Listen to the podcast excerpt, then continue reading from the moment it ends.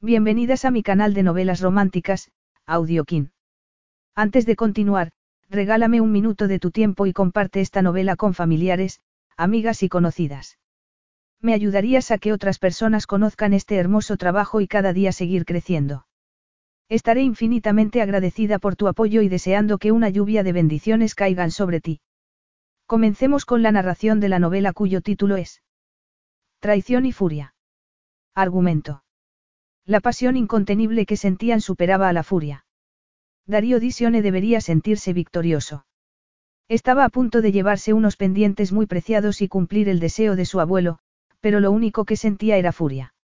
La hermosa abogada que se ocupaba de la transacción era la mujer que lo traicionó hacía seis años, su esposa. Darío, al descubrir que Anaís le había ocultado el hijo que tenían, decidió ser el padre que él no tuvo, pero, al tenerla otra vez a su lado, vio el pasado con una perspectiva distinta y ya no quiso recuperar solo a su hijo. Capítulo 1. Maui, la isla de Hawái, era tan tropical y exuberante como la anunciaban, algo que irritó a Darío Disione en cuanto se bajó de su avión privado. Esa humedad era como un abrazo íntimo y no le gustaba la intimidad. Ese aire espeso se le pegaba a la piel y los vaqueros desteñidos y la chaqueta hecha a medida que había llevado desde Nueva York lo envolvían como un guiñapo mientras recorría la diminuta pista de aterrizaje hacia el Range Rover que lo esperaba, como había ordenado. La ligera brisa le llevó todos los olores de la isla, desde el verdor exultante hasta el más intenso de la caña de azúcar, como besos que no había solicitado.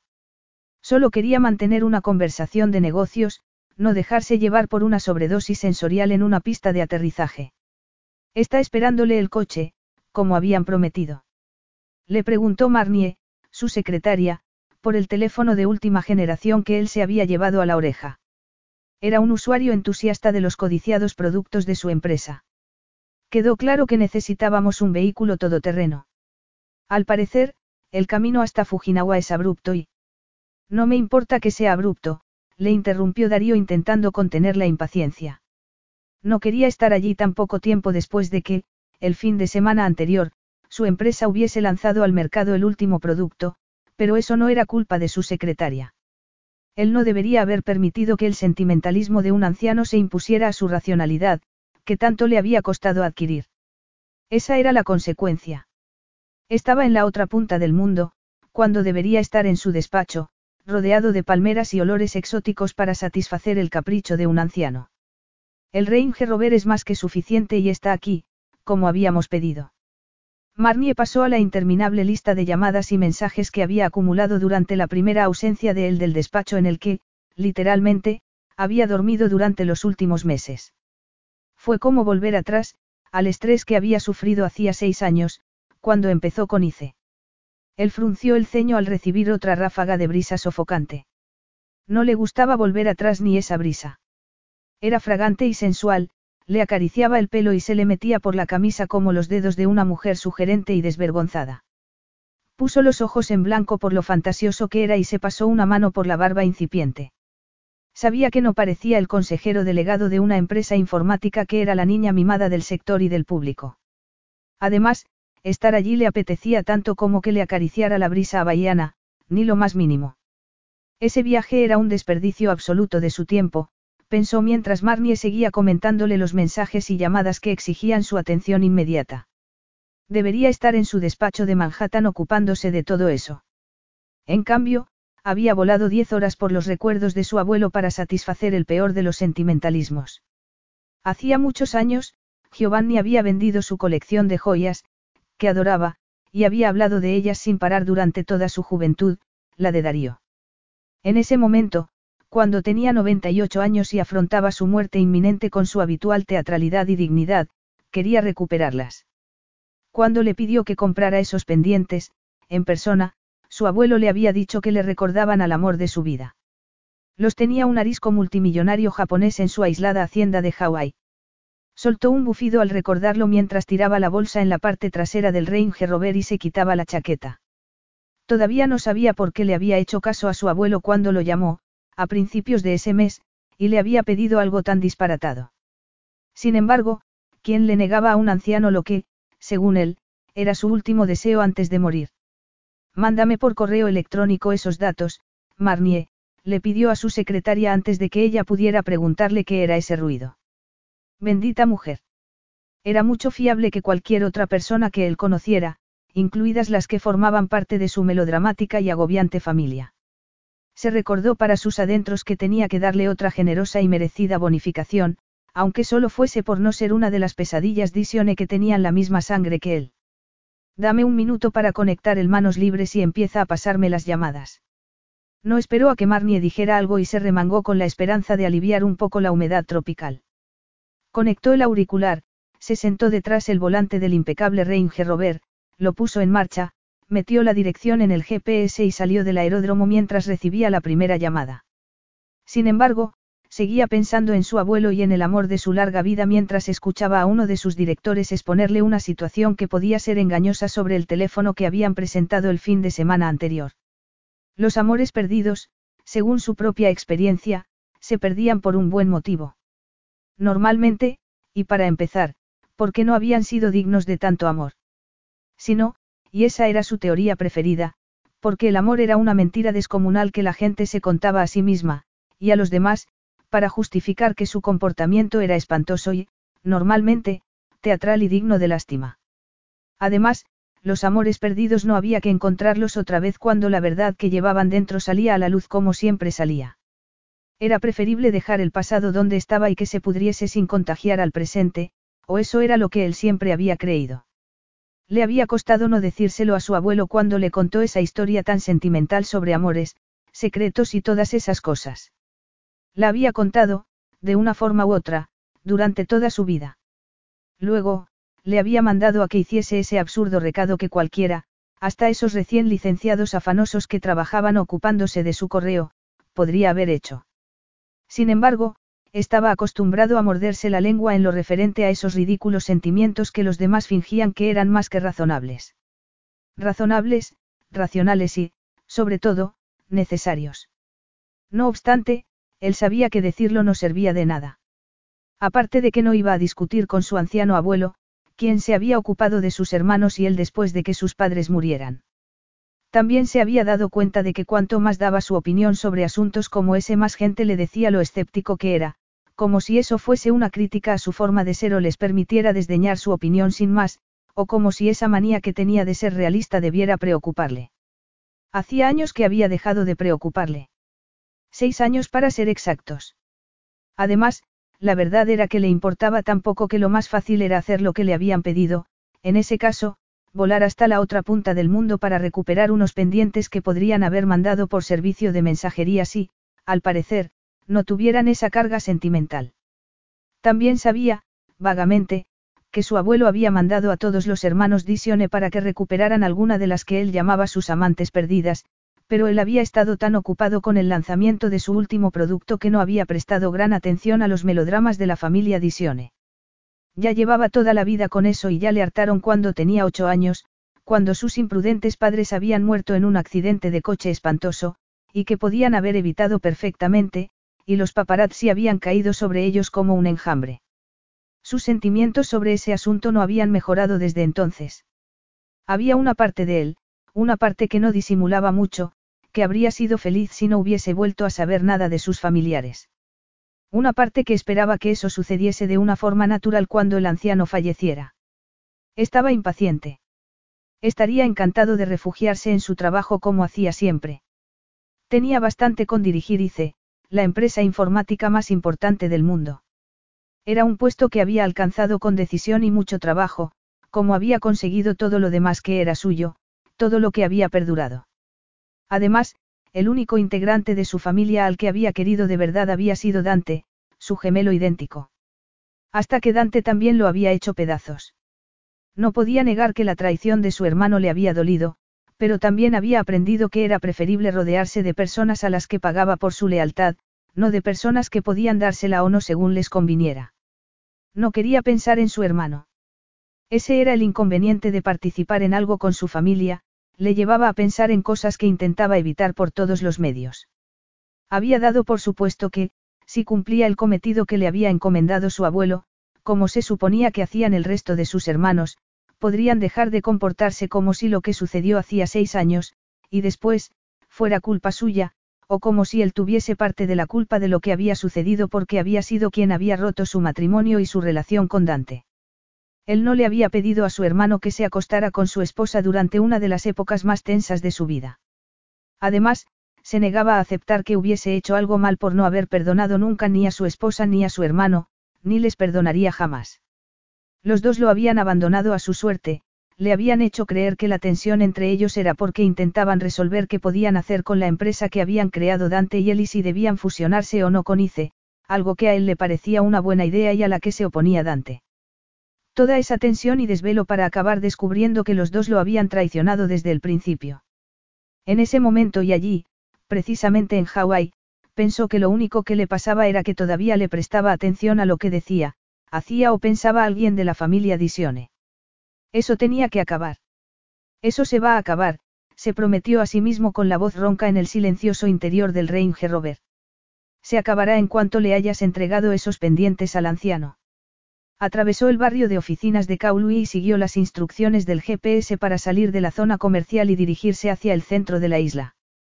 Pronto se encontró en una carretera que se abría camino entre exuberantes plantaciones de caña de azúcar y ascendía por las colinas que, como él mismo tenía que reconocer, le presentaban unas vistas impresionantes. El océano Pacífico resplandecía con el sol del verano y a lo lejos podía ver otra isla verde y dorada.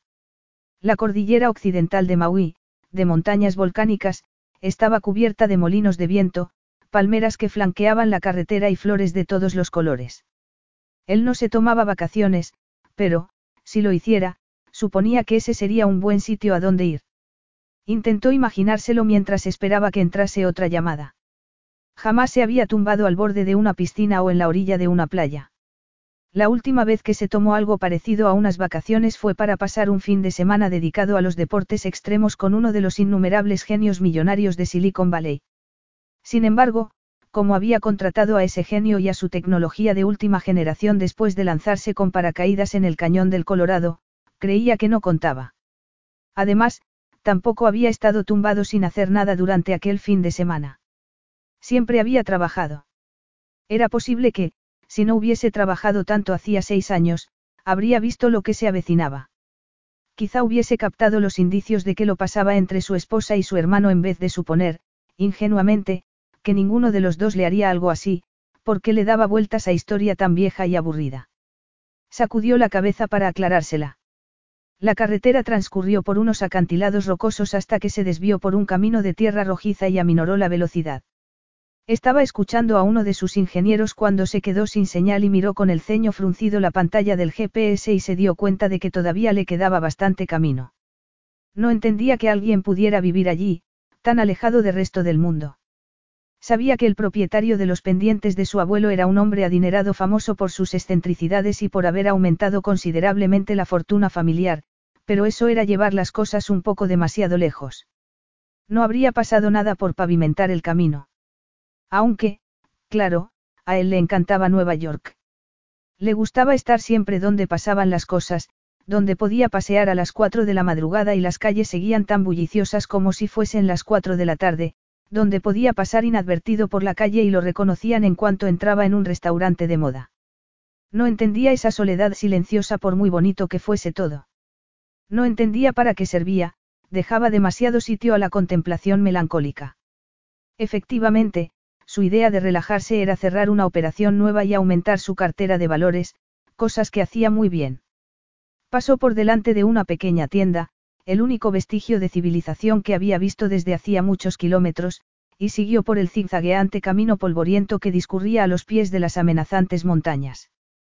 A la izquierda tenía muros de piedra y pastos verdes que ascendían por las laderas de las montañas y a la derecha unos campos más silvestres acababan en unos acantilados cada vez que el camino daba la vuelta en un recodo. Se sentía como si estuviese en otro planeta. Solo lo hago por ti, viejo, farfulló en voz baja. Sin embargo, era la última vez que pensaba hacer un esfuerzo, ni siquiera por Giovanni, su abuelo. Ya había tenido bastante familia para toda la vida. Sin cobertura, se sentía dominado por los pensamientos sombríos, algo que evitaba siempre que podía, como había hecho al menos durante los últimos seis años. Apagó el aire acondicionado y bajó las ventanillas para que entrara esa brisa misteriosa que olía a la luz del sol y a flores desconocidas, que lo rodeaba y parecía como si lo llenara por dentro. Frunció el ceño por haber pensado ese dispararte y se concentró en el paisaje rural y abrupto que lo rodeaba. Le costaba creer que estuviese en uno de los destinos más turísticos de todo el mundo. Esa parte de Maui no era la meca de hoteles de lujo y campos de golf que había creído que se habían adueñado de toda la isla, o de todo el estado de Hawái. Era un paisaje agreste e indómito. Siguió por el camino a los pies de las montañas hasta las playas de cantos rodados y paredes de piedra volcánica. Una iglesia, pequeña y orgullosa, se elevaba en el fin del mundo como si ella sola pudiese contener el mar y volvió a encontrarse subiendo colinas para sortear ensenadas rocosas. Justo cuando estaba perdiendo la paciencia, encontró la resplandeciente entrada a la hacienda Fujinawa. Por fin. Tuvo una breve conversación a través del intercomunicador y las imponentes puertas de hierro se abrieron para dejarlo entrar. Ese camino tampoco estaba adoquinado, pero estaba mucho mejor cuidado que el anterior, al que llamaban carretera aunque estaba hecho de tierra rojiza y hierba. El camino privado lo llevó hasta un amplio círculo que había detrás de una finca impresionante que parecía extenderse a lo largo de kilómetros con vistas asombrosas del mar y el horizonte. Se bajó del Range Rover y no pudo evitar inhalar ese aire que lo mareaba. La niebla se descolgaba en jirones por la ladera de la montaña que tenía encima y le costó dominar el desasosiego, pero lo consiguió. Sería muy bonito, pero eso no iba a dirigir su empresa por él y le daba igual que la sensación del sol en la cara fuese agradable después del larguísimo viaje en avión y de haberse pasado las dos semanas anteriores revisitando una y otra vez su pasado. Miró el reloj y vio que era mediodía, la hora a la que su secretaria había concertado la reunión con los representantes de Fujinawa. No había ningún motivo para que no pudiera conseguir los pendientes de su abuelo y volver inmediatamente a su avión. Podría estar en Nueva York cuando empezara la jornada laboral del día siguiente. No tenía que quedarse en ese sitio más tiempo del necesario. Se pasó los dedos por el pelo y siguió el sendero que llevaba a la impresionante puerta de estilo ligeramente oriental. Sus pasos eran lo único que se oía en el silencio. Hasta la puerta se abrió sola y sin hacer el más mínimo ruido. Un sonriente empleado lo recibió y lo acompañó por la elegante casa, que tenía techos altos con ventiladores y obras de arte, muy caras y reconocibles, colgadas en las paredes. Los espacios interiores se abrían al exterior con cristaleras correderas que dejaban entrar la luz y el aire y que hacían que la casa se mezclara con los elementos de una forma que le parecía, temeraria, casi inquietante dados los inestimables cuadros que había en las paredes. Sin embargo, ¿qué le importaba a él? No eran sus obras de arte, lo único que estaba desperdiciando era su tiempo, nada más. El empleado lo invitó a que se sentara en una terraza exterior que estaba cubierta por una parra y que tenía una vista muy amplia del Océano Pacífico y del camino serpenteante que acababa de recorrer. Todo estaba tan silencioso que casi creía que podía oír las olas que rompían contra los acantilados negros, algo que estaba seguro de que era imposible cuando estaba a esa altitud. Se metió las manos en los bolsillos. Si hubiese tenido que trepar por ese camino hasta ese punto dejado de la mano de Dios, suponía que una vista así casi habría merecido la pena. Casi. Oyó unos pasos detrás de él y se dio la vuelta con ganas de llegar al fondo del asunto de ese viaje absurdo y volverse a Nueva York lo antes posible. No era un hobbit que se dirigía al monte del destino y le daba igual que la montaña que tenía encima fuese la ladera de un volcán inactivo. Era un hombre muy ocupado que no tenía tiempo para observar las vistas en el lugar más remoto del mundo, entonces, se quedó petrificado. Por un instante pasmoso creyó que estaba imaginándosela porque no podía ser ella. El pelo liso y moreno le caía hasta los hombros con la perfección que recordaba. Ese cuerpo flexible y elegante con un traje negro largo y amplio, muy apropiado para el clima tropical, que le caía a lo largo de sus interminables piernas, y su rostro. Ese óvalo perfecto con unos ojos oscuros algo rasgados, unos pómulos ligeramente prominentes y una boca carnosa que todavía tenía la capacidad de conseguir que todo su cuerpo reaccionara descontrolada e inaceptablemente. La miró fijamente. Era un hombre adulto, un hombre poderoso, y se quedó mirándola como si fuese un espectro mientras ese viento abayano seguía azotándolo, como si ella pudiese salir volando, pero no lo hizo. Hola, Dare. Ella lo saludó con esa calma exasperante que él recordaba muy bien y empleó el nombre que siempre había empleado, el nombre que solo ella había podido emplear. Solo Anaís, su esposa. Su esposa traidora y a la que había pensado no volver a ver en su vida, y de la que tampoco se había divorciado porque le gustaba la idea de que permaneciera encadenada al hombre al que había traicionado tan rastreramente hacía seis años.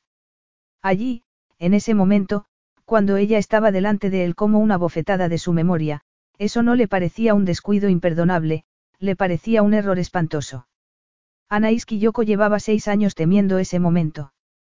Temiéndolo o soñándolo, daba igual. Aún así, nada la había preparado para eso, para él, para su Darío en carne y hueso. Nunca había adivinado sus intenciones, ni cuando lo había conocido en una tarde normal y corriente de invierno ni cuando se había convertido en un desconocido en pleno matrimonio, cuando la acusó de la peor traición imaginable y la abandonó. En ese momento pensó que tomaría las riendas, que no volvería a sorprenderla desagradablemente. Solo necesitaba reponerse de la impresión de volver a verlo cuando había dado por supuesto que no lo vería otra vez.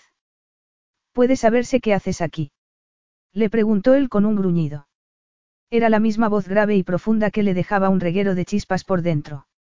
Era él sin ningún género de dudas.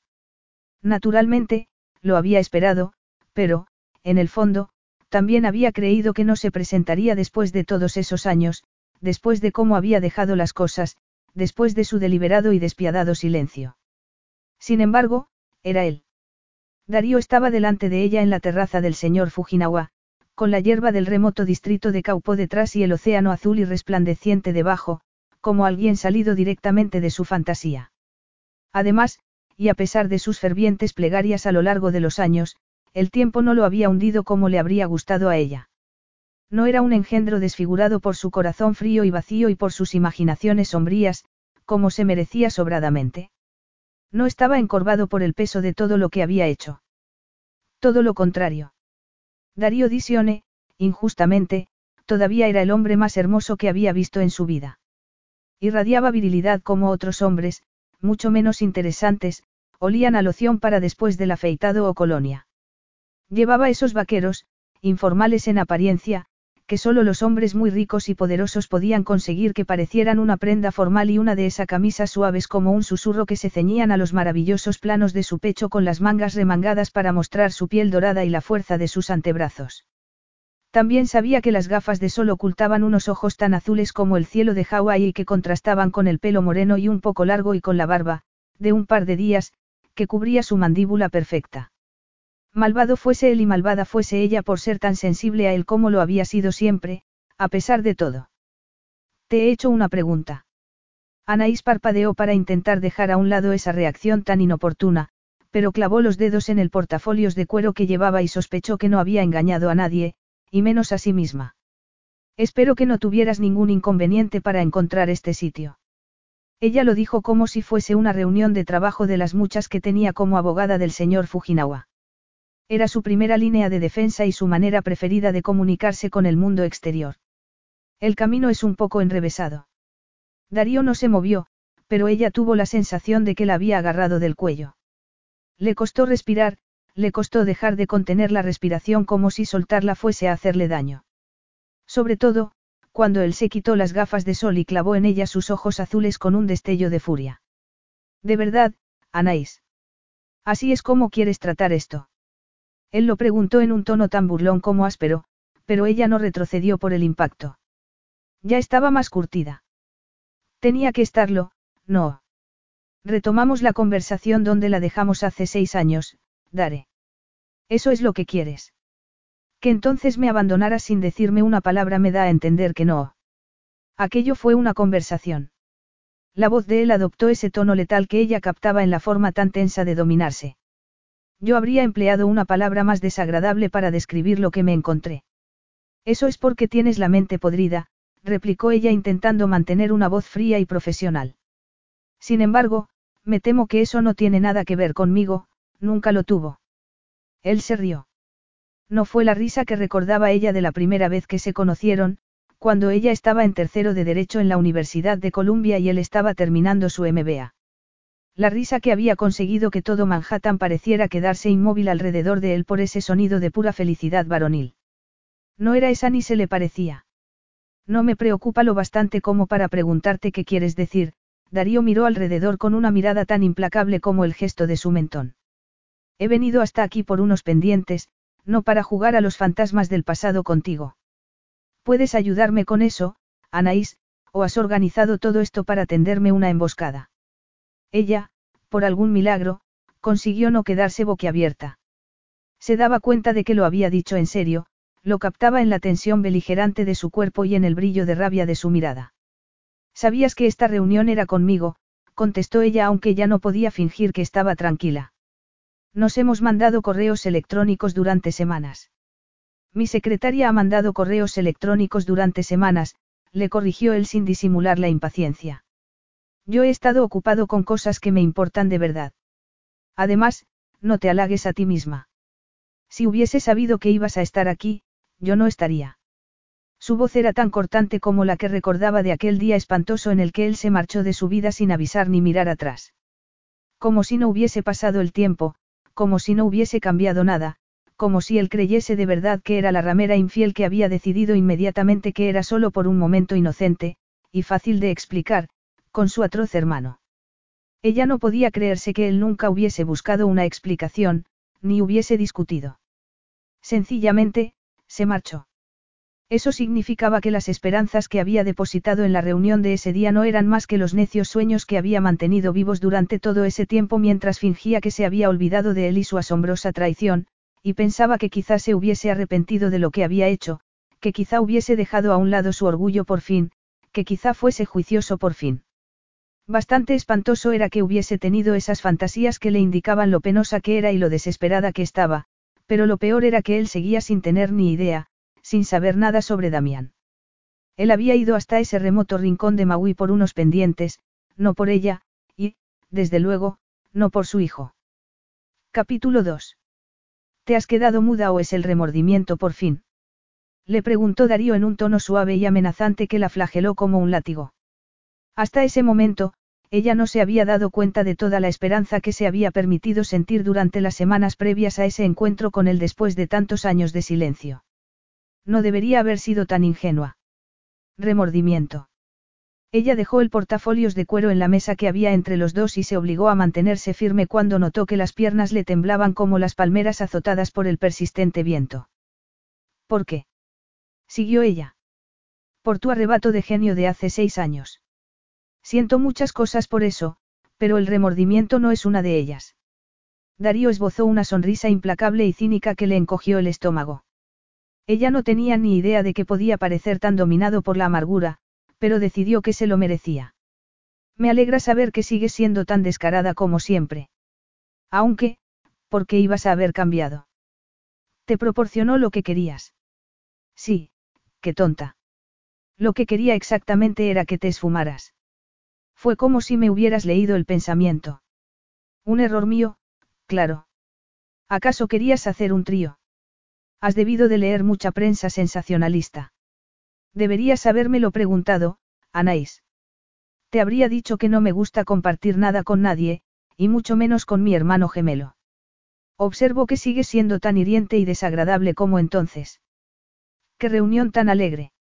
Empiezo a entender por qué ha tardado seis años en producirse. Después de cómo la había tratado, después de que se hubiese comportado como si no existiera, había llegado a prohibirle la entrada en el edificio de sus oficinas y de su piso como si fuese una merodeadora perturbada, no podía creerse que, en el fondo, todavía esperara que Darío fuese un hombre mejor. Incluso en ese momento, una parte de sí misma seguía esperando que él entrase en razón, que acabase con ese disparate por fin. Intentó convencerse de que era por Damián, porque quería que su padre fuese un buen hombre, aunque fuera en el fondo de su ser, como querría cualquier madre. Quería que su padre fuese el hombre que ella creyó que era cuando fue tan necia de enamorarse de él. Lo quería porque sería algo bueno para su hijo, no para ella, o no solo para ella, le susurró esa vocecilla interior que sabía muy bien lo egoísta que era. Sin embargo, la vida no se reducía a lo que ella quería. Lo aprendió cuando era una niña en París, la moneda de cambio de dos padres amargados que nunca la habían querido y que solo se habían querido durante aquella noche, cuando la habían engendrado y los había unido lo quisieran o no. La vida se reducía a lo que tenía. Como su padre francés, despiadado y desvergonzadamente infiel, y su madre japonesa y amargada, cuyo apellido había adoptado cuando cumplió 18 años porque había sido el mal menor. Señaló el portafolios de cuero. Esos son los contratos. Fírmalos y recibirás los pendientes. Volvemos a hacer negocios, Anaís. Preguntó él con una delicadeza que no la engañó. Podría salir escarmentado. Ella se encogió de hombros con despreocupación y deseó sentir una mínima parte de esa despreocupación. Al parecer, lo único que sabes hacer son negocios. Al contrario que tú, que sabes hacer muchas cosas, supongo. O debería preguntárselo a mi hermano. Siempre ha sido el más osado de los dos. Anaís nunca podría saber cómo consiguió no gritar ante semejante injusticia y crueldad dicha por un hombre del que llegó a creer que jamás le diría las cosas que sus padres se habían dicho el uno al otro durante todas sus vidas. Sintió que una rabia abrasadora la atenazaba por dentro, pero pensó en su precioso hijo, la dominó y se mantuvo de pie. Consiguió no gritar como una arpía a ese hombre con el que aún no entendía cómo podía haberse casado. Se merecía que se pusiera como una arpía por cómo había actuado hacía seis años y por cómo estaba actuando en ese momento, pero no quería darle el placer de comportarse como una loca. No tengo que avergonzarme de nada, replicó ella con frialdad. No me acosté con tu hermano. Me da igual si Dante te ha contado otra cosa durante seis años. No me acosté con él, es un mentiroso. No puedo saber lo que es, Darío no se inmutó. No he hablado con él desde que lo encontré contigo en mi dormitorio. No me digas que vosotros, pichoncitos, no lo hicisteis. Qué triste para los dos. Eso la asombró tanto que le pareció imposible. Los gemelos Disione que ella había conocido habían sido inseparables. Hasta que llegó ella, se recordó a sí misma. Dante la había odiado nada más verla. Que creyeras que pasó algo entre nosotros, y que sigas creyéndolo tantos años después hasta el punto de que te sientas con derecho a insultarme de esa manera, dice más sobre el hombre vil, sombrío e insignificante que eres que lo que jamás podrá decir sobre mí. A Darío pareció hacerle gracia. Estoy seguro de que eso es lo que te dices a ti misma. Tiene que ser un consuelo en el mundo de tus fantasías, pero la verdad es la verdad por muchas mentiras que acumules encima. Tantas que parece que te has convencido a ti misma. Te felicito, pero no me has convencido a mí. Evidentemente, si le había desconcertado verla allí, ya se había repuesto. Ese era el Darío que ella recordaba. El desconocido que había entrado en su casa aquel aciago día y se había adueñado del cuerpo del marido al que había adorado mucho más de lo que debería haber adorado. Ese hombre despectivo y despiadado que la miraba y solo veía esa criatura despreciable que sus padres le habían dicho siempre que era. Él había visto por fin lo que ellos habían visto siempre cuando la miraban, como si esa verdad tergiversada hubiese estado latente dentro de ella y hubiese esperado a salir a la luz después del año desenfrenado que habían pasado juntos. Darío había hecho cosas mucho más imperdonables que mirarla de aquella manera aquel día, pero esa había sido la primera, la advertencia de que las cosas habían cambiado. Ella no lo había superado todavía, ni mucho menos. Él apretó los labios mientras la miraba, tomó el portafolios de cuero y sacó los documentos. Entonces, se comportó como si ella fuese parte del mobiliario, no le hizo ningún caso. Se sentó y empezó a leer las farragosas páginas llenas de términos legales como si buscase más pruebas de la traición de ella. Ella pensó que, si también se sentaba a la mesa como si fuese una reunión normal y civilizada, algo podría quebrarse dentro de ella y se quedó de pie con apariencia tranquila, dejando que la brisa jugara con las puntas del pelo mientras miraba el mar y fingía que estaba en otro sitio, o que él era otra persona, o que la presencia de él no le planteaba un dilema ético enorme. No quería decírselo, él no se merecía saberlo. ¿Qué pasaría si él dirigía esa crueldad, esa maldad, contra su hijo? Sin embargo, sabía que estaba intentando racionalizar el dilema para eludirlo en vez de afrontarlo como debería porque, después de tantos años, él seguía haciéndole daño, no porque creyera que Darío le haría algo a un niño. Sabía que no decírselo en ese momento lo cambiaría todo. Hasta ese día, que Damián no conociera a su padre había sido culpa solo de Darío. Se había encargado de que ella no pudiera ponerse en contacto con él y no veía claro que poner un anuncio en el periódico pudiera ayudar a su hijo, como le propuso que hiciera su tía una noche después muchos llantos y gritos contra paredes inmutables. Iba a arrojar a Damián a las fauces de la prensa sensacionalista. Iba a hacer que su vida fuese un circo. No, además, se habría comido un ascua ardiente antes de pedirle ayuda a Dante, a ese malnacido manipulador. Darío no había dado señales de vida desde aquel día en Nueva York y eso no era culpa de ella. Sin embargo, sí lo sería que él se marchara de allí sin saberlo. No pudo evitar cerrar los puños y tampoco consiguió abrir las manos aunque sabía que él lo había visto. Podía pensar lo que quisiera, lo pensaría en cualquier caso. Tengo que decirte una cosa. Ella lo comentó inexpresivamente, pero tuvo que hacer un esfuerzo para que las palabras le salieran por los labios mientras seguía mirando el mar, ese precioso mar abayano al que no le importaban sus problemas, ese mar que los borraba, o eso parecía, si lo miraba el tiempo suficiente, ese mar que la había salvado una vez y podría salvarla otra vez si le dejaba, incluso de él. No me interesa. Me da igual si te interesa o no.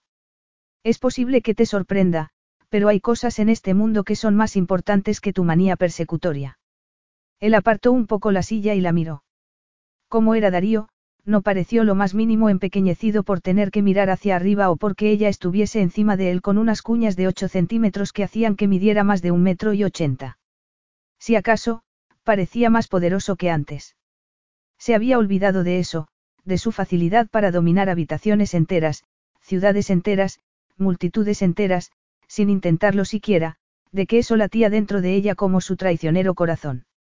No me siento perseguido, Anaís, me siento afortunado. Darío sonrió incluso. Esbozó esa sonrisa tan amarga y afilada que a ella le parecía que podía dejar cicatrices en los dos, que quizá ya las hubiese dejado. Me despierto por la noche y me pregunto qué habría sido de mi vida si no os hubiese sorprendido cuando os sorprendí, siguió él. De cuántas maneras me habrías engañado mientras estaba absorto en mi trabajo. ¿Cuántas veces te habrías reído de mí en mis propias narices? ¿Qué habría pasado si no os hubiese sorprendido? Darío sacudió la cabeza y resopló. Debería agradecerte que fueses tan tonta de llevar a mi propio hermano a nuestra cama. Me ahorró un mundo de desdichas. No debería dolerle.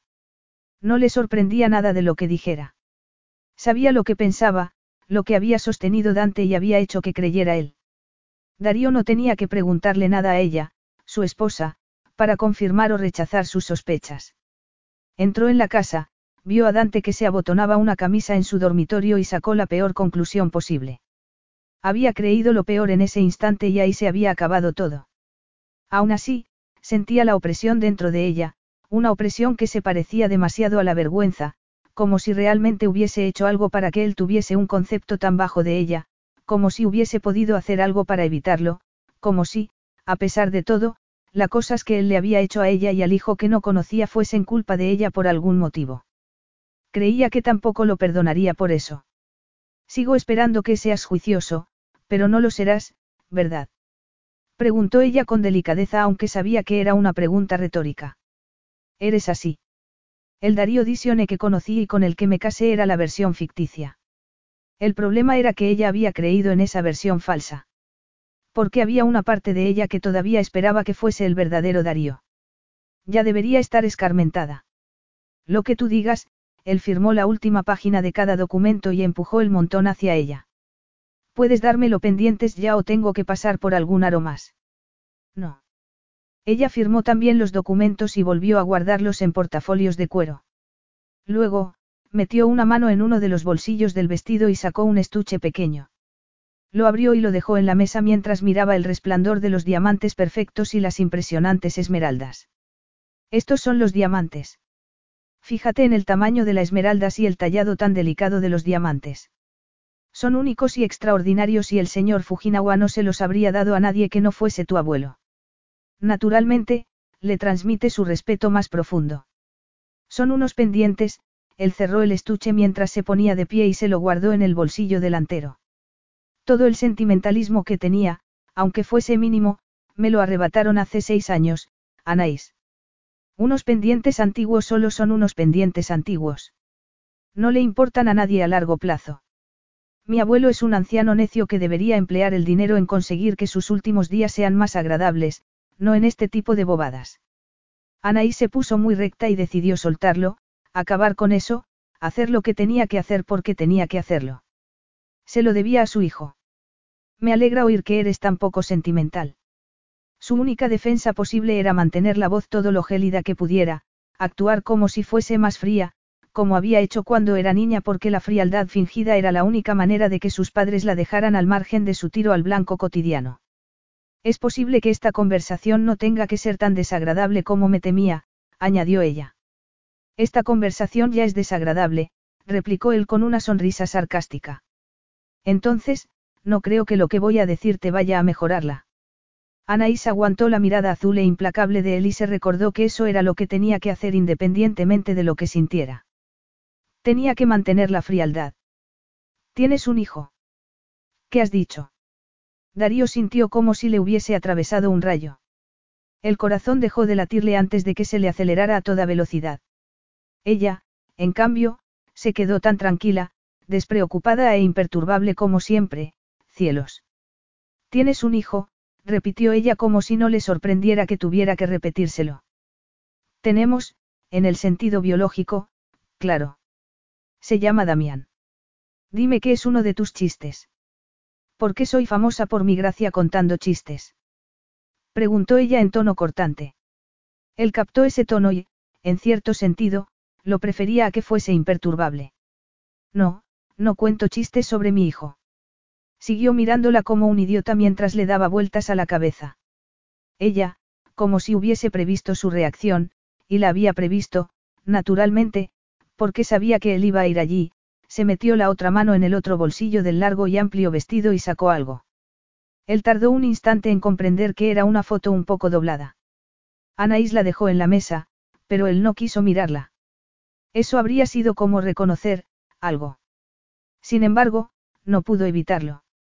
Un niño con el pelo moreno y los ojos de su madre sonreía a la luz del sol. Estaba arrodillado en la playa y su cuerpo, pequeño y robusto, estaba perfectamente formado. Mostraba diez dedos cubiertos de arena a la cámara.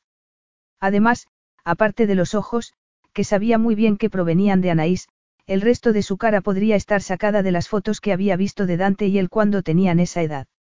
Había habido otro momento en su vida en el que había querido negar la evidencia que tenía delante de los ojos tanto como en ese, cuando se había sentido igual de desbordado por los acontecimientos e incapaz de asimilar lo que estaba pasando. Esa vez, años después, era mucho peor. ¿Cómo? gruñó él entre dientes. No tocó la foto ni se atrevió a mirarla. Tenía todos los músculos tan tensos que creyó que podría romper algo. Estaba formándose una tormenta dentro de él y temió que pudiera estallar en mil pedazos. Tardó un minuto en comprender qué era esa tormenta, furia. Una furia en estado puro y dirigida hacia esa mujer que lo había traicionado. Estoy segura de que, si lo piensas un poco, sabrás cómo, contestó Anaís. Él no habría dicho que su tono era exactamente burlón, era demasiado seco y rotundo y, además, había conseguido que pareciera distante. Lo cual empeoraba las cosas. Te daré una pista, añadió ella. No fue una cigüeña. Darío dejó la foto donde estaba como si fuese venenosa, se pasó las dos manos por el pelo y se dominó. Era doloroso. ¿Y cómo puedo saber que es hijo mío y no de Dante? Preguntó él con la voz ronca y mirándola por fin. Ni siquiera puedo hacer una prueba de ADN para saber la verdad. Ella se quedó rígida y lo miró con un brillo en los ojos oscuros, aunque él lo prefería a la frialdad. Entonces, supongo que tendrá que quedarse como un misterio. Es una pena. Damián y yo tendremos que seguir encantados de la vida sin ti, majadero. Él no asimiló lo que estaba pasando hasta que ella ya había llegado casi en la cristalera abierta de la pared. Comprendió que ella le había arrojado esa bomba y estaba marchándose como si tal cosa. Puede saberse a dónde vas después de haberme arrojado algo así. Anaí se paró y la rigidez de su espalda le indicó que iba a presentar batalla. Se dio la vuelta muy despacio. A él le pareció que estaba pálida y que tenía los labios apretados, pero no entendió por qué se había fijado en eso siquiera. Ella le daba igual, le importaba la mentira que estaba contándole. Voy a seguir con mi vida. Anaís lo dijo con esa precisión tan característica de ella y que indicaba la rabia que sentía por dentro. Él también lo recordaba. Incluso, podía vislumbrar esa rabia en el fondo de sus ojos. ¿Qué esperas que haga? Quedarme aquí y llorar. Rogarte que me creas.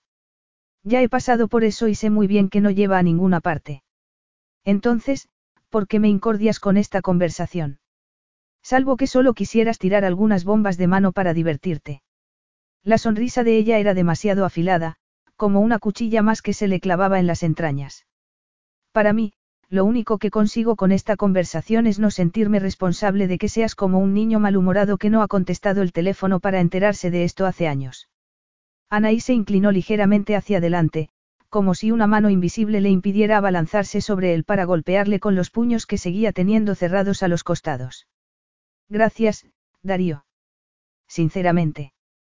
Necesitaba algo que me recordara que eres completamente inútil y, lo que es peor, desalmado. Se dio la vuelta para marcharse otra vez y él debería haberla dejado, debería haberla despedido. No podía tener un hijo. Él no podía tener un hijo. Jamás había querido tenerlo después de su desastrosa infancia y, desde luego, no quería comprobar que era lo acertado con la mujer que lo había traicionado tan atrozmente con su propio hermano. Eso no podía estar pasándole.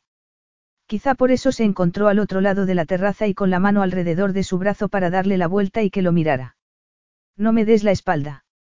Tocarla era un error descomunal porque la causa original de todo aquello era que la había tocado y que, aunque fuese impropio de él, había perdido el dominio de sí mismo cuando la conoció.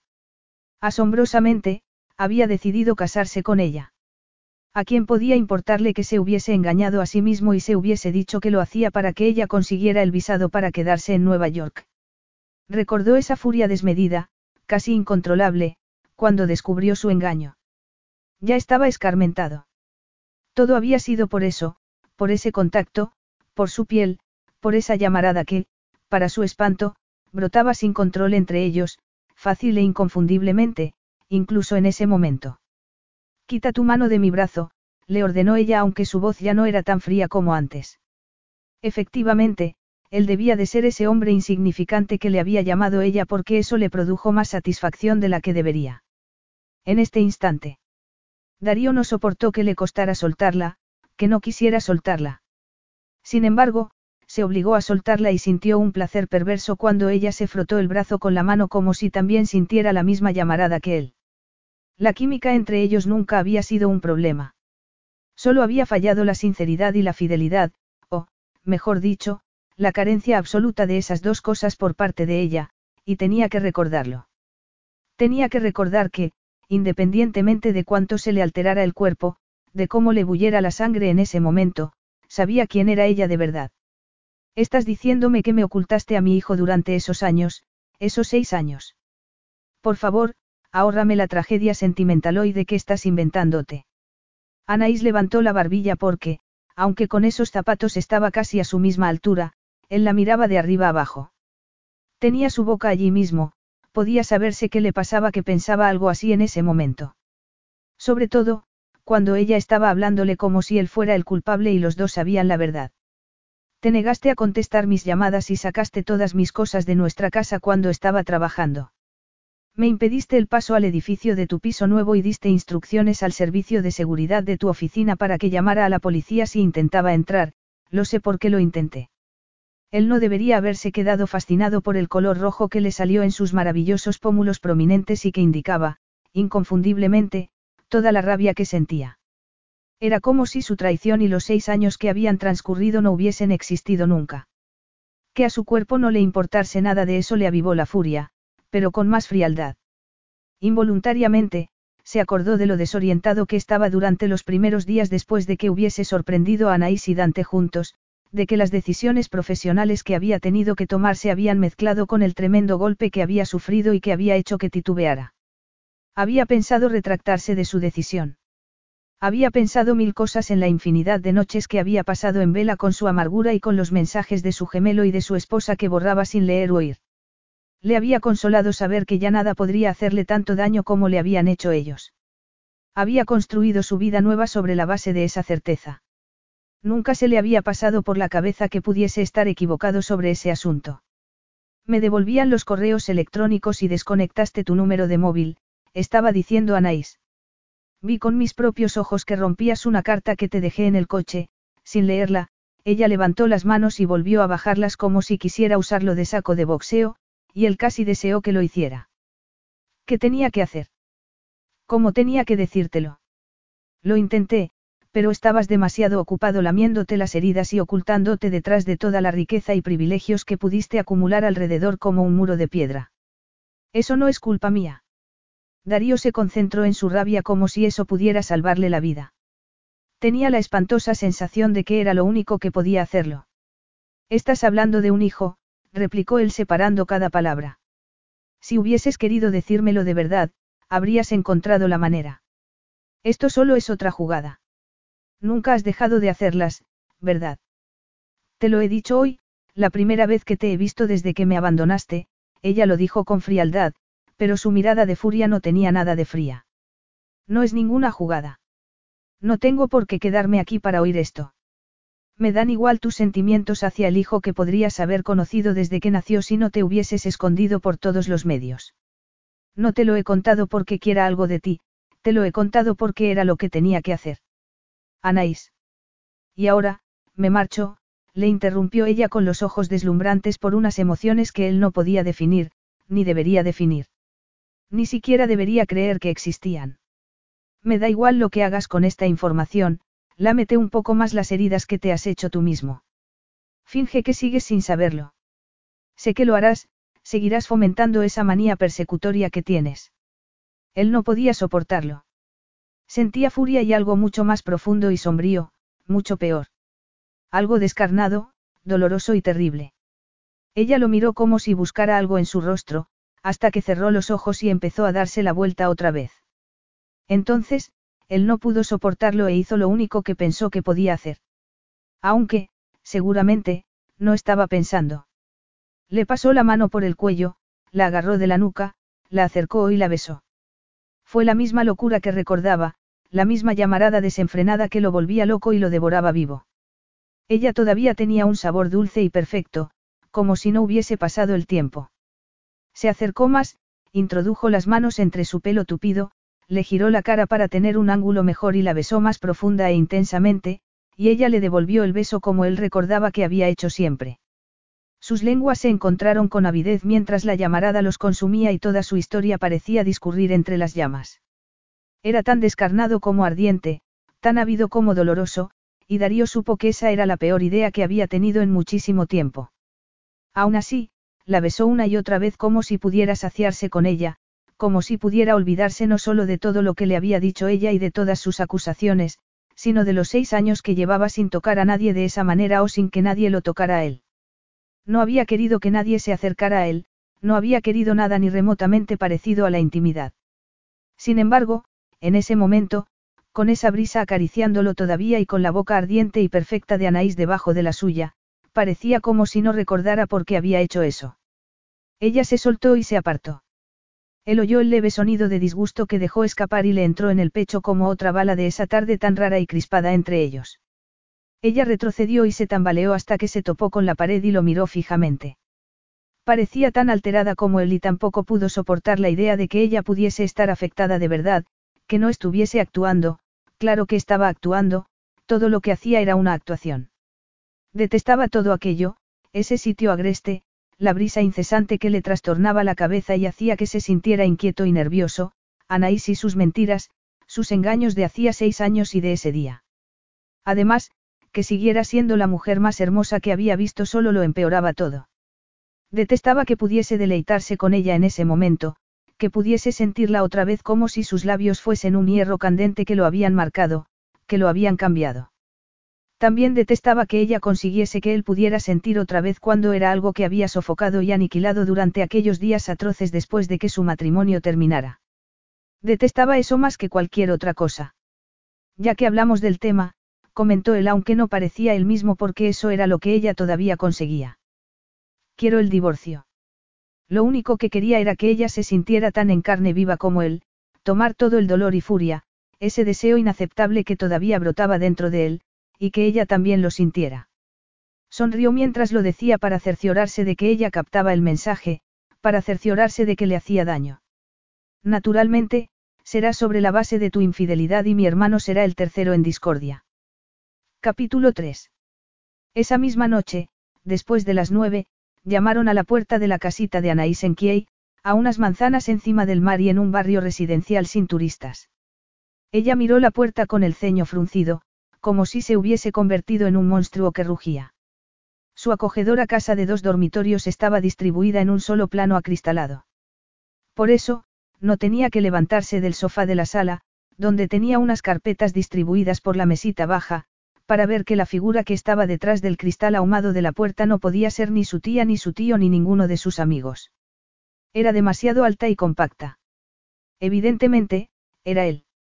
Además, la llamada había sido brusca y exigente, nada amistosa.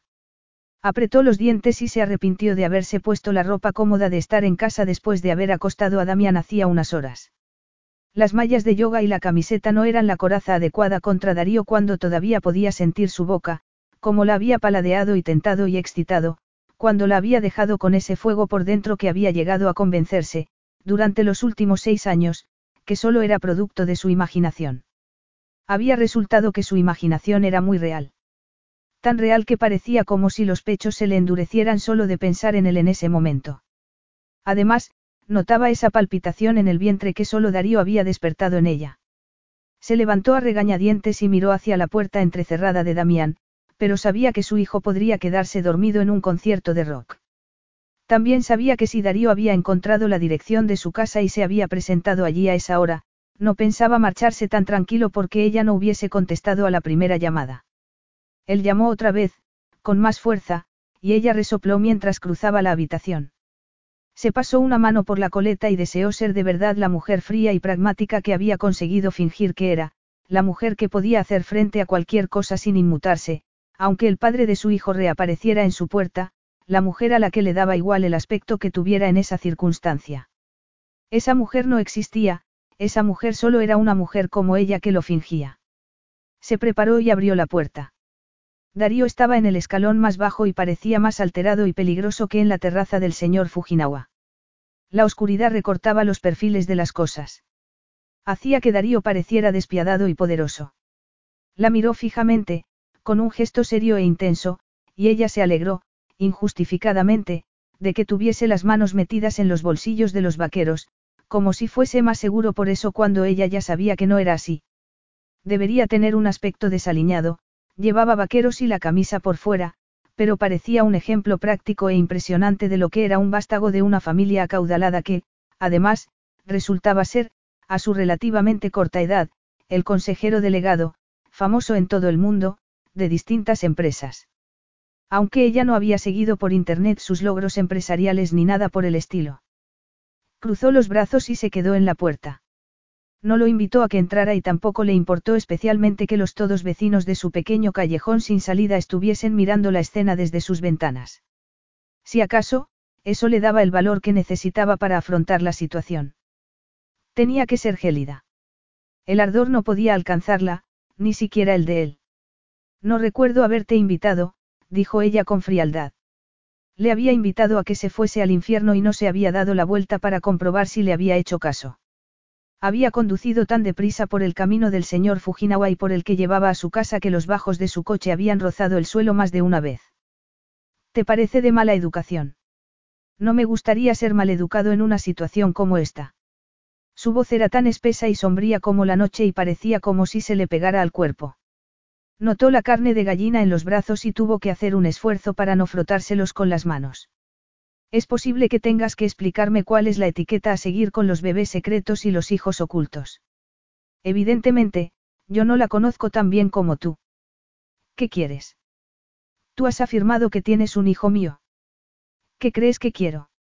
Damián está acostado, como suelen estarlo los niños de su edad a esta hora, ella agitó una mano. Lárgate. Quiero verlo. Anaís tuvo que apretar los dientes para no gritar tan fuerte que toda la isla acudiera a su casa. Tú no decides eso, Darío. No puedes presentarte aquí después de haber estado ausente toda su vida y saltar sobre él en plena noche. Sabía que lo utilizarías como una moneda de cambio. ¿Por qué será que no me sorprende que seas tan desvergonzada? Tiene cinco años y quiere un padre más de lo que puedes imaginarte. No estoy utilizándolo como una moneda de cambio, estoy protegiéndolo. De mí. La cara de Darío se tornó más sombría, si eso era posible, y a ella le pareció que cerraba los puños en los bolsillos. ¿Qué quiere decir eso? Ella ya no podía fingir que estaba tranquila, no podía mantenerse fría e implacable. Además, tampoco le importaba gran cosa lo que él pudiera sacar de eso.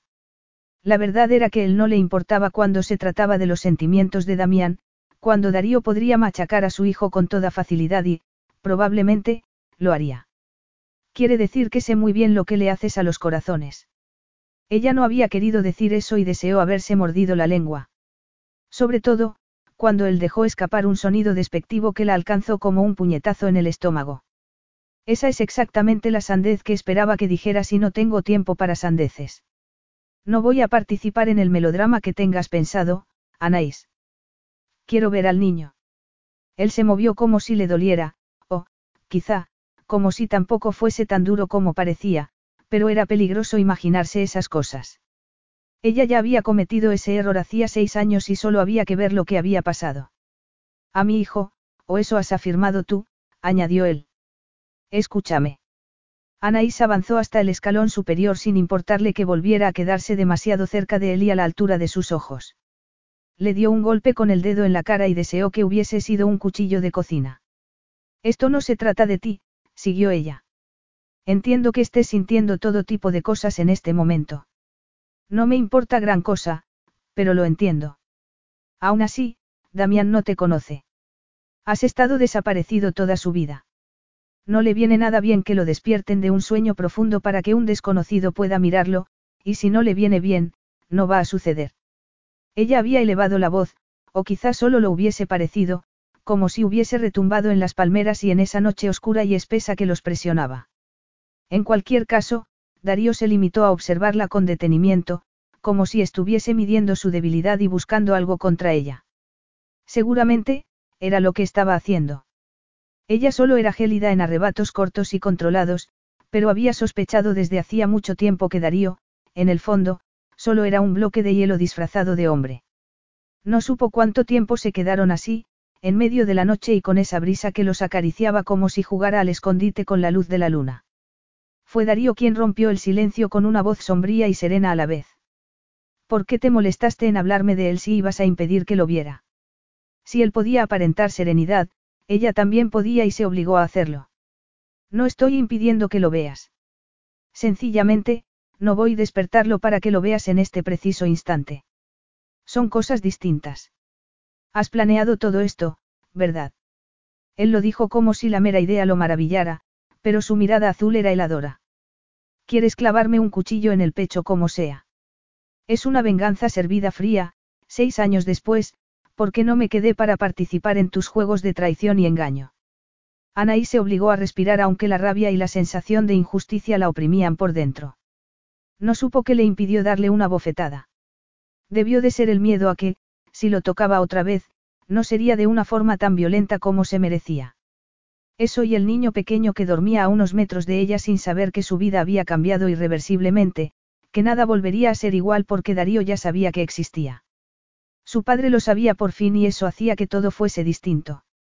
Esto no es un juego, replicó ella cuando pudo hablar. No quería gritarle como él se merecía, quería hablar como Damián se merecía que sus padres hablaran entre ellos. Si había aprendido algo de sus padres, era eso. Tú fuiste quien se hizo inaccesible durante seis años, no yo. No te presentes aquí imponiendo cosas porque has decidido, de repente, que hay algo en esa vida que abandonaste tan insensiblemente que merece tu atención.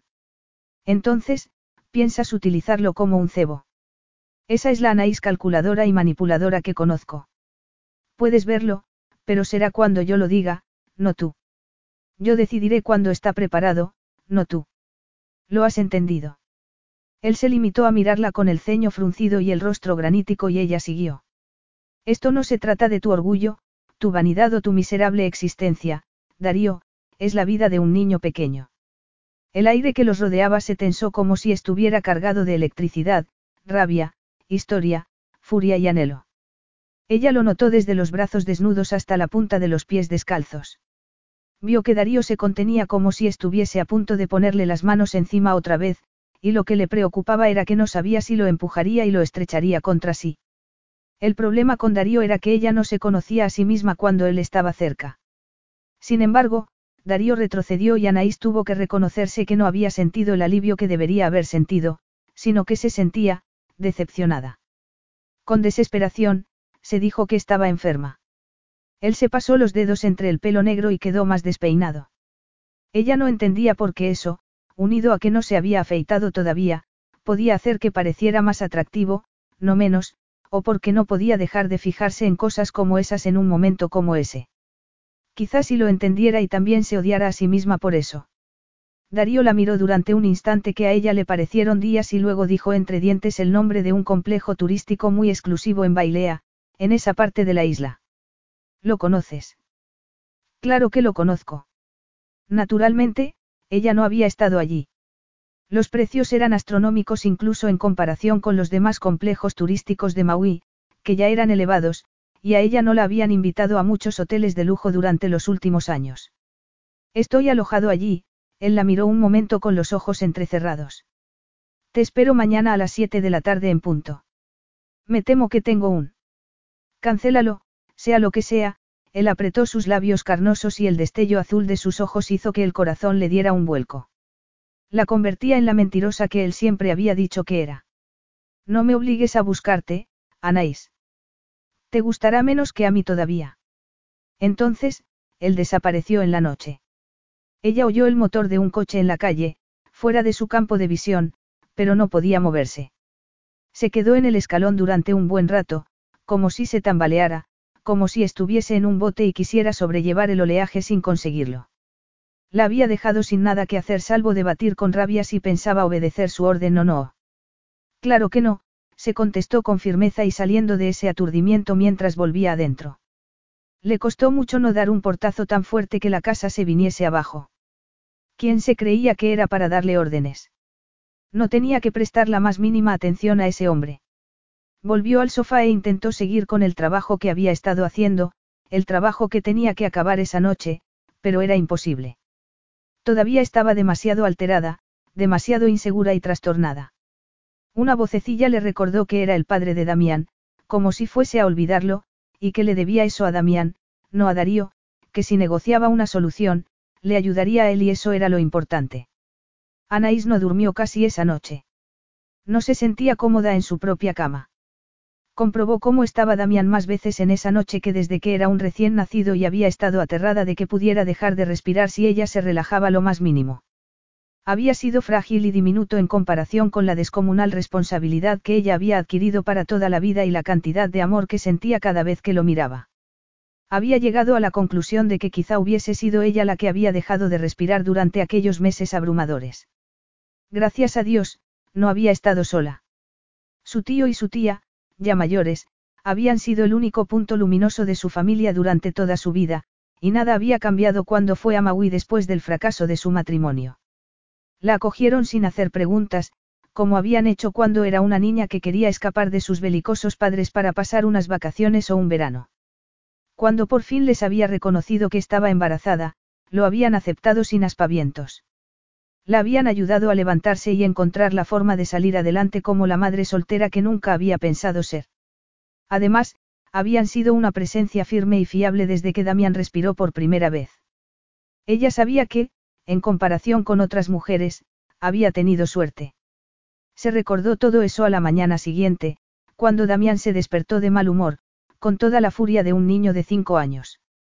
Preparó sus cosas a pesar de sus quejas, se peleó con él para ponerle la ropa del colegio y luego tuvo que amenazarlo, chantajearlo y engatusarlo para montarlo en el coche. Lo dejó en el colegio y se disculpó por soltarles a Damián en ese estado irracional y rebelde. Entonces, fue a su despacho de abogados, donde era socia del único socio, y desapareció detrás del montón de papeles que tenía en la mesa. Se dijo que no tenía ni idea de si pensaba ir a ver a Darío como le habían ordenado. Se lo repitió una y otra vez, pero cuando le llamó su tía y le preguntó si Damián podía quedarse a dormir en su casa, como hacía de vez en cuando, le pareció una señal. Una señal de que debería aprovechar la noche para ponerse al día con el trabajo y no tontear con el peligroso pasado, se dijo a sí misma mientras miraba el móvil con el ceño fruncido. Entonces, cuando esa tarde volvió a casa y pudo ordenar los restos de la rabieta de Damián de esa mañana, empezó a replantearse esa postura. Se imaginaba que lo que Darío veía era una película amable para niños, que todo eran sonrisas y juegos con bonitos juguetes bajo la supervisión alegre de otra persona. Ella también lo había creído hasta que había sido madre. Eso no era la realidad y, desde luego, no era su hijo. De repente, sintió impaciencia por decírselo a Darío. Ni siquiera el montón de carpetas que la esperaba en la mesita baja pudo detenerla. El hombre que tenía carámbanos donde debería tener el corazón no podía querer tener un hijo, independientemente de lo que hubiese dicho en la puerta. ¿Acaso no se lo había dicho miles de veces cuando estuvieron juntos? No había ningún motivo para que eso hubiese cambiado desde entonces. Además, Damián no se merecía un padre que le amargaría la existencia antes o después. Ella había vivido esa vida desdichada y no iba a condenar a su hijo a lo mismo. La recepcionista estaba esperándola cuando consiguió abrirse paso entre el tráfico de finales de verano y aparcó en el aparcamiento del exclusivo complejo turístico. Un empleado le comunicó que el señor Disione estaba esperándola en una de las villas al borde del mar y la acompañó allí como si fuesen a visitar a un miembro de la realeza. Naturalmente, Darío solo se conformaba con lo mejor. Sin embargo, si era sincera consigo misma, no era eso parte del motivo para que lo hubiese encontrado tan fascinante. Había sido un impacto de temeridad controlada, un destello de color en su vida en blanco y negro. Lo habían criado entre algodones y luego, cuando seguían en la universidad, Dante y él habían hecho sus propias fortunas y eso había significado que ninguno de los dos había tenido que preocuparse por tener que prestar atención a las limitaciones que los demás no habían tenido más remedio que soportar. Ella se había criado en medio del fuego cruzado de sus belicosos padres y no había tenido la más mínima idea de cómo divertirse o de enamorarse o de ser disparatada sin ningún motivo, Darío le había enseñado todo eso. Se lo había enseñado y se lo había arrebatado después como si solo hubiese sido un préstamo. Iba poniéndose cada vez más furiosa a medida que avanzaba junto al empleado por los terrenos del hotel más impresionante de Maui y el sol empezaba a acercarse al mar por detrás de unas construcciones bajas y modernas que recordaban la arquitectura antigua de Hawái. La verdad era que había tenido suerte. Ya llevaba años como abogada en uno de los sitios más bonitos del mundo. Le gustaban su trabajo, sus clientes y la vida que se había formado allí. Su profesión era apacible y le permitía ocuparse de Damián y ayudar a sus tíos cuando podía. Estaba muy orgullosa de todo eso, era la vida que se había creado ella sola. Sus padres dejaron de fingir siquiera que tenían alguna obligación hacia ella el día que cumplió 18 años y su marido la había abandonado siete años después, justo cuando había conseguido confiar en él por fin. Efectivamente, sus tíos la habían ayudado lo mejor que habían podido y eso había sido inestimable algunas veces, pero, en definitiva, se había hecho a sí misma.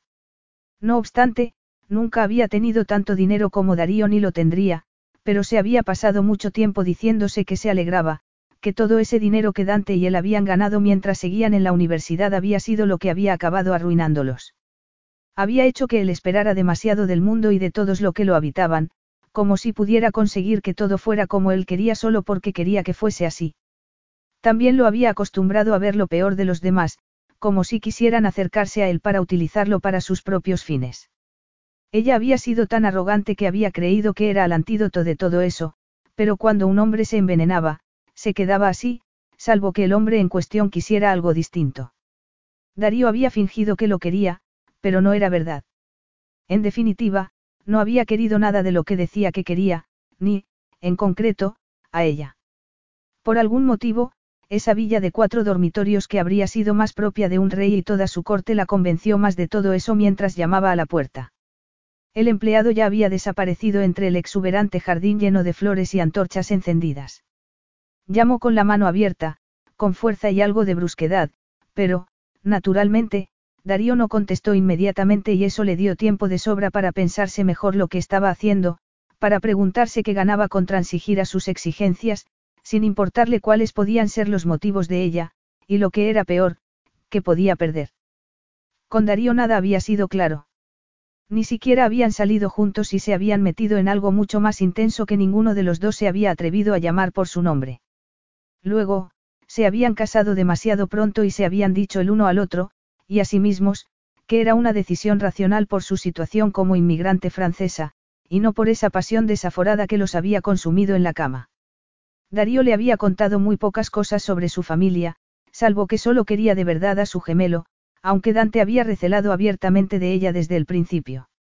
Ella había intentado pasarlo por alto porque estaba metida de lleno en su primer año como abogada y en esa realidad vertiginosa con su primer amante, quien, además, era el marido del que se había enamorado perdidamente aunque no se atrevía a reconocérselo. Quizá no fuese nada sorprendente que todo se desmoronara en solo un año. No podía sacar nada bueno de hurgar en esas viejas heridas, se dijo mientras miraba la puerta con el ceño fruncido. Sin embargo, se recordó que lo hacía por Damián y se lo repitió varias veces mientras volvía a llamar con más fuerza. Esa vez, Darío abrió la puerta de par en par y la dejó sin respiración. Eso la enfureció todavía más. Darío solo llevaba unos amplios pantalones de lino que le colgaban de las finas caderas y resultaba imposible hacer otra cosa que no fuese mirar boquiabierta su impresionante pecho. Se había asegurado a sí misma que no era posible que fuese tan magnífico como recordaba, como si fuese una estatua esculpida en mármol que debería estar en un museo. Había tenido seis años para convencerse de que eso era fruto de su imaginación, pero no lo era. Si acaso, era mucho mejor de lo que recordaba. Era todo músculos fibrosos, bajo una piel suave y olivácea con una ligera mata de vello oscuro que bajaba hasta desaparecer por debajo de esos pantalones que le colgaban tan bajos. Hasta sus pies descalzos eran impresionantes, grandes y manifiestamente varoniles, y ella no podía soportar nada de todo eso. Sobre todo, no podía soportar ese anhelo espantoso que la abría en canal y hacía imposible que se mintiera a sí misma. Lo deseaba. Lo había deseado siempre. La conexión entre ellos lo había sido todo para ella durante un tiempo. Nunca había habido nada tan poderoso y absorbente en su vida, hasta que tomó en brazos a Damián en el hospital. Había sido tan necia que había llegado a pensar que esa conexión era lo que había creado el lazo verdadero entre ellos, que su matrimonio se había celebrado por todos los motivos prácticos que habían analizado racionalmente, por la tarjeta de residencia de ella, porque a Darío le había gustado la idea de tener una abogada en la familia más inmediata para que asesorara a la empresa que su hermano y él dirigían, etc. Todo eso había tenido mucho sentido sobre el papel. Sin embargo, la verdad había sido lo que pasaba cuando se despertaba esa pasión devastadora entre ellos. Siempre, con el más leve contacto, cuando se separaban y volvían a juntarse noche tras noche. Lo que hablaban a la luz de día era su tapadera, su farsa. Las noches eran su verdad.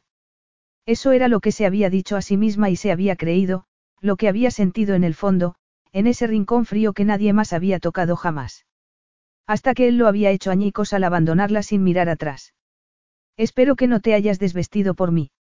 Ella lo dijo con una leve sonrisa, como si le pareciera que su pecho desnudo, una de las siete maravillas del mundo aunque no soportara que todavía se lo pareciera, fuese motivo de bochorno, para él. No volvería a tocarte ni aunque me fuera la vida en ello. Mira lo que pasó la última vez, añadió ella. Capítulo 4. Ya empezamos con las mentiras. Preguntó Darío. Como ella no le había dejado entrar en su casa la noche anterior, algo que le había molestado más de lo que estaba dispuesto a reconocer y que le irritaba cada vez que lo pensaba, le tapó la entrada. Si esa chiquillada lo avergonzaba lo más mínimo, no daba señales de ello. Él solía ignorar las verdades que le resultaban desagradables. Tocarnos nunca ha sido un inconveniente, como creo que sabemos los dos. Ella lo miró como si lo compadeciera y eso hizo que él quisiera hacer todo tipo de cosas que no iba a permitirse hacer, todavía. Entonces era joven y necia, replicó ella en ese tono remilgado que siempre lo había vuelto loco de deseo, y esa vez no era distinta, cielos. Creía que el envoltorio importaba mucho más que lo que había dentro, pero las personas cambian. Lo que no cambia es la memoria selectiva. Es una mentira que te cuentas a ti misma. Afortunadamente, no me conoces lo bastante bien. Anaí se encogió de hombros. Le molestaba que no se hubiese apartado para dejarle entrar, pero no lo demostró. Eso, en cambio, le irritó mucho más a él. Podría haber cambiado de pies a cabeza o podría estar mintiendo como una bellaca, pero ninguna de las dos cosas tiene nada que ver con tu paternidad, ¿verdad? Darío se había despertado cuando eran las ocho en Nueva York, seis horas antes que en ese rincón perdido del mundo. Había pasado un par de horas hablando por teléfono y otra hora trabajando con su ordenador portátil. Luego, había combatido la rabia que lo abrasaba por dentro corriendo por un camino oscuro que llevaba a las playas de roca negra y volcánica. Había recibido el primer amanecer a Bahiano dándose un baño en el asombrosamente cálido mar, había vuelto a su villa y había hecho cien largos en la piscina, con el agua mucho más fresca, para cerciorarse de que se dominaba a sí mismo, pero no lo había conseguido. Había pasado el día entre llamadas y videoconferencias con empleados de todo el mundo y después había salido a correr otra vez por un camino ascendente y mucho más duro, pero tampoco le había servido de nada, cuando Anaís volvió a aparecer delante de él. Estaba tan naturalmente sexy como siempre y eso le disgustaba. Le disgustaba ella. Había estado hermosa el día anterior en aquella casa remota. Había estado ridículamente atractiva la noche anterior con una camiseta y unas mallas que se le ceñían a cada centímetro de sus preciosas piernas, pero lo de ese momento era mucho peor. Se había hecho uno de esos moños complicados y descuidados en apariencia. A él, hacía seis años, le había encantado ver cómo se lo hacía con sus diestros dedos y una serie de horquillas que iba poniéndose de cualquier manera en el pelo sedoso.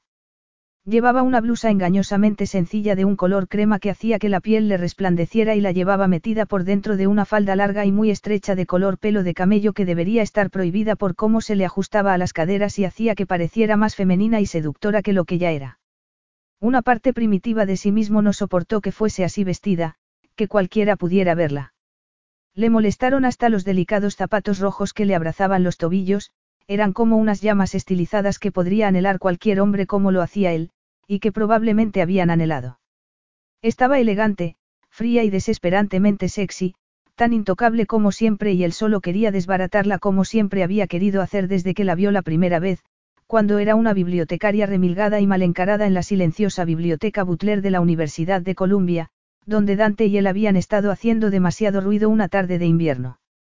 No se acordaba de que habían estado riéndose, Solo se acordaba de que alguien les había hecho callarse y de que, cuando levantó la mirada, había visto a Anaís mirándolo con el ceño fruncido desde detrás de una pila de libros. Había tenido las ganas casi incontrolables de desbaratar ese exterior remilgado, de irritarla para comprobar lo rígida que era de verdad. Había querido despojarla de esa ropa invernal y esa expresión ofendida y comprobar qué tipo de mujer había debajo. Había algo dentro de él, en esa oleada abrasadora que le quemaba las entrañas, que le decía que ya lo sabía. Había querido poseerla en ese momento y lugar, y ese anhelo no había cesado ni entonces ni en ese momento. Además, sabía que esas ganas no tenían nada que ver con el hijo que según ella era suyo y todo que ver con la locura que ya lo dominó una vez. Ten cuidado, hermano, le había advertido Dante en tono burlón cuando él no dejó de mirarla en la biblioteca hasta que ella, sonrojada, apartó la mirada. Te comerá vivo. A él no le había gustado aquello. Su relación con su hermano no había sido la misma desde un incidente con una mujer con la que se habían acostado los dos cuando eran más jóvenes. Se habían perdonado el uno al otro, no a la mujer, pero él no había vuelto a confiar en Dante como antes y eso se había notado en la empresa. Por entonces, él había estado abrumado porque estaba intentando resolver el futuro de la empresa, un año antes de que la vendieran, y le parecía que Dante no quería asumir su parte de la responsabilidad. Había querido dar un puñetazo a su hermano allí mismo, en la biblioteca, por haber mirado a la misma chica guapa de una manera que no le había gustado. No le había dado más importancias entonces, pero tampoco lo había olvidado. Más tarde, cuando Anaís había recogido sus cosas y había salido, él fue a seguirla para encontrarse con ella, accidentalmente, pero su hermano se había reído en su cara. No me eches la culpa cuando te arruine la vida, le había avisado Dante. Es algo que puedo garantizarte. No tienes ni idea de lo que estás hablando, él se había puesto el chaquetón, no le había dado un puñetazo a su gemelo. Esas son tus perversiones personales. Hay una ciudad llena de mujeres que te tirarían las bragas si les sonrieras, que ya lo han hecho, y tú quieres perseguir a la única a la que has disgustado a simple vista. Es posible que yo no sea el pervertido. Él parpadeó en ese momento, le pasmó que esos recuerdos que solía tener bien enterrados se hubiesen adueñado de él de esa manera.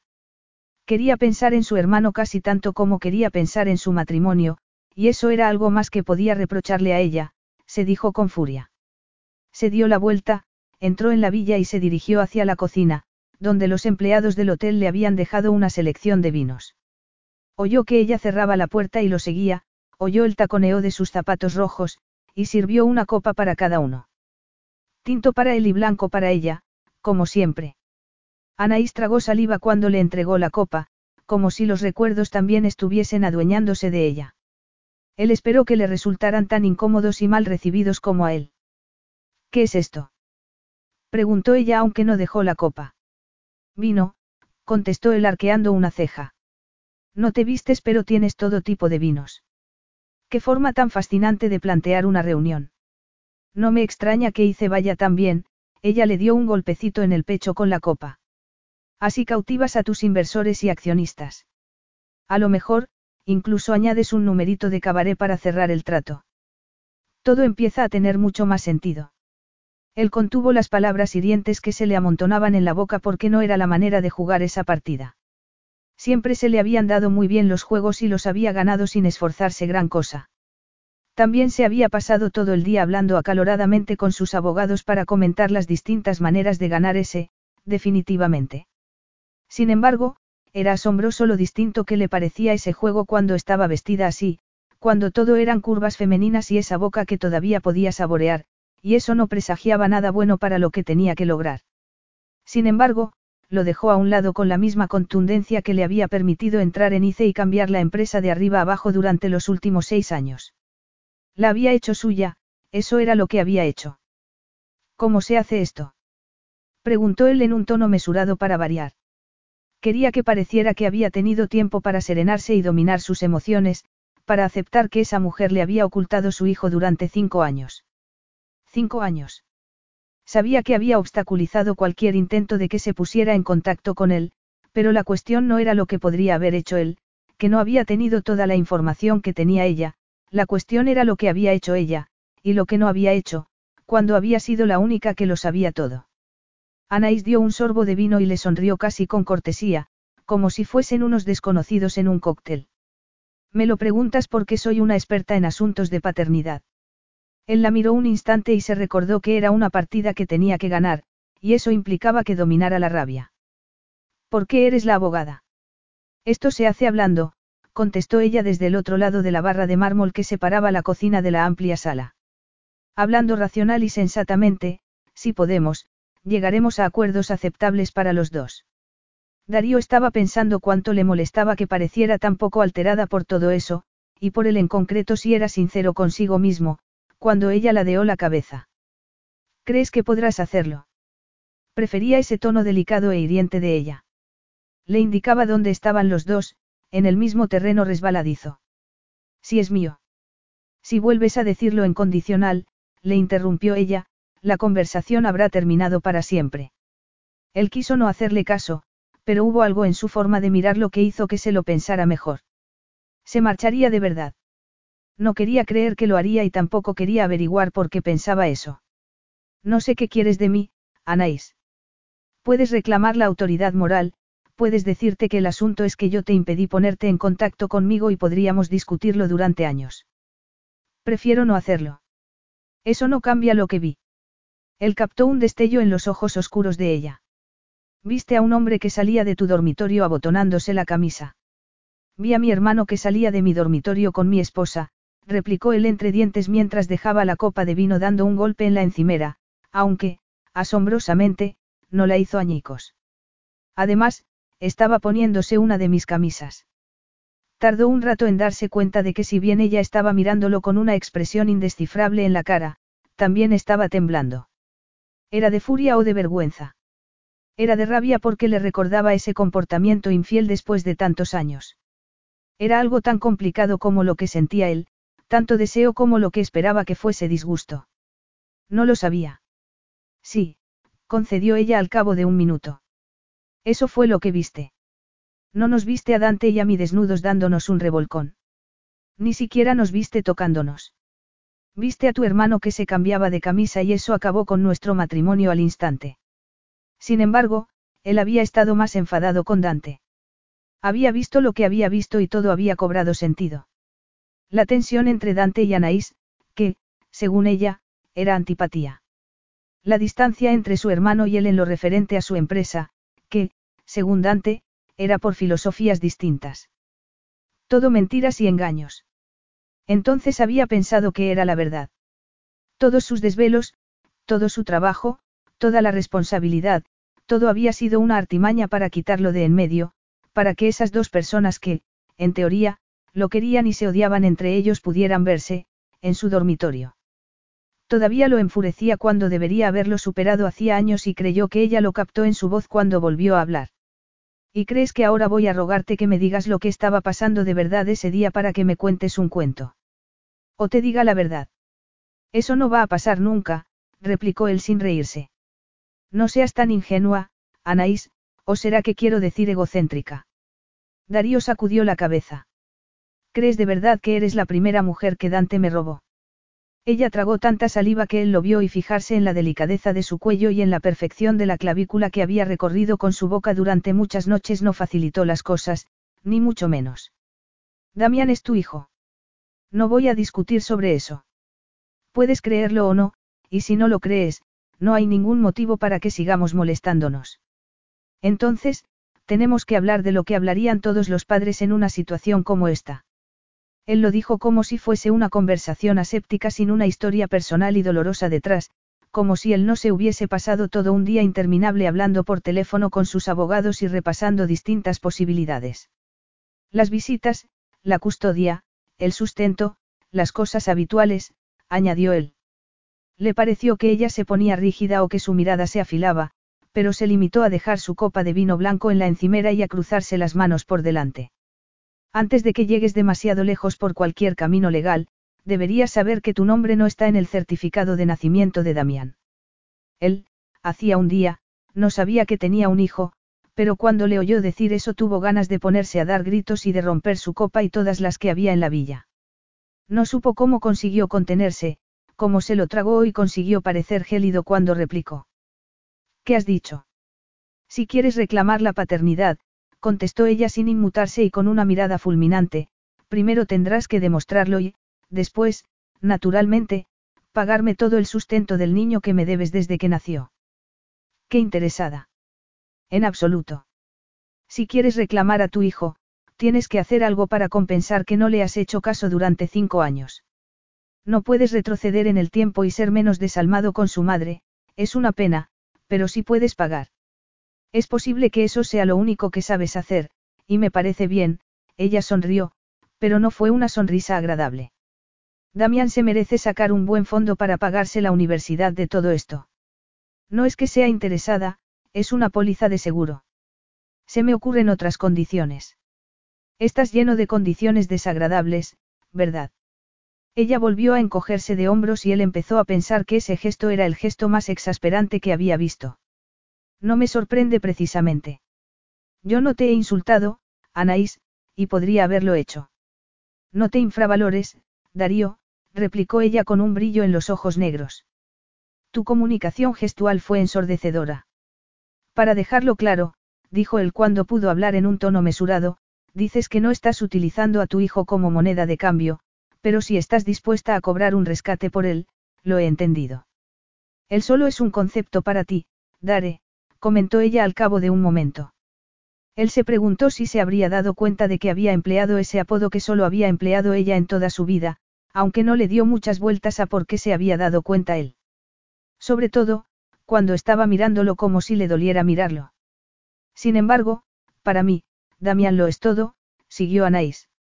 Ella sacudió la cabeza como si él le pareciera un gusano. No había ni un motivo para que le preocupara lo que esa mujer pensaba de él, la opinión que tenía de él. Ni el más mínimo motivo. Sin embargo, él no estaba haciendo eso para dilucidar las cosas que había entre los dos. Le daba igual. Eso se trataba del hijo que ella le había ocultado. Ese era el único motivo para que no se hubiese marchado a Nueva York en cuanto tuvo los pendientes. Había trazado un plan y pensaba llevarlo a cabo al pie de la letra, le daba igual lo que pensara de él, lo que le llamara o cualquier cosa parecida. Todo eso le daba igual. Entonces, ¿por qué le costaba tanto recordarlo? Anaís no pudo soportar cómo la miró y se dio la vuelta para dirigirse hacia las puertas abiertas que daban a su terraza, que tenía una vista maravillosa del mar y del sol rojo que se hundía en el horizonte. También tenía su propia playa al final de un sendero ondulante. Podía ver el resplandor de la arena blanca bañada por los últimos rayos de sol del día y las olas que rompían con suavidad en la orilla, como si lo hicieran solo para ellos dos. Darío se quedó en silencio un buen rato, pero ella no se dio la vuelta para ver el motivo. Notó que se acercaba y apareció a su lado abotonándose una camisa hecha con el mismo lino que los pantalones. También era negra y no supo que era peor, si que estuviese delante de ella con el pecho desnudo y tentándola, o vestido como un amante despreocupado recién salido de uno de esos sueños que fingía no tener. Lo siento, dijo él. Eso le asombró tanto que Anaís giró la cabeza para ver si estaba tomándole el pelo, pero su mirada azul y abatida estaba clavada en el mar, no en ella. No quería que la conversación bajara a ese nivel, siguió él. No quería que vinieras aquí por eso. Me imagino que querías pasarme por la cara tu poderío, ella lo dijo en un tono más amargo que el que había querido, más afectado, pero no podía controlarlo como debería. Esta villa tiene que costar cinco mil dólares la noche, por lo menos. ¿Te preocupa cómo me gasto el dinero? Estoy sinceramente conmovido. Ella vio una sombra implacable y despiadada en su rostro, pero desapareció enseguida. No se la había imaginado, pero tampoco sabía a qué estaba jugando y se dijo que le daba igual. No hace ninguna falta que nos peleemos, siguió él en voz baja y casi amable, algo que a ella le pareció alarmante. Seis años es mucho tiempo. No veo el motivo para que no podamos hablar tranquilamente sobre lo que es mejor para Damián. Fuimos racionales una vez y seguro que podemos volver a serlo. Eso era exactamente lo que Anaí se había dicho que quería y más de lo que había soñado que fuese posible con Darío. Entonces, ¿por qué no lo creía del todo? Me gusta, reconoció ella y, a pesar de la sensación de que no era verdad, intentó ser la persona generosa que debía ser por su hijo. Naturalmente, me gustaría que Damián te conociera, pero entenderás que es un niño pequeño, ¿verdad? Vino al mundo cuando quiso y sigue así desde entonces. Si te imaginas que es una criatura angelical que te mirará y te llamará papá y que será una especie de extensión de tus caprichos, me temo que Damián no es así.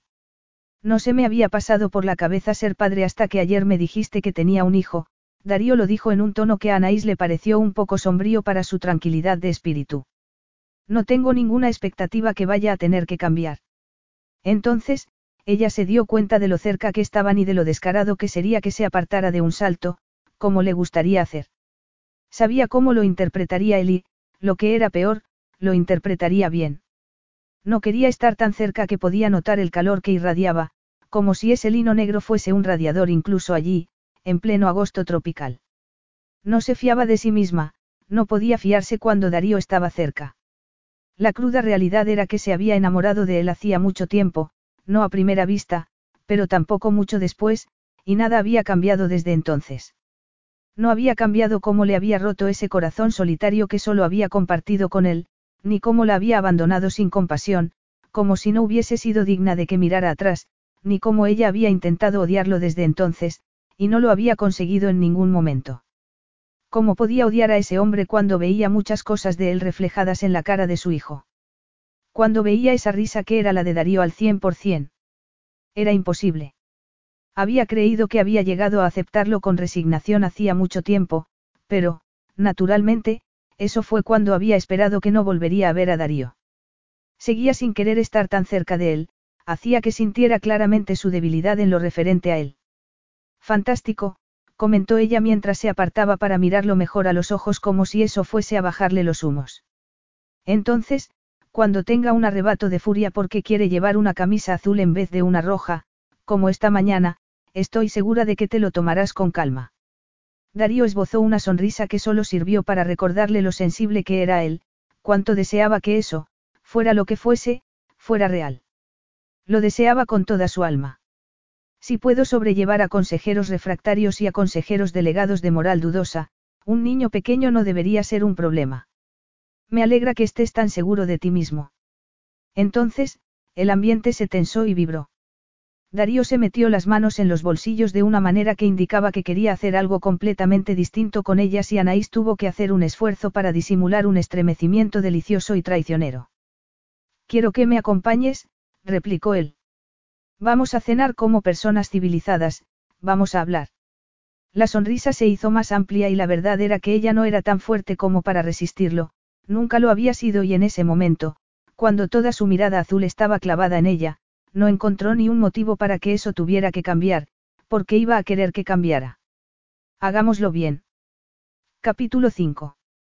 Esa noche, mucho más tarde, Anaís se apartó de la mesa del reservado del restaurante al aire libre del complejo turístico e intentó advertirse, una vez más, de que tenía que ir despacio, mantener la perspectiva.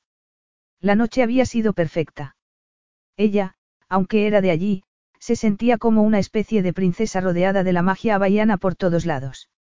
Los habían acomodado en aquel rincón tan romántico del restaurante donde no había nada entre el mar y ellos, salvo una franja de roca volcánica, y los demás comensales estaban entre la oscuridad que había detrás de ellos. Las antorchas brillaban en el espeso aire y la brisa hacía que los mechones que caían del moño le acariciaran las mejillas como los dedos de un amante. Sin embargo, ella solo había tenido un amante y sus dedos eran implacables y exigentes por muy delicada que fuese la caricia. La comida había sido exquisita, la típica mezcla havaiana de aromas y sabores inesperados, y maravillosamente presentada. Ella, sin embargo, intentó por todos los medios mantener la atención en su hijo, no en el padre de este. Intentó resistirse a la magia engañosa de toda esa elegancia y lujo natural, y al hombre que la había hecho posible. Intentó, lo mejor que pudo, mantener altas las defensas, no interpretar nada de todo eso, seguir tan gélida como debería haber sido sin importarle lo cautivador que era cada bocado que daba, sin importarle lo cautivador que era el hombre que tenía enfrente, lo cual, era mucho más preocupante. Darío había sufrido una especie de transformación durante el paseo desde su villa al restaurante. Había desaparecido el hombre osco e inflexible que se había encontrado el día anterior en la casa de Fujinawa y en su lugar estaba, sino exactamente el hombre con el que se había casado hacía seis años, el hombre más parecido que podía imaginarse después de esos seis años separados, y lo que su risa no consiguió hacerle a su corazón después de tanto tiempo, el vino que no dejó de servirles y consiguió hacérselo a su cabeza. Lo miró por encima de la mesa. Las llamas de las antorchas hacían que se pareciera a uno de los muchos sueños que había tenido durante aquellos solitarios años, al hombre que había llegado a creer que había sido fruto de su imaginación. Habían hablado de todo un poco durante la cena. Ella había hablado de Damián, de cómo era, de lo gracioso que podía ser, de esas cosas que resaltaban al niño tan encantador que ella creía que era, casi siempre. Darío había hablado sobre el trabajo que absorbía su vida y lo había contado de tal manera que quedaba claro que hacía exactamente lo que tenía que hacer. Le había preguntado a ella sobre su trabajo de abogada. Ella le había preguntado si le gustaba haberse hecho tan famoso por méritos propios, al margen de su familia. Hablaron con la misma naturalidad de siempre, sortearon las rocas y las corrientes subterráneas que había entre ellos, se quedaron en la superficie de las cosas en vez de tropezarse con los obstáculos. Era lo bastante real, hasta, agradable. La serenaba y le producía lo que sabía que era una sensación falsa de seguridad.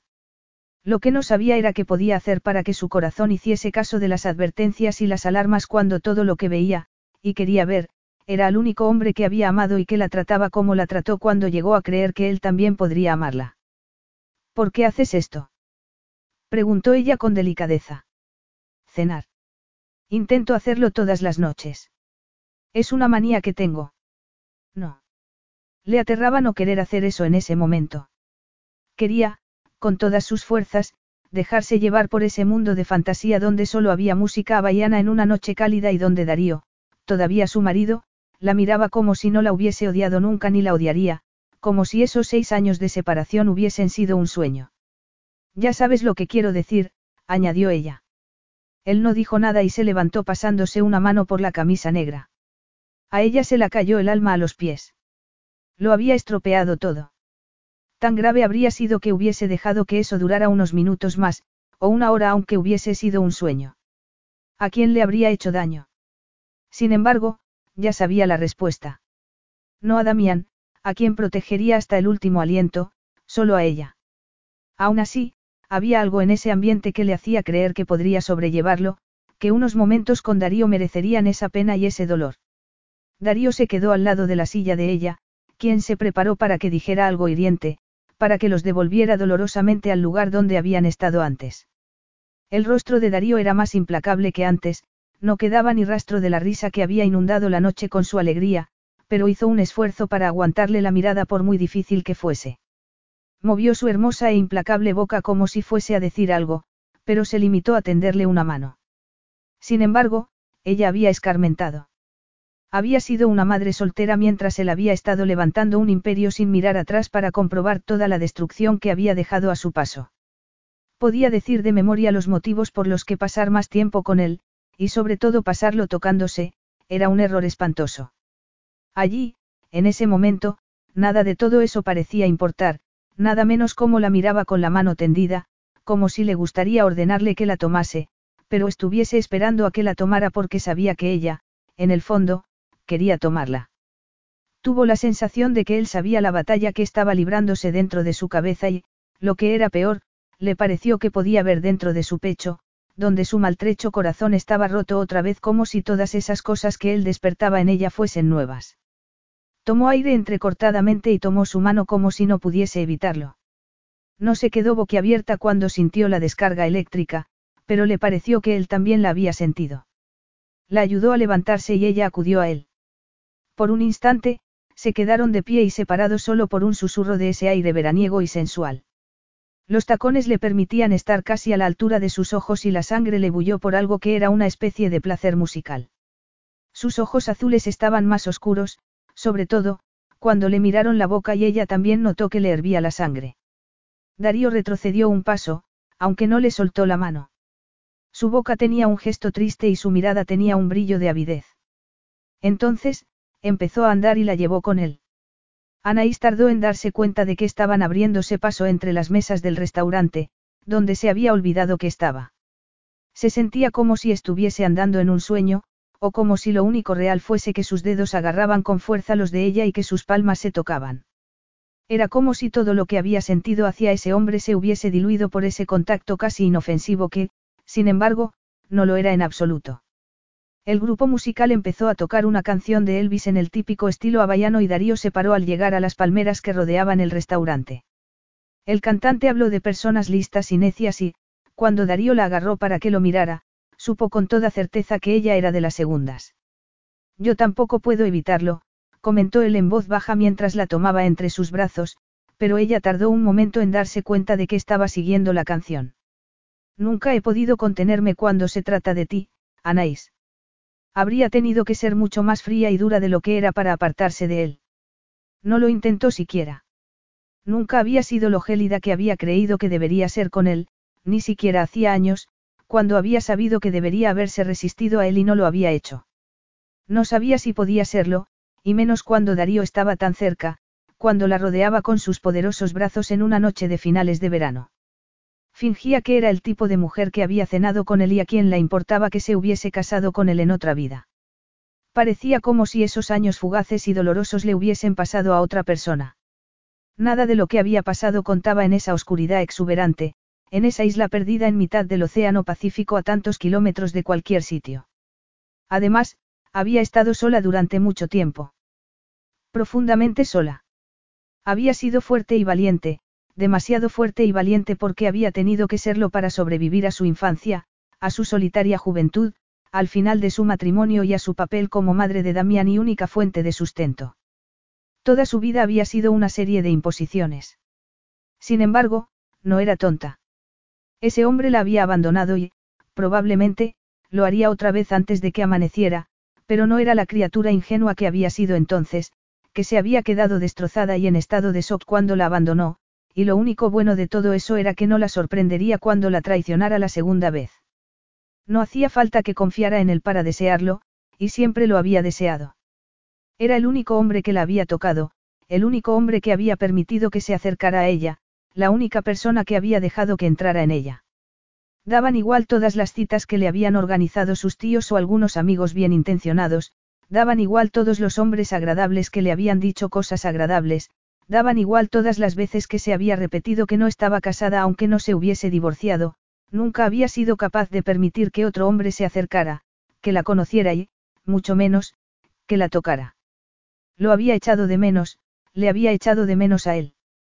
Una vocecilla tan peligrosa y seductora como esa noche larga y perfecta le dijo que todavía era su marido, que, independientemente de lo que hubiese pasado entre ellos, lo había amado, que era posible que eso fuese lo único que importaba. Se estrechó contra él y se dijo que le daba igual lo que pasara después, fuese al día siguiente o al cabo de dos semanas, que eso era lo único que le importaba allí y en ese momento, donde nadie podía verlo si nadie lo sabría. Estaba muy cansada de estar tan sola. Quizá eso la debilitara, pero decidió que también le daba igual cuando él podía conseguir que todo se esfumara. Él podía conseguirlo. Había conseguido que ciudades enteras se esfumaran con una risa y el mundo entero con un beso. Él era mucho más mágico de lo que se merecía ser. Ella solo quería saborear otra vez un poco de ese olvido. ¿Acaso no se lo había ganado? Rodeó el cuello de Darío con los brazos y él le acarició la espalda con un ritmo indolente. Una oleada abrasadora se adueñó de ella hasta que se derritió entre las piernas. Fue ella quien se incorporó y lo besó. Lo besó en los labios con todos esos sueños que había acumulado a lo largo de esos años interminables. Vertió todas las peroratas que había dirigido contra su propio reflejo, no contra él, todas las lágrimas, el miedo y la pérdida. Lo besó con su corazón roto y el terror de ser madre. Lo besó una y otra vez con tanta fuerza como miedo, las dos caras de la misma moneda. Por fin, después de tantos años, besó a Darío para despedirse de él, y él la dejó. Darío le tomó la nuca con una mano y correspondió al beso como si supiese lo que estaba haciendo ella. Ella estaba temblando y notó una lágrima en la mejilla, pero también le dio igual. Eso era una catarsis, un ritual de pérdida y abandono con seis años de retraso. Entonces, se apartó. No había querido apoyar la frente en la de él mientras tomaba aliento, pero tampoco se apartó cuando se dio cuenta de qué era lo que había hecho. Mejor. Le preguntó él con una voz ronca que no parecía la suya. A ella solo se le ocurrió decir la verdad, como si esa brisa havaiana que le acariciaba la piel la obligara a confesarse. No, la verdad es que no. Perfecto, una risa viril le recorrió la espalda e hizo que se estremeciera. Me toca a mí. Entonces, su boca se apoderó de la de ella y se hizo con el dominio. Darío debería haber sentido que la victoria lo dominaba por dentro, debería haberse sentido desenfrenado por el triunfo y por la sensación de haberlo logrado. Se había propuesto seducir a su esposa descarriada y lo había conseguido. Sin embargo, solo podía concentrarse en el sabor de su boca y, lo que era mejor, en cómo se amoldaba su cuerpo contra el de él. Sus pechos, bajo la delicada seda color crema, eran una tortura para él. Tenía los brazos alrededor de su cuello y se arqueaba contra él, pero no era suficiente ni mucho menos. No podía tenerla lo bastante cerca por mucho que la besara y tampoco podía fingir que lo que estaba sintiendo se pareciera lo más mínimo a la venganza. Dejó a un lado esa verdad desesperante y se dejó arrastrar por la tormenta. Tomó su boca con una voracidad que podría haberlo preocupado si se hubiese parado a pensarlo, pero la tormenta, la descarga eléctrica que saltaba entre ellos, lo arrastraba. Solo existía esa perfección deslumbrante, el roce de su lengua, la sensación de tener a Anaís entre los brazos otra vez, por fin. Le daba igual que tenía que pasar después y por qué. Solo le importaba que la poseía completamente en ese momento. Para siempre, le susurró una parte traicionera de sí mismo, antes de que volviera a perderla. No supo cómo pudo separar su boca de la de ella cuando era lo que menos quería hacer. No sabía casi dónde estaba y también le daba igual. Solo sabía que la necesitaba desnuda y, aunque hasta ese momento habían sido muy complacientes en el hotel, no verían con buenos ojos que la desvistiera allí mismo y la tomara contra la palmera más cercana. Eso quería decir que tenían que irse a otro sitio, inmediatamente. La tomó en brazos sin pensárselo dos veces y empezó a recorrer el sendero que llevaba a su villa. Cada segundo que pasaba sin tenerla entre los brazos como tenía que tenerla era una tortura. El peso de ella estrechada contra él no era suficiente. Sus brazos alrededor del cuello solo eran una provocación. Su forma de inclinar la cabeza para mirarlo con esa expresión seria que no disimulaba el deseo que se reflejaba en sus ojos hacía que la voracidad que lo devoraba por dentro amenazara con ponerlo de rodillas. Entonces, cuando entró en su villa, cuando cruzó la sala y entró en el enorme dormitorio principal, se dio cuenta de que lo que estaba haciendo no se correspondía con el plan que había ideado precipitadamente. Eso no era una seducción deliberada y pensada para dejarla destrozada y que no pudiera levantar ni un dedo para impedir lo que pasaría después. Eso era una destrucción mutua y no tenía ni idea de lo que estaba haciendo. Sabía que debería recular, parar eso en ese instante.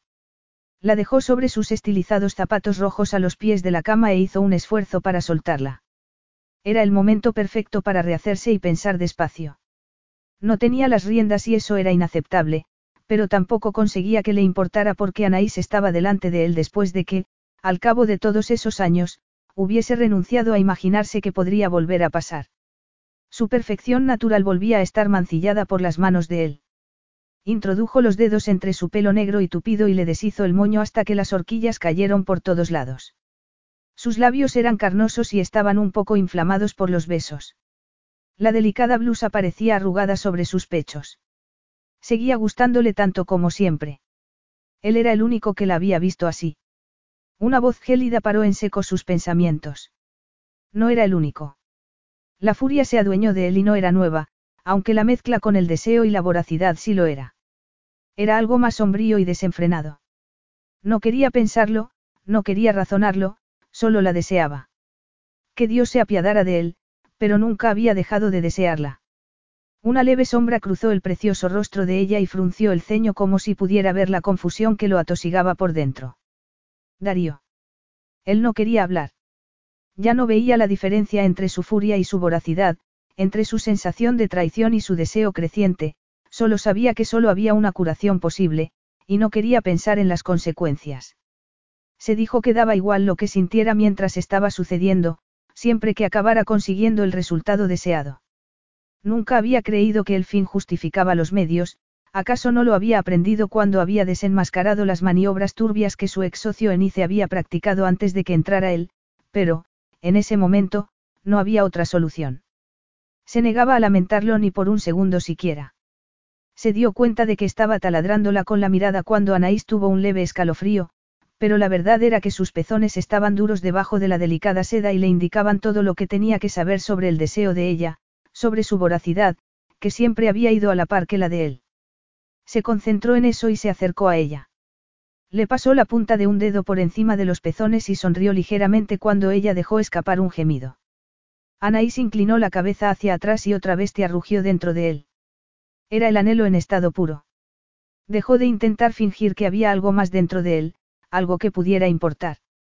Introdujo una mano entre su pelo y bajó los labios a su cuello para deleitarse con la firmeza de su piel y su olor, tan exclusivo de ella como recordaba. Le levantó la camisa con la mano que le quedaba libre, hasta que tuvo que soltarle el pelo para terminar de quitársela por encima de la cabeza. Seguía teniendo los brazos levantados cuando volvió a pasarle los labios por el cuerpo y notó que se estremecía. Sus pechos, pequeños y perfectos, eran tan exquisitos como los recordaba y le encantó comprobar que seguía sin llevar sujetador. Eso significaba que podía abrazarla con las manos en la espalda y tomarle uno de los oscuros pezones con la boca, y succionarlo. Anaís hizo un ruidito que Darío no se había dado cuenta de que lo había obsesionado durante años, el ruidito de avidez y anhelo. Además, el sabor de ella era adictivo, era un sabor a almizcle dulce con un toque salado. Pasó la boca al otro pecho para cerciorarse y le mordió ligeramente el pezón hasta que ella gimió con la cabeza echada hacia atrás y agarrándole los bíceps como si quisiera dejar grabadas las huellas dactilares. Darío se apartó y le dio la vuelta hasta la tuvo contra los pies de la cama con el trasero en alto. Seguía siendo tan hermosa como recordaba y se dijo que lo que sentía no era una punzada de dolor o pérdida. Se concentró en su sedosa espalda y en la redondez de sus caderas. No podía soportar el obstáculo de su falda y le bajó la cremallera hasta que le cayó a los pies y se quedó solo con esos zapatos rojos y el tanga del mismo color. Creyó que iba a explotar en ese preciso instante. Sin embargo, se quitó la camisa y el pantalón, se puso detrás de ella y se deleitó con el sonido de su respiración entrecortada en la habitación silenciosa. ¿Y los zapatos? Susurró ella cuando le acarició las caderas como si quisiera memorizarlas otra vez. Déjatelos puestos, murmuró él. Se dejó arrastrar por ella. Expulsó el pasado de su cabeza y se sumergió en ella como quería hacer, en la calidez de su piel en las manos, en los delicados gemidos que iban convirtiéndose en jadeos, volvió a darle la vuelta, la tumbó en la cama y fue detrás. La besó con más avidez y esa vez le dio igual donde estuvieran, esa vez no tenía que parar. No podía imaginarse que volvería a pasar otra noche con ella después de lo que tenía pensado hacer al día siguiente, y esa vez no era como la última noche que habían pasado juntos hacía seis años, cuando no sabía que estaba traicionándolo y que sería la última vez que la vería. No, esa vez estaba preparado. Esa vez sabía perfectamente lo que echaría de menos y lo que le dolería, por mucho que le fastidiara reconocérselo a sí mismo. Por eso, la besó como si estuviese ahogándose y, cuando no pudo más, volvió a dedicar toda la atención a sus pechos. Ella se arqueó con los brazos por encima de la cabeza, completamente entregada, y él empezó a bajar. Le dejó un rastro ardiente en el abdomen y llegó hasta el tanga rojo. Se pasó sus largas piernas por encima de los hombros y le mantuvo los muslos separados. Le gustaba cómo temblaba, cómo se le entrecortaba la respiración y cómo se apoyaba en los codos para mirarlo. La miró un momento a los ojos. Si no estuviese escarmentado, se habría creído ese brillo de vulnerabilidad de sus ojos oscuros, ese leve temblor de emoción de su carnoso labio inferior. Si todavía fuese el necio que había sido, eso lo habría desgarrado por dentro, y sintió un vacío por dentro, como si lo hubiese desgarrado. Sin embargo, eso solo era otro espectro y no había cabida para eso. Solo era sexo, nada más. Posó la boca en el encaje rojo que tenía entre las piernas y consiguió que ella dijera su nombre mientras se estremecía con los tacones clavados en su espalda. Cuando por fin dejó escapar ese sonido agudo que tanto le gustaba a él, apartó el tanga rojo brillante y lamió su calidez.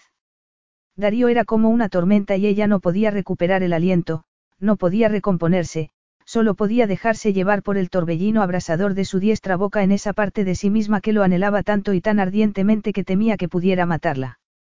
Avivaba esa llamarada con sus labios y su lengua, y con el roce de su barbilla, que no se había afeitado todavía. Era como si él la hubiese enchufado a la corriente eléctrica. Vibraba, ardía en llamas una y otra vez. Introdujo las manos entre su pelo como si tuviera que aferrarse a algo mientras la lamía y la arrastraba al olvido. Casi se había olvidado de que la había hecho añicos, de ese dolor monstruoso que solo él podía aliviar, y del espantoso anhelo que solo él despertaba en ella y solo él podía sofocar. Cuando volvió un poco en sí, él ya estaba moviéndose, estaba bajándole el tanga por las piernas y quitándole los zapatos. Los tiró uno por cada lado y a ella le pareció oír el golpe en el suelo, aunque quizá fuesen los latidos de su pobre corazón que le dejaban una deliciosa sensación de algo parecido a la impotencia mientras intentaba apaciguar la respiración. No podía ni moverse ni pensar ni preocuparse por no poder hacer ninguna de las dos cosas. Un estremecimiento seguía al anterior y la dejaban inerte en medio de su cama. Oyó que rasgaba un envoltorio, lo que significaba que estaba poniéndose un preservativo, y Darío se puso encima de ella apoyado en los codos. Por un momento abrasador, lo único que hizo fue mirarla fijamente. Sus ojos azules brillaban con la misma pasión que se había adueñado de ella, resplandecían como si ella no se hubiese hecho pedazos bajo su diestra boca, como si nunca la hubiese arrojado por ese precipicio antes.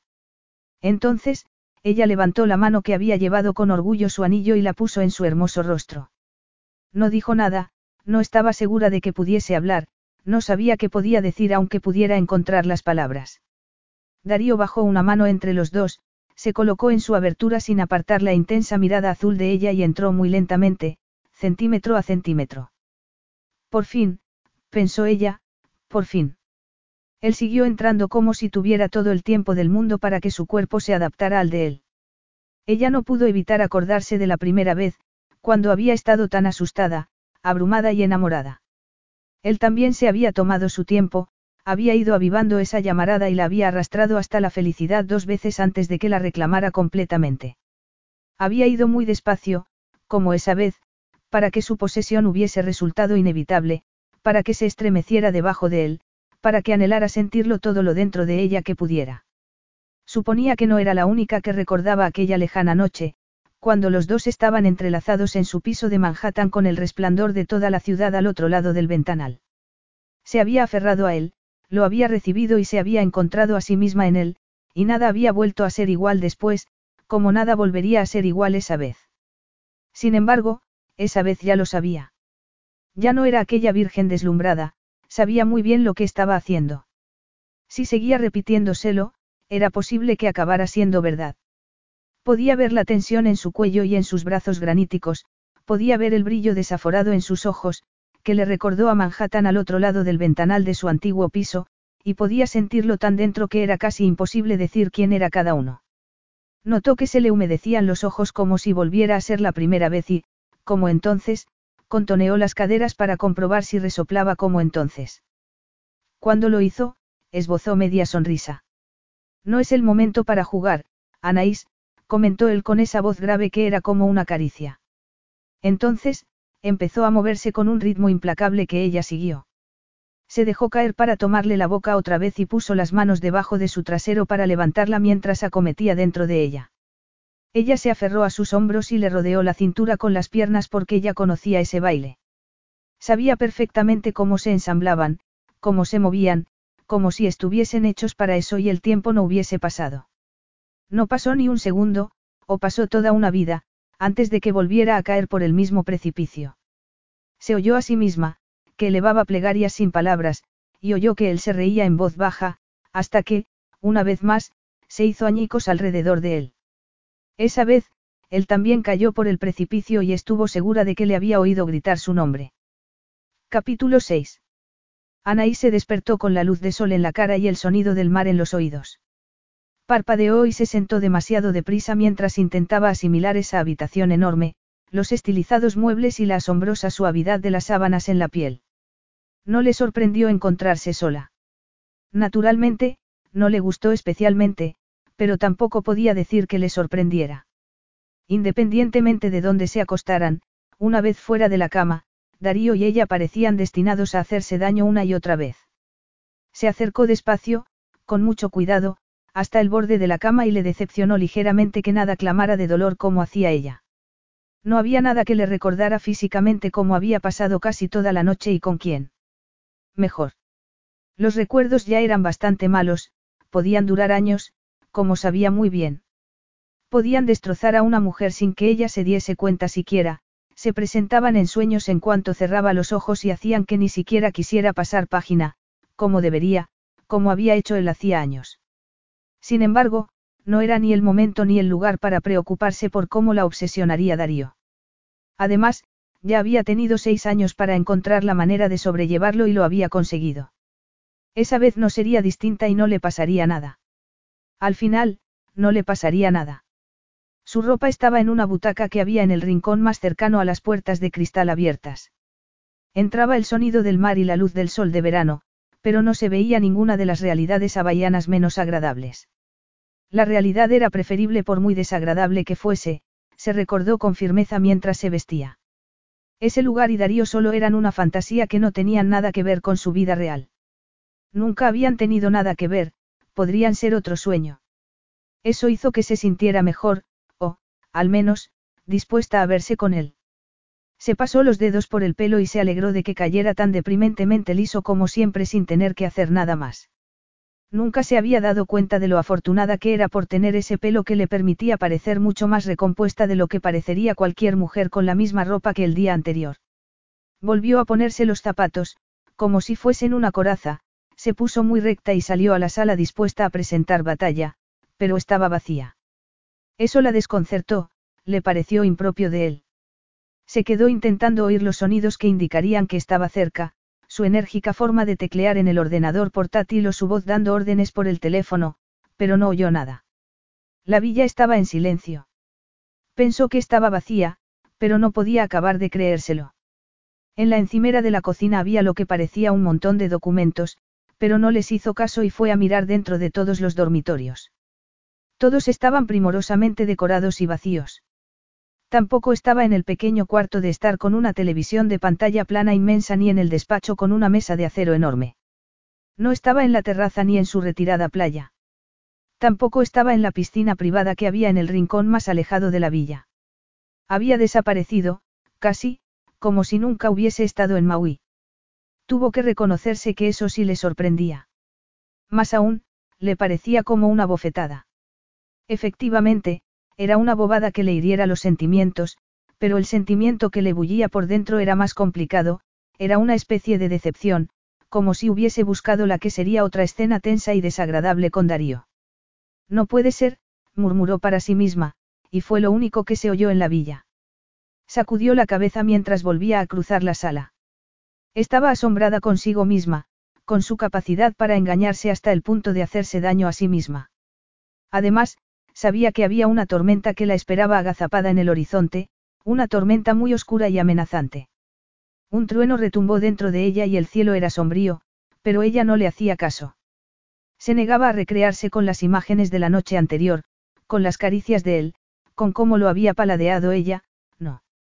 Fingía que no pasaba nada, que estaba bien.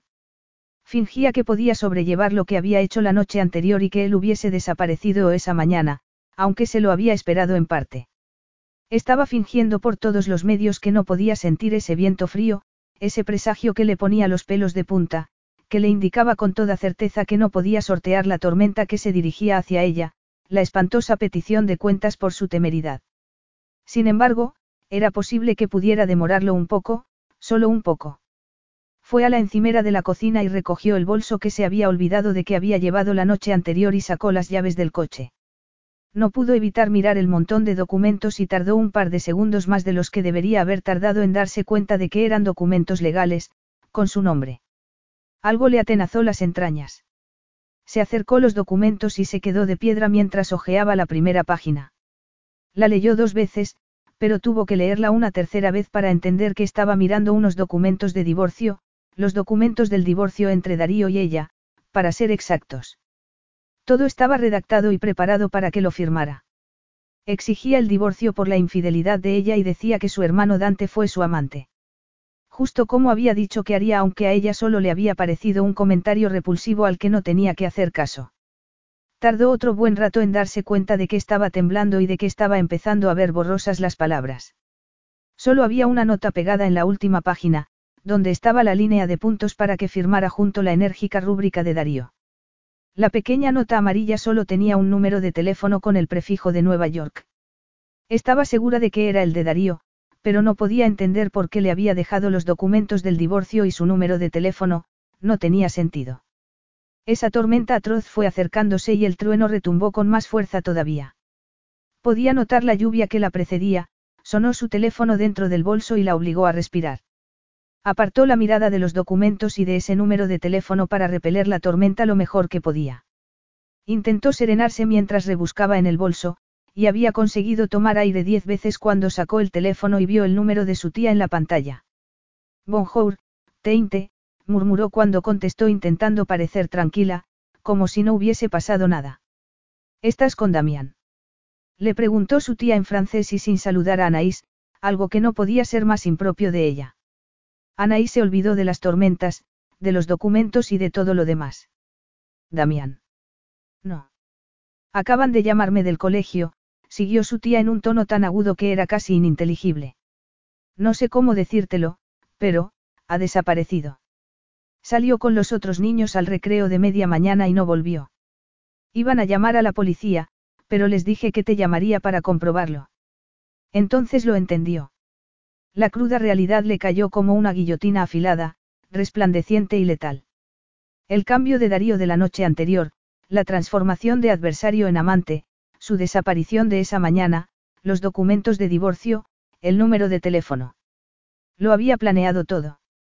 Sobre todo, que ella se entregara sensualmente en la cama, no una vez ni dos, sino tres veces antes de que cayera dormida y agotada entre la luz azulada del amanecer. No, Teinte, consiguió decir ella aunque no entendió cómo consiguió no desmoronarse. Diles que no llamen a la policía, que no pasa nada. Sé dónde está. Pero Anaís. Lo explicaré todo cuando llegue a casa. No era mentira del todo, aunque tampoco sabía por dónde empezaría. Cortó la llamada de su tía y volvió a pasar las páginas de los documentos hasta que llegó a las firmas y ese número de teléfono provocador. Tuvo que intentarlo dos veces para entenderlo bien porque las manos le temblaban y le parecía que los pulgares eran del doble del tamaño que antes. Sonó una y otra vez. Anaís creyó que había envejecido mil años antes de que oyera que el teléfono volvía a sonar y la voz serena de Darío, tan efectiva como un puñetazo en la boca del estómago. Se dobló por la mitad encima de la encimera. Anaís. ¿Dónde está? Preguntó ella en un tono áspero y atroz. ¿Qué has hecho? Está perfectamente, contestó Darío sin inmutarse. Está viendo una película en su tableta. Eres un malnacido.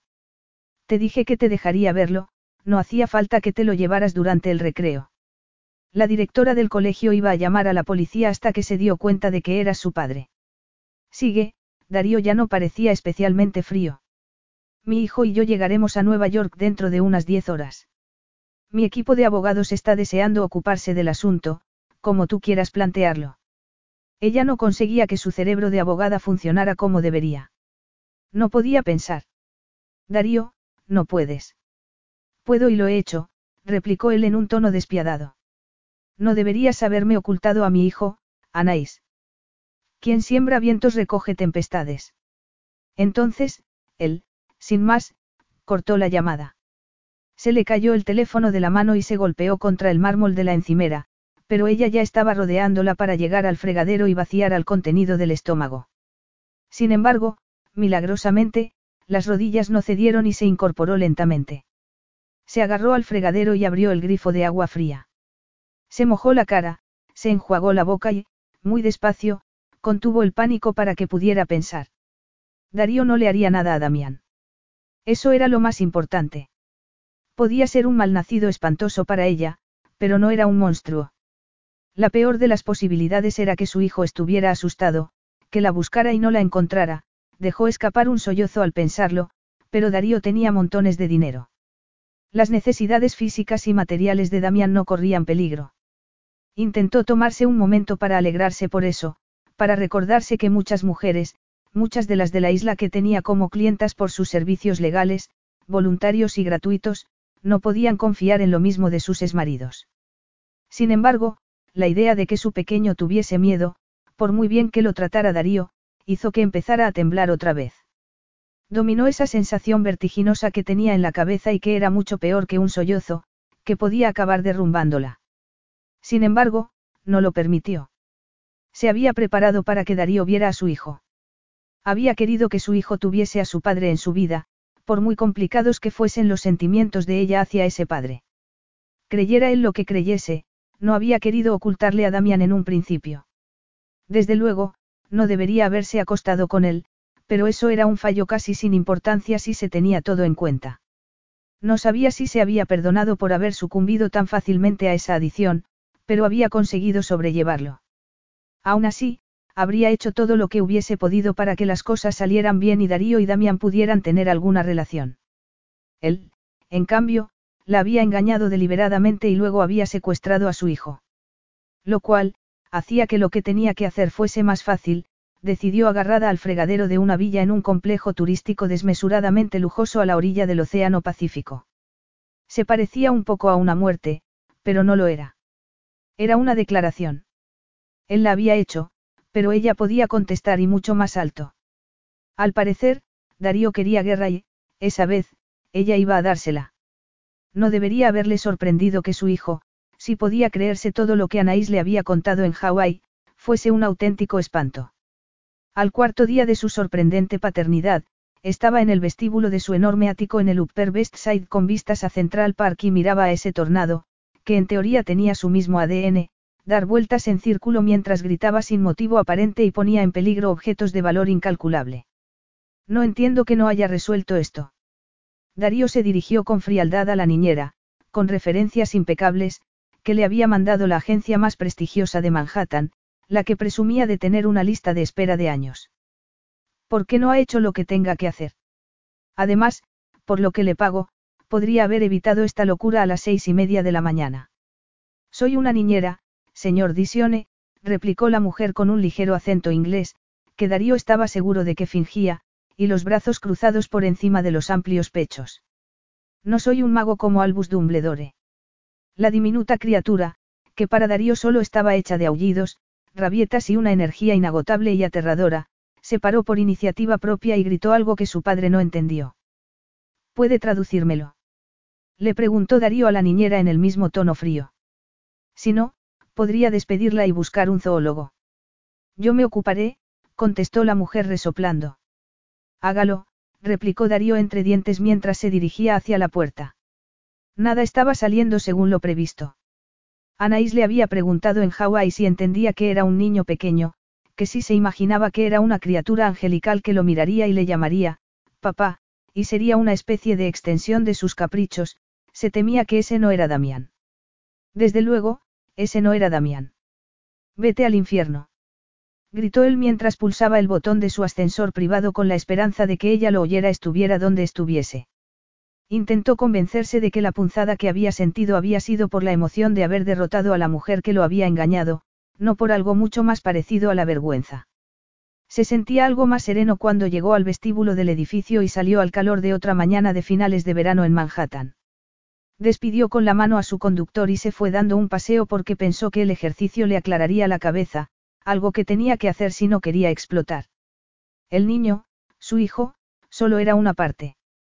La verdad era que había esperado que Anaís hubiese aparecido en la puerta de su casa a las 12 horas, como mucho, de que la hubiese llamado por teléfono, pero no lo había hecho y no sabía qué hacer, o, mejor dicho, una parte incorregible de sí mismo sabía muy bien qué quería hacer después de haberla probado otra vez, mientras que el resto de sí mismo estaba tan desorientado como lo había estado durante años. No estaba desorientado exactamente, se corrigió a sí mismo mientras cruzaba Central Park camino de la sede central de ICE. Comprobó vagamente que los demás paseantes se apartaban a su paso, lo que seguramente indicaba que tenía un gesto de furia. Sin embargo, se negaba a llamar desorientación a lo que lo atenazaba por dentro. Era rabia, una indignación más que justificada. No tenía nada que ver con las imágenes de la noche que habían pasado juntos que le pasaban por la cabeza y que temía que pudieran abochornarlo en las reuniones de trabajo. No tenía nada que ver con eso en absoluto. Se reducía a algo muy sencillo. Si estaba bien que ella criase a su hijo sin él, eso tenía que querer decir que también estaba bien que él hiciese lo mismo. Aunque el hijo en cuestión fuese de la piel del diablo y lo sacara de sus casillas. El teléfono no dejaba de zumbar en el bolsillo, pero no le hizo caso. Tenía que ser alguien de su familia o de su empresa. Los pendientes que su abuelo le había pedido que encontrara eran lo menos preciado que se había llevado de Hawái y se olvidaba una y otra vez de que tenía que ir a su casa para entregárselos. Tenía que acordarse porque, si se los entregaba, las llamadas acabarían, por lo menos. La empresa, en cambio, podía esperar hasta que llegara. Con ese humor, despediría a cualquiera que se cruzase en su camino y, además, disfrutaría mucho más de lo que era conveniente para todos los implicados. Siguió paseando despacio, cuantas más manzanas recorriera, más notaría la magia de Nueva York, el ritmo de la ciudad se le metería en la sangre como hacía siempre. Ya se sentía casi normal cuando se paró en el kiosco que había delante del edificio de sus oficinas para comprar el periódico. Se sintió bien por primera vez desde que dio la espalda a una impresionante vista tropical para encontrarse con su pasado vestido con un traje largo y negro. Hasta que vio su nombre, con todas las letras, en las portadas de la prensa sensacionalista. Se quedó inmóvil por un momento. No pudo moverse aunque el kiosquero lo mirara con el ceño fruncido y la gente que tenía detrás farfullara. Miró los titulares insultantes con una incredulidad absoluta, como si así pudiera entenderlos, pero no pudo. Disione enzarzado en una agria batalla por la custodia de su hijo con una esposa secreta. No quiso saber nada de mí ni de mi hijo, hasta ahora. Me dejó hace años para hacer fortuna, pero ahora me ha robado a mi hijo, se queja la abandonada Anaís. El presidente de ICE es tan frío como para secuestrar a su propio hijo. Además, allí estaba el rostro de Anaís, traicionero y lloroso, como si hubiese acampado delante de los periodistas para dar entrevistas, y, seguramente, era lo que había hecho. Eran las portadas de los tres periódicos sensacionalistas con más tirada y sus fotos, con el corazón destrozado en apariencia, salían al lado de las fotos más desagradables que había visto de sí mismo. Ni siquiera podía imaginarse de dónde habían sacado esas fotos, parecía un asesino en serie. A sus accionistas no iban a hacerle mucha gracia. Apretó los dientes y sacó el teléfono, que seguía zumbando. Marnie, repetidamente, con una serie de mensajes pidiendo socorro. Sus abogados, cada 15 minutos hasta ese instante. Números que se imaginaba que eran de los carroñeros que se llamaban periodistas para pedirle una respuesta o una reacción, como siempre. Algunos de sus hermanos, normalmente en paradero desconocido, que estarían tan asombrados de saber que tenían un sobrino desconocido como lo había estado el de enterarse que tenía un hijo. Y su abuelo, quien, a su edad, se merecía algo mejor que ver a otro de sus descendientes en todos los periódicos por otro escándalo. No contestó ninguna de las llamadas. Entró en el vestíbulo de su edificio y se quedó imperturbable en el ascensor mientras los demás fingían que no lo miraban, y no le sorprendió lo más mínimo que Marnie estuviese esperándolo cuando llegó a su piso. Lo siento, empezó a decir ella en cuanto salió del ascensor, lo cual, nunca era algo bueno.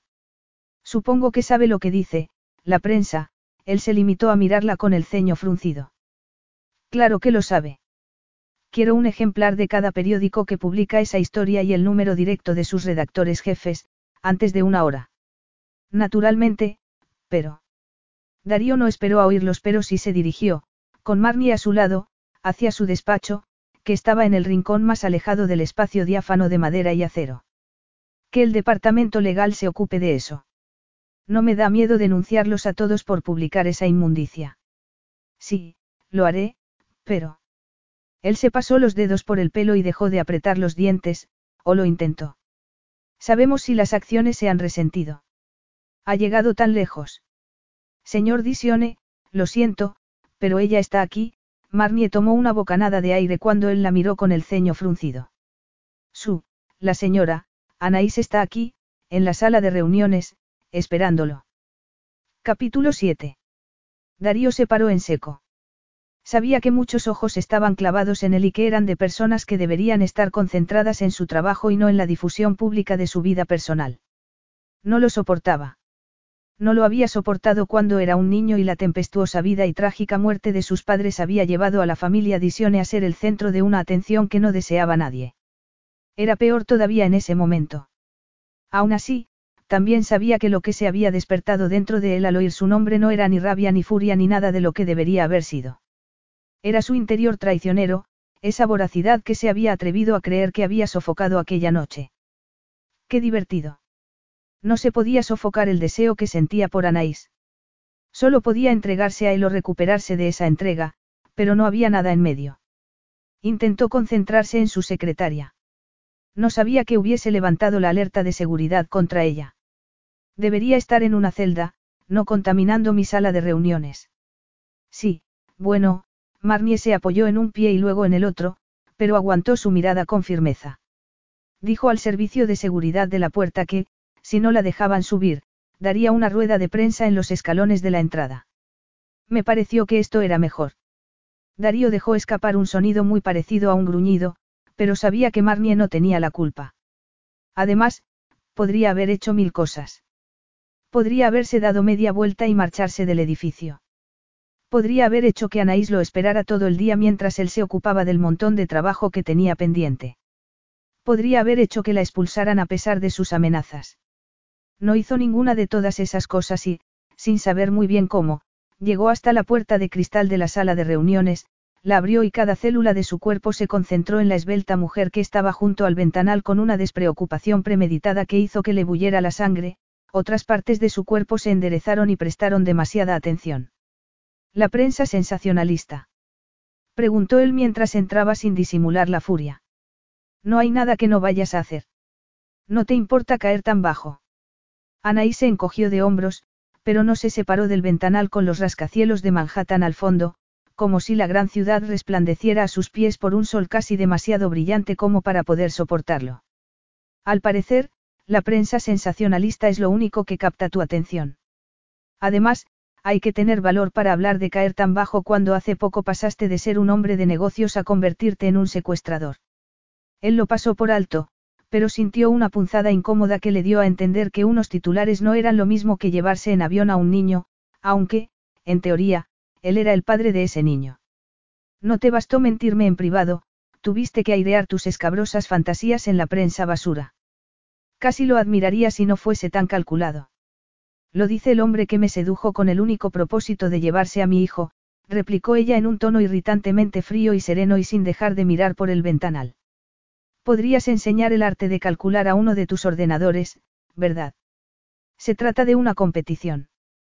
Darío lo preguntó en un tono mucho menos sereno de lo que había querido y le pareció algo muy irritante. Me has llamado mentirosa durante años cuando te he dicho la verdad. Creí que era hora de estar a la altura de tus expectativas. Anaí se dio la vuelta y a él le pareció más perfecta e intocable que de costumbre. Que Dios se apiadara de él, pero solo podía pensar en la amplia cama de Hawái y en cómo había gemido de placer entre sus brazos una y otra vez. ¿Dónde está mi hijo? añadió ella. Mi hijo. A no ser que, por fin, estés dispuesta a confesar que te acostaste con mi hermano. Todo ese mundo al que has invitado a entrar en nuestros asuntos personales espera la verdad. La mirada de ella se enfrió mucho más, pero, aparte de eso, no reaccionó. Al menos, de una manera que él pudiera interpretar, y no lo soportaba. No podía soportar que ella pudiera seguir siendo un misterio para él y, lo que era peor, que, después de tanto tiempo y de todo lo que le había hecho, todavía quisiera resolverlo. ¿Qué decía eso de él? Sin embargo, le daba un miedo espantoso saber la respuesta. Eres como un donante de esperma para Damián, nada más, replicó ella con demasiada tranquilidad. En vez de resolver las cosas como es debido, preferiste convertirte en un desconocido atroz que se llevó a un niño inocente del recreo como parte de una trama enrevesada para sentirte mejor por un supuesto desliz. Creo que tus actos hablan por sí solos, pero no nos engañemos, también creo que los dos ya sabíamos que no eres un hombre bueno. Darío no sabría nunca cómo consiguió mantener la serenidad, cómo mantuvo la frialdad por fuera cuando por dentro ardía con una furia al rojo vivo. Tenía que ser eso porque se negaba a permitir que fuese una de esas cosas sombrías que podría seguir sintiendo por esa mujer y que no soportaba sentirlas. Le pareció todo un triunfo que su voz le saliera relativamente tranquila cuando replicó. Cuando tú eres, en el mejor de los casos, una adúltera infiel que dice y hace cualquier cosa para eludir la responsabilidad de sus actos. Sea tener un amante cuando está casada o no informar a un hombre de que tiene un hijo. ¿Qué casa de cristal crees que se hará añicos primero, Anaís? ¿La tuya o la mía? He venido aquí como una cortesía, ella sonrió, pero no fue una sonrisa amable. Si quieres guerra, Darío, puedo dártela.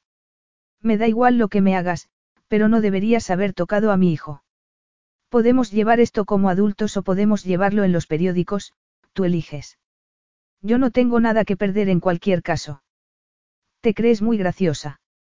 La opinión pública tiende a respaldar a las madres afligidas, no a los hombres ricos y atroces que las abandonan a ellas y a sus propios hijos. Es posible que debieras pensarlo antes de amenazarme. Darío no supo cómo, pero, de repente, se encontró demasiado cerca de ella. Podía ver el color de sus mejillas y la furia que le brillaba en los ojos.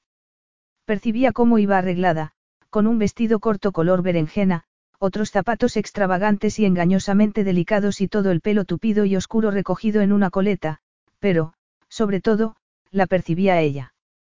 Percibía cada vez que respiraba, cada cambio de expresión por mínimo que fuera, el olor que llevaba, ligeramente seductor, o quizá solo fuese su piel. ¿Puede saberse qué estás haciéndome? Preguntó él con un gruñido. Me robaste a mi hijo, malnacido. Ni siquiera he empezado todavía. Entonces, él cayó en la cuenta de que no estaba jugando con él, de que la expresión que captaba detrás de la furia, y que no había sabido interpretar al principio, no tenía nada de misteriosa, era miedo. Miedo de él y de lo que pudiera hacer. Le pareció que nunca se había sentido tan rastrero en su vida y no pudo entenderlo. ¿Acaso no era eso lo que había creído que había querido? No había querido tener ese poder sobre ella, la sartén por el mango. No había querido vengarse como se merecía ella. Damián está muy bien, dijo Darío desde ese rincón que detestaba lo que estaba haciendo, lo que hacía que ella tuviese esa expresión, al margen de los motivos de él. En realidad, está mejor que bien. Es de la piel del diablo. Los hombros de ella se relajaron un poco y su boca perdió algo de rigidez. Ese brillo gélido que tenía en los ojos se disipó, aunque mínimamente. Él entendió que, independientemente de lo que hubiese de verdad o de mentira en esa situación, Anaís amaba a ese niño asilvestrado. Lo había dudado o se había acostumbrado tanto a arrojar todos los males que podía a los pies de ella que no sabía hacer nada más cuando se trataba de ella. El problema era que no sabía cómo parar. No es de la piel del diablo, le corrigió Anaís. Al menos, no del todo. Tiene cinco años. Tenía la sensación de que las dos cosas eran lo mismo. Ella estuvo a punto de sonreír y alargó una mano como si fuese a tocarlo, pero se lo pensó mejor en el último momento, cerró el puño y dejó caer al brazo a un costado. No había ningún motivo para que él lo lamentara o para que el antebrazo le palpitara como si le doliera donde no lo había tocado. Conseguiste lo que querías, Dare, ella mantuvo la mirada firme y levantó la barbilla. Me sedujiste, me abandonaste y te llevaste a Damián delante de mis narices. Conseguiste que me sintiera tan mal como supongo que querías que me sintiera desde hace mucho tiempo. Él no entendió por qué sintió que algo muy parecido a la lástima le atenazaba las entrañas cuando eso era completamente verdad, cuando había hecho todo eso deliberadamente, con la misma sangre fría que había previsto cuando trazó el plan aquella noche que ella no le dejó entrar en su casa. No irás a decirme que has venido hasta aquí para reivindicar que eres la víctima. Me partiría de risa. Él no sabía qué hacer con la vergüenza, no la conocía y, desde luego, no tenía cabida allí, con ella precisamente. Se había construido los últimos seis años de su vida sobre la base de una verdad irrefutable, que él era la víctima de la traición de las dos únicas personas del mundo en las que había confiado, pero sus defectos no lo definían, se había elevado por encima de ellos. La vergüenza no tenía cabida en su vida, ni nada parecido. Ya hemos terminado. ¿Podemos zanjar esto? Preguntó ella sin apartar los ojos negros de los de él. Aparte de todo lo demás, creo que no tienes ni idea de cómo se cría un niño. No sabía que alguien lo supiera, creía que se aprendía sobre la marcha, como cualquier otra cosa. También podría haberle dicho que había contratado un batallón de niñeras para cerciorarse de que alguien supiera algo sobre el cuidado de un niño porque Anaís tenía toda la razón. No sabía nada sobre los niños, menos que, cuando lo había sido él, había sido algo muy desagradable hasta que Dante y él fueron a un internado donde se divirtieron de una forma que implicaba visitas diarias al despacho del director. Podría haberle dicho que nunca dejaría al azar algo como el cuidado de un niño, pero no lo hizo. Dime lo que quieres, dijo ella en ese tono frío tan característico de ella, y que no le agradó tanto como debería. Captar mi atención. Vengarte. Creo que eso ya lo has conseguido. Tengo lo que quiero de ti, contestó él. Entonces, se dio cuenta de que no había querido decir eso, que lo había dicho solo para ser hiriente porque podía, porque, en teoría, debería querer ser tan hiriente con ella como lo había sido ella con él. Debería haberle encantado ver cómo apretaba los labios, como si estuviese conteniendo un sollozo, y hacía un esfuerzo para no demostrar nada de eso porque una parte de él, mezquina, lacerante y en carne viva todavía, quería hacerle todo el daño que pudiera. Además, sabía muy bien qué sentimiento sombrío era ese que se adueñaba de él como una oleada de fango. Se detestaba a sí mismo y detestaba aquello. Detestaba hacerle daño a Anaí solo por hacerle daño, cuando se había convertido en esa persona. Cuando se había convertido en ese hombre espantoso, amargado y rabioso que hacía esas cosas con esa despreocupación aparente. Sin embargo, lo sabía, claro que lo sabía. Aquella escena se presentó ante él como siempre, con la nauseabunda claridad de una pesadilla, como si estuviese reviviéndola y no recordándola. Aquel sábado había salido temprano para ir a una reunión con personas de ICE y Dante no había querido asistir. Él había creído que lo hacía porque era una muestra más de su negativa a realizar su parte del trabajo y se había alegrado de volver a casa después. En aquella época, Anaís había sido la única persona que había entendido lo dividido que se sentía entre lo que consideraba que era lo mejor para la empresa y la lealtad que sentía hacia su hermano. Había sabido que el hecho de que hubiese confiado en ella y aceptado sus consejos en vez de los de Dante era algo que había enloquecido a su hermano, quien no había sido un admirador de Anaís desde el principio. Podía ver cómo había entrado en su piso con toda despreocupación, que había tirado las llaves en la misma mesa de siempre y que se había dirigido hacia el dormitorio para encontrarse con la encantadora esposa que era su pareja perfecta, aunque no tenía ninguna carga emocional más porque su matrimonio había sido muy analítico, frío y cauteloso a la luz del día. Hablaban de su unión como si fuese un acuerdo beneficioso para sus objetivos y sin ningún componente sentimental, y luego se devoraban en la cama cada vez que tenían ocasión, una y otra vez. Además, ella era la primera persona que quería ver cuando tenía alguna noticia, fuese buena o mala. Ni siquiera podía recordar cómo había sustituido a Dante en ese papel, solo sabía que lo había hecho. Fue, en gran medida, porque Dante y él habían dejado de actuar y pensar como una unidad en aquellos días, no por algo que hubiese hecho Anaís. En esos momentos, pensaba en la pérdida de confianza entre ellos como consecuencia del incidente con la novia que no habían sabido que tenían a la vez a los 18 años. Habría entendido él lo que significaba todo eso si ella no lo hubiese utilizado de aquella manera.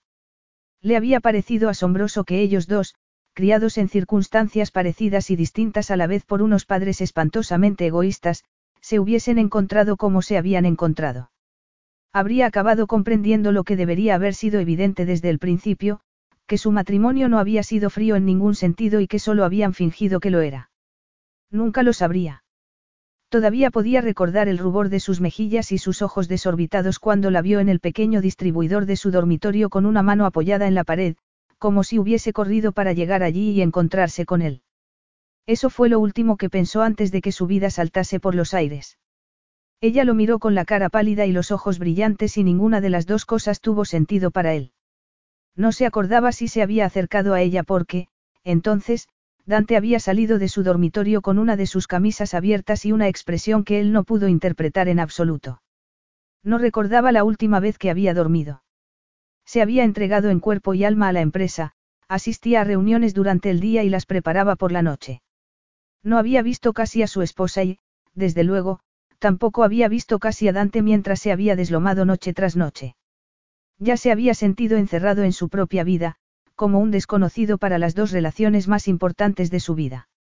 Ya había sido una época sombría para él y, sin embargo, le había preocupado que las dos únicas personas del mundo que le importaban parecieran odiarse. Sin embargo, entonces entendió con una claridad nauseabunda que no se odiaban, entonces había entendido lo que había significado Anaís para él durante todo ese tiempo, porque se había ido a vivir con esa mujer desde el principio, porque le había parecido algo como predestinado, aunque nunca había empleado esa palabra. En aquel momento y en aquel lugar, en el distribuidor, había entendido a su necio corazón, cuando ya era demasiado tarde. Allí, seis años después, en un lugar de la ciudad completamente distinto y cuando los dos eran unas personas muy distintas, dejó a un lado esos recuerdos atroces y se encontró a Anaís delante de él. Seguía mirándolo inerte y con miedo.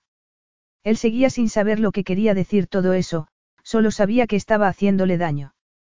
Fuera lo que fuese lo que ella había hecho hacía seis años, fuera lo que fuese lo que él creía que ella se merecía por sus actos, él era quien estaba haciendo daño en ese momento, y ya no podía seguir mintiéndose y diciéndose que le daba igual.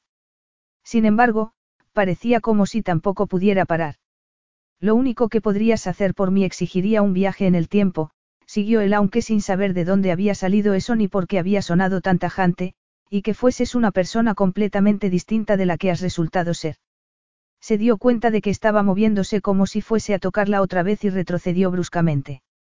Eso no llevaba a nada bueno y menos en una sala de reuniones con paredes de cristal. Contéstame a una pregunta, ella lo dijo en voz baja y tensa, aunque lo único que él podía ver en su cara era el mismo brillo de los ojos y que tenía la barbilla levantada con obstinación. Has tomado muchas decisiones basándote en mi traición, tu forma de marcharte entonces, las cosas que has dicho, cómo te cercioraste de que no pudiera ponerme en contacto contigo y cómo diste por terminada tu relación con tu hermano. ¿Qué pasaría si estuvieses equivocado? Sobre ti. Preguntó él riéndose. Sobre todo. Sobre mí, sobre tu hermano, sobre lo que viste aquel día. Piensa en todo lo que has hecho, Daré, hasta secuestraste a tu propio hijo y lo llevaste a través de un océano solo para vengarte de mí. Cuando terminó de hablar, ella tenía los puños cerrados y temblaba muy ligeramente, como si la intensidad de sus palabras estuviese desgarrándola allí mismo, y él no podía soportarlo. No podía soportar nada de todo eso. Le daba miedo que lo que menos pudiese soportar fuese que no había vuelta atrás. No se podía fingir que ella no lo había engañado ni pasar por alto con quien lo había engañado y que había un niño de cinco años por medio. No se podía retroceder a lo que él quería, a lo que seguía queriendo a pesar de todo, y no pensaba reconocer que lo quería. Ella estaba tan perdida para él como si no la hubiese conocido nunca, más quizá, y lo que rugía dentro de él era poderoso y destructivo como un huracán. Eso me convertiría en un monstruo, contestó él casi sin poder oírse por el estruendo que tenía dentro. Eso es lo que quieres oír. Un hombre tan destructivo como el padre al que odiabas, según tú, antes de que trataras tu matrimonio como él trató el suyo. Sin embargo, yo no dedico el tiempo a preocuparme por esas cosas. ¿Por qué estás seguro de que tienes razón? Su voz se abrió paso entre ese aullido incesable de pérdida. No puedes dudar una vez que has tomado una decisión. Tiene que ser maravilloso ser tan perfecto y acertado todo el rato. El resto de los pobres mortales tenemos que parecerte una tortura. Ya te dije que no fue la primera vez, le interrumpió Darío. Creíste que eras especial, Anaís. Te dijo él que lo eras. ¿Sabes qué? Te mintió. No fuiste la primera mujer con la que estuvo sin que yo lo supiera y cuando se suponía que era mía. Él pudo notar su propia sonrisa sombría, pudo notar la mirada implacable de sus propios ojos porque también estaba desgarrándolo. Pudo ver cómo se encogía ella y no le contó el resto, que Dante no había sabido que Lucy estaba engañándolos para enfrentarlos, que los dos se habían deshecho de ella y, en teoría, habían pasado página, que él había tenido esa desconfianza corrosiva hacia su hermano desde entonces. Se dijo a sí mismo que todo eso daba igual. Pero si fuiste la última. Anaí se dijo que era una guerra y que emplearía todas las armas que tuviera a su alcance por mucho que le disgustaran. ¿Estás segura de que quieres atacar a un Disione de esa manera? Le había preguntado su tía en francés mientras iban de camino al aeropuerto de Maui. Sobre todo, al que, en estos momentos, es el niño mimado del mundo tecnológico y de los medios de comunicación de todo el mundo. Hace seis años te resistías con uñas y dientes a que Damián participara en ese circo. Hace seis años Damián era una elucubración, había contestado ella en el mismo francés parisino de su infancia.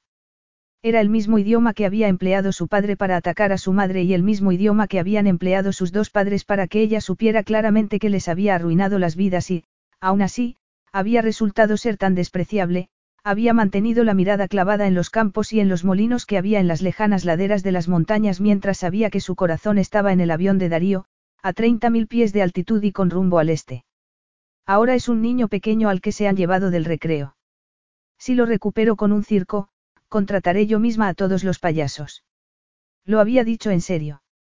Después de que Darío la hubiese dejado en la sala de reuniones, cuando todavía retumbaban sus ásperas palabras, que ella suponía que eran la explicación para que no la creyese, se había puesto manos a la obra. Había concedido entrevistas, había contestado todos los mensajes y llamadas de los carroñeros que se morían por hablar con ella y tergiversar sus palabras hasta que fuesen irreconocibles, se había sentado en el centro de la imponente mesa de la sala de reuniones y había contado su historia una y otra vez mientras los empleados de Darío pasaban por delante y fingían no mirar. Una hora después, ya había divulgado la historia del perverso y adinerado hombre ebrio de poder todo lo que había podido en un día. Sonrió con dulzura cuando Darío volvió a aparecer en la puerta. Su expresión era más implacable y desolada que antes y la tragedia de ella era que su corazón se le encogió un poco. No importaba que él se hubiese hecho eso a sí mismo, lo que importaba era que sufriera. Ni siquiera podía detestarse a sí misma por eso. Él era la primera persona a la que había amado temeraria e irrevocablemente. Él fue el único hasta que tuvo a Damián. Al parecer, eso no había llevado a ninguna parte y, en el fondo, ella siempre había entendido que no lo haría. Has terminado con esta representación, fuera la que fuese. Le preguntó él con ese tono engañosamente tranquilo que ella ya reconocía. Algunos de nosotros trabajamos para ganarnos la vida en vez de divulgar fantasías por los periódicos.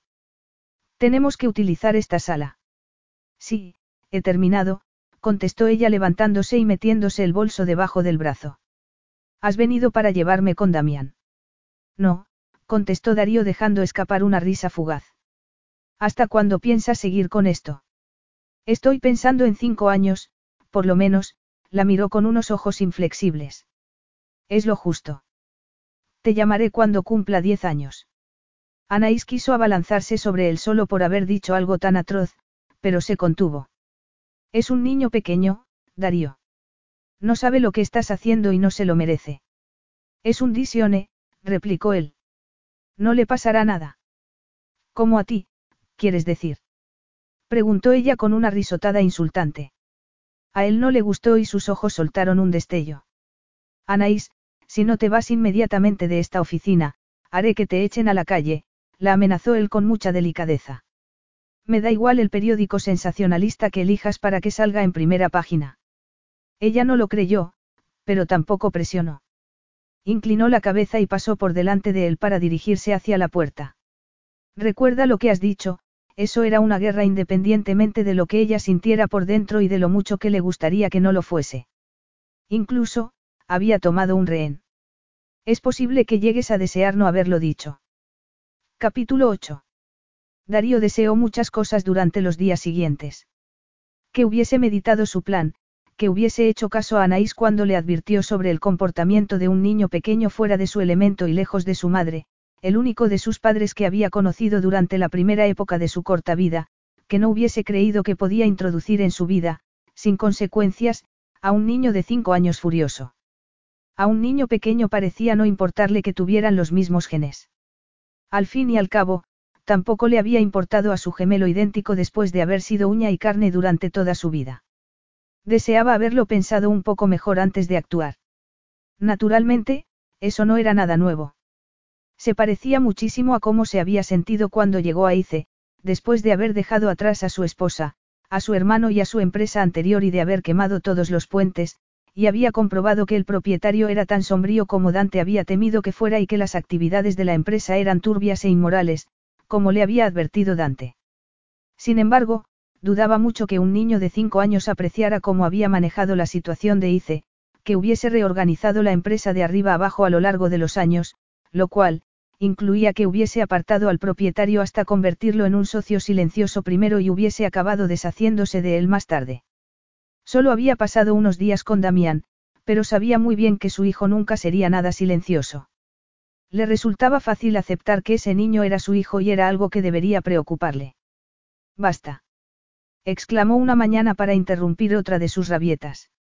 La niñera se retorció las manos, pero Damián había agarrado una estatuilla de bronce que valía 220 mil dólares y se la había tirado a él a la cabeza. Que hubiese fallado el tiro no cambiaba la intención de Damián. Como tampoco la cambiaba que en ese momento tuviera un bronce clavado como un tenedor en el suelo de madera de la sala.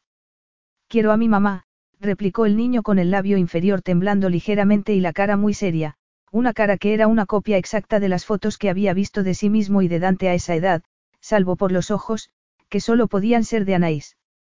Dijiste que iba a venir, pero no ha venido. Vendrá pronto. Él se preguntó cuándo se había convertido en un mentiroso de ese calibre, cuando había empezado a decir mentiras con esa facilidad. Se preguntó qué mentiras estaría diciéndose a sí mismo. Neón me gusta estar aquí, le comunicó Damián, más como un comentario que como una queja. Quiero irme a casa. ¿Y si te dijera que esta es tu nueva casa? Le preguntó Darío. La mayoría de los habitantes de Nueva York harían cualquier cosa por tener la oportunidad de echar una ojeada al interior de ese edificio en concreto, que era famoso por los variopintos y acaudalados personajes que habían pasado por su vestíbulo en algún momento. La mayoría del mundo mataría por tener la oportunidad de pasar cinco minutos en el codiciado ático de Darío Disione, y solo en parte por las vistas.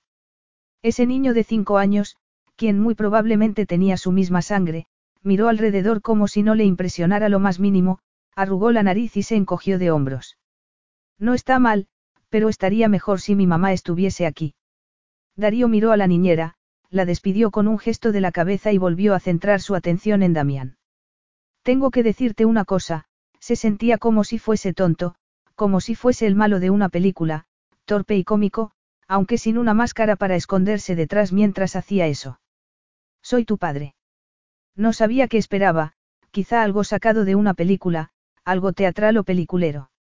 Ese niño había arrojado una obra de arte hasta el extremo opuesto de la habitación porque quería desayunar otros cereales y, seguramente, la noticia de que tenía un padre debería provocar que, hiciese algo. Damián, sin embargo, parecía tan indiferente como si le hubiese dicho que hacía un día soleado, algo que los dos podían ver por las ventanas. Ya lo sé, comentó Damián al cabo de un rato como si esa conversación fuese aburrida y hasta ridícula. Mi mamá me lo dijo y me deja que tenga tu foto al lado de la cama. Lo sabes. Darío se quedó tan atónito que no pudo asimilar todo lo que le había dicho Damián. Me dijo que eres muy importante y que estás muy ocupado, que por eso no vas nunca a nuestra casa. Va a venir pronto. Damián estaba cansado de estar de pie y empezó a moverse. Levantó el brazo izquierdo por encima de la cabeza, por ningún motivo que Darío pudiera entender, y balanceó la pierna derecha arriba y abajo, una y otra vez. Pronto, contestó Darío distraídamente porque no conseguía analizar lo que había dicho el niño, y menos, lo que podía significar. Has sabido siempre que soy tu padre. Incluso cuando estabas en el colegio. Claro, Damián dejó de moverse y lo miró como si fuese bobo. No puedo irme con desconocidos. Entonces, empezó a utilizar un sofá como trampolín mientras cantaba una canción con una letra incomprensible para él. Darío se sentó en ese mismo sofá con una opresión desconocida en el pecho. No sabía cómo asimilar esa revelación. Anaís había puesto una foto de él al lado de la cama de Damián. No le había ocultado quién era su padre. Ella le había preguntado qué pasaría si estaba equivocado. La verdad era que él nunca se había planteado esa posibilidad. Anaís lo había negado rotundamente, pero, claro, ¿qué iba a hacer? No. Dante había sido quien había hecho que estuviese seguro. Dante no lo había negado. Dante lo había mirado fijamente y no había dicho ni una palabra, su silencio había sido más condenatorio que cualquier cosa que hubiese dicho. Había sido una época muy sombría para él incluso antes de que entrara en su piso aquel día, pero qué motivo podía tener su hermano, su gemelo idéntico, para mentirle sobre algo como acostarse con su esposa. Aún así, todo eso no explicaba que Anaís pusiese su foto al lado de la cama de su hijo. Era algo que él no habría hecho si la situación hubiese sido la contraria. Él habría fingido que ella no existía. Le había dicho que, si era el hombre que ella insinuaba que era, eso lo convertiría en un monstruo. Si Dante había mentido, si él se hubiese hecho una idea equivocada, si más de media década hubiese pasado así, arrastrándose lentamente desde aquel día en su antiguo piso. Sin embargo, sabía que eso era imposible. Dante había sido muchas cosas por aquel tiempo, pero nunca había sido un mentiroso. Desde luego, nunca lo había mirado a los ojos y le había mentido, ni una sola vez en sus vidas, ni siquiera por omisión. Sabía que era imposible, pero, aún así, se sentía como un monstruo. ¿Puede saberse qué estás haciendo? Se preguntó en voz baja. No podía entender que Anaís fuese la virgen que había perseguido por la Universidad de Columbia y la mujer que se había acostado con su gemelo. Nunca había entendido ese cambio, y tampoco había querido pedir explicaciones. Había llegado a creer que lo había descifrado. Ella había anhelado atención y cariño por la infancia que había pasado, y no era de extrañar que un hombre no fuese suficiente para ella. Eso era lo que se había dicho a sí mismo, lo que había creído. Sin embargo, su foto al lado de la cama de un niño no encajaba con el personaje que se había imaginado, con quien, según se había dicho a sí mismo, había tenido relaciones sexuales con Dante desde solo Dios sabía cuánto tiempo antes de que él los descubriera. No sabía qué hacer con todo eso y no lo soportaba. Anaís estaba en el compartimento que se había hecho ella misma con su conducta engañosa. La semana anterior ya había sido bastante mala. Encontrársela inesperadamente en aquella remota casa de Maui, descubrir que tenía un hijo que, según ella, era de él, todo eso exigía un compartimento más grande, más descomunal que lo que a él le gustaría. Aún así, eso era peor. Le parecía un acto de caridad y no podía entender que eso encajara con la mujer que, insensiblemente, había enfrentado a un gemelo con el otro, quien, según lo que él sabía, podría haber estado haciéndolo durante toda su relación con él. Se pasó los dedos por el pelo y tomó el móvil aunque sabía que llamarla era precisamente lo contrario de lo que haría normalmente en una situación así. ¿Por qué lo alteraba aunque no estuviese en la misma habitación siquiera? Entonces, el ama de llaves entró, dejó los últimos periódicos sensacionalistas delante de él y se llevó a Damián de la mano. Él, en vez de llamar a Anaís, se quedó sentado donde estaba y leyó los titulares que denunciaban su forma de ser con el lenguaje más desmesurado que se podía encontrar. Vino ese hombre de Ice y se llevó a mi hijo. Entonces, se le ocurrió algo mucho más sombrío que todo lo demás. Solo sabía que Anaís había dejado una foto al lado de la cama de Damián, pero Damián no había concretado quién salía en la foto. Eso significaba que él no podía saber cuál de los gemelos Disione salía en la foto, no. Ese mismo día, a altas horas de la noche, la niñera abrió la puerta del despacho de su casa. Darío dio un respingo en la butaca de cuero donde estaba sentado con su ordenador portátil y un vaso de whisky. Pulsó la tecla para detener el vídeo que estaba viendo, un vídeo de Anaís en un espantoso programa de televisión donde representaba el papel de ingenua, herida e impotente arrastrada a toda esa lobreguez por un lobo empresarial como él. Tenía que reconocer que lo hacía muy bien, casi le había convencido a él mismo de que era un malnacido desalmado. Estaba tan protegida, decía ella con la voz entrecortada. No, nunca se divorció de mí. Solo reapareció mucho después de que hubiese perdido la esperanza. Creí, esperé, parece una ingenuidad que lo diga en voz alta, ¿verdad? Sin embargo, todo era un truco, una jugada, solo quería a nuestro hijo. Él había escuchado esa parte al menos quince veces. Si no estuviese escarmentado, si no hubiese vivido la realidad de las cosas con Anaís, habría jurado que ella no estaba actuando. Incluso, aunque sabía que eso era imposible, había reaccionado como si ella no estuviese dando un espectáculo, como si, realmente, él hubiese caído sobre ella como un Lucifer, hacía seis años y en ese momento, y le hubiese destrozado la vida las dos veces. Dante le había gritado que ella tenía algún tipo de poder mágico. Fue hacía mucho tiempo, cuando él había querido aceptar la oferta de Ice y Dante se había opuesto con uñas y dientes a la idea. Él había cometido el error de comentar que a Anaís le parecía que tenía mucho sentido para la empresa. Dante había replicado que conseguía que él creyera que lo blanco era negro, que sería lo siguiente, que si lo convertiría en su enemigo. Sin embargo, no había hecho falta, lo habían hecho ellos dos juntos en su propio dormitorio. Tenía que obligarse a volver al presente, donde la niñera lo miraba con preocupación y sin saber cuánto había tardado en centrarse en ella. ¿Qué pasa? Preguntó aunque sabía que parecía despistado. Mejor dicho, parecía un hombre que ya no sabía si estaba loco o cuerdo y, lo que era peor, si le importaba lo más mínimo.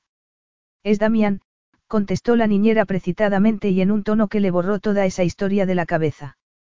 Me temo que está enfermo. ¿Qué quiere decir? Darío frunció el ceño. Después de la cena, estaba encantado de la vida en la azotea. Sin embargo, ya estaba acompañando a la niñera a la habitación que había dispuesto para Damián.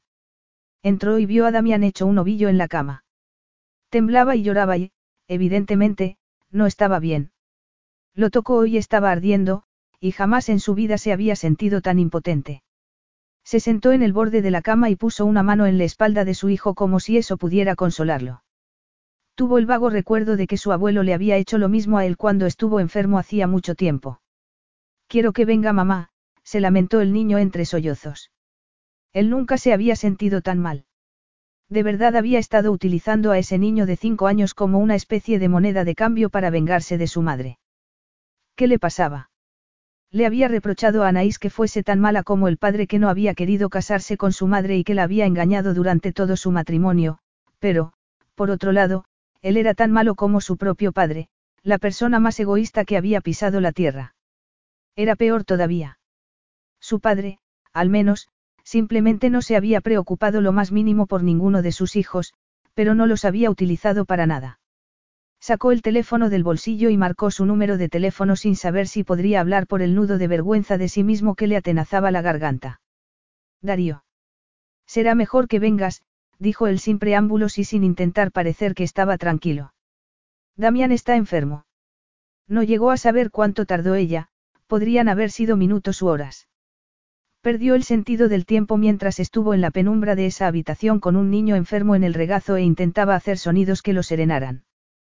Consiguió que Damián dejara de llorar y eso le produjo una sensación de euforia mucho más intensa y profunda que nada de lo que había sentido durante el lanzamiento del último producto de ICE, algo que, hasta ese momento, le había parecido el punto álgido de su vida.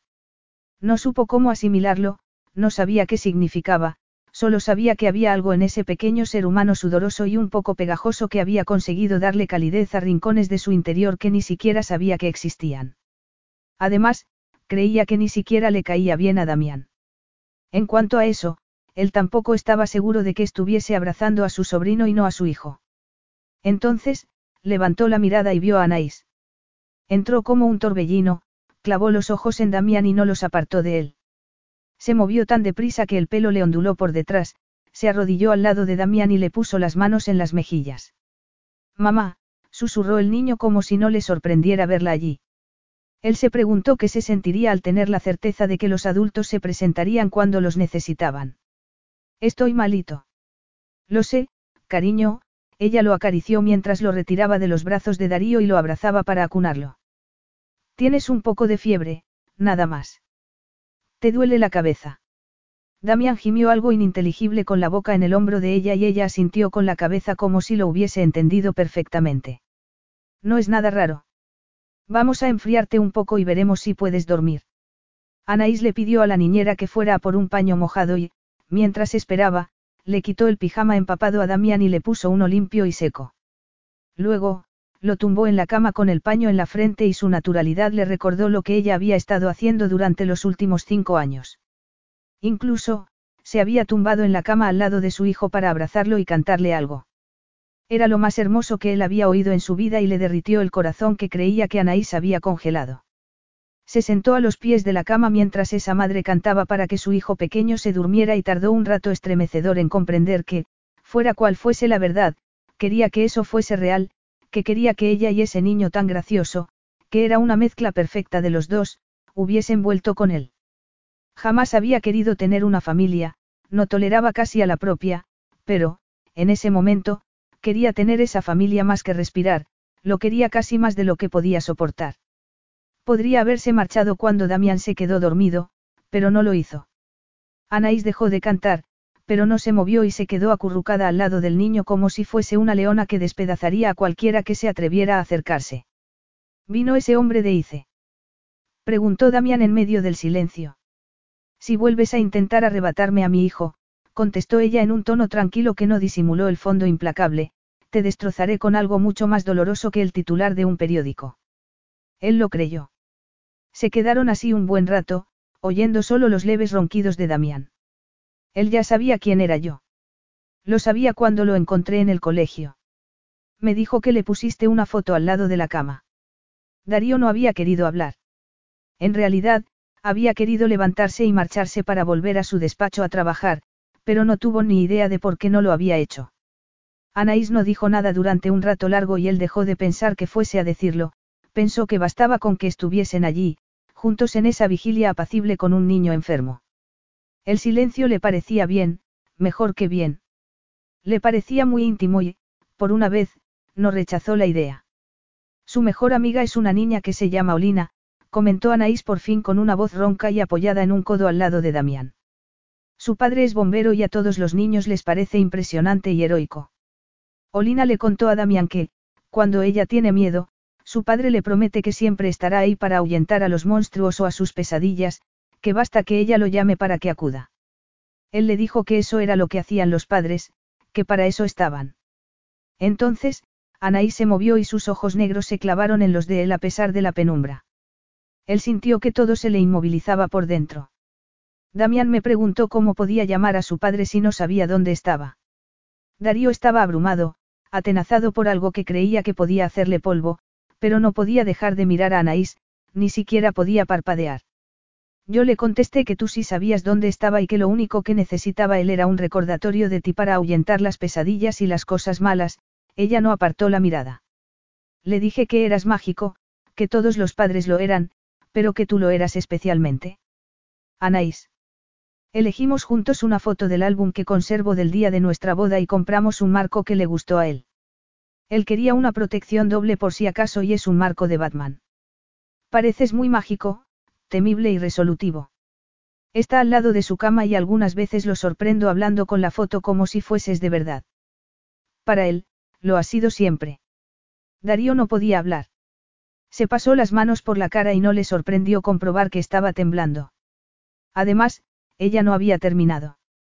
A pesar de lo que has hecho, cruzar medio mundo con él, jugar como un papá y darte ese placer, sabía que no le harías nada, sabía que no le pasaría nada, que a él le parecería una aventura con un personaje que ya conocía. Para él, eres tan real como todo lo que ve en la televisión, eso es todo. Esto no le hará daño, es un niño resistente. Entonces, su mirada pareció endurecerse, como si se acercara y lo partiera por la mitad cuando él sabía que no se había movido ni un centímetro. Lo que me preocupa, Dare, es cuando te aburras de este juego, cuando te acuerdes de que eres Darío Disione y de que tienes que construir accesorios para ordenadores y complacer a clientes que te adoran. Me preocupa porque entonces le desgarrarás el corazón.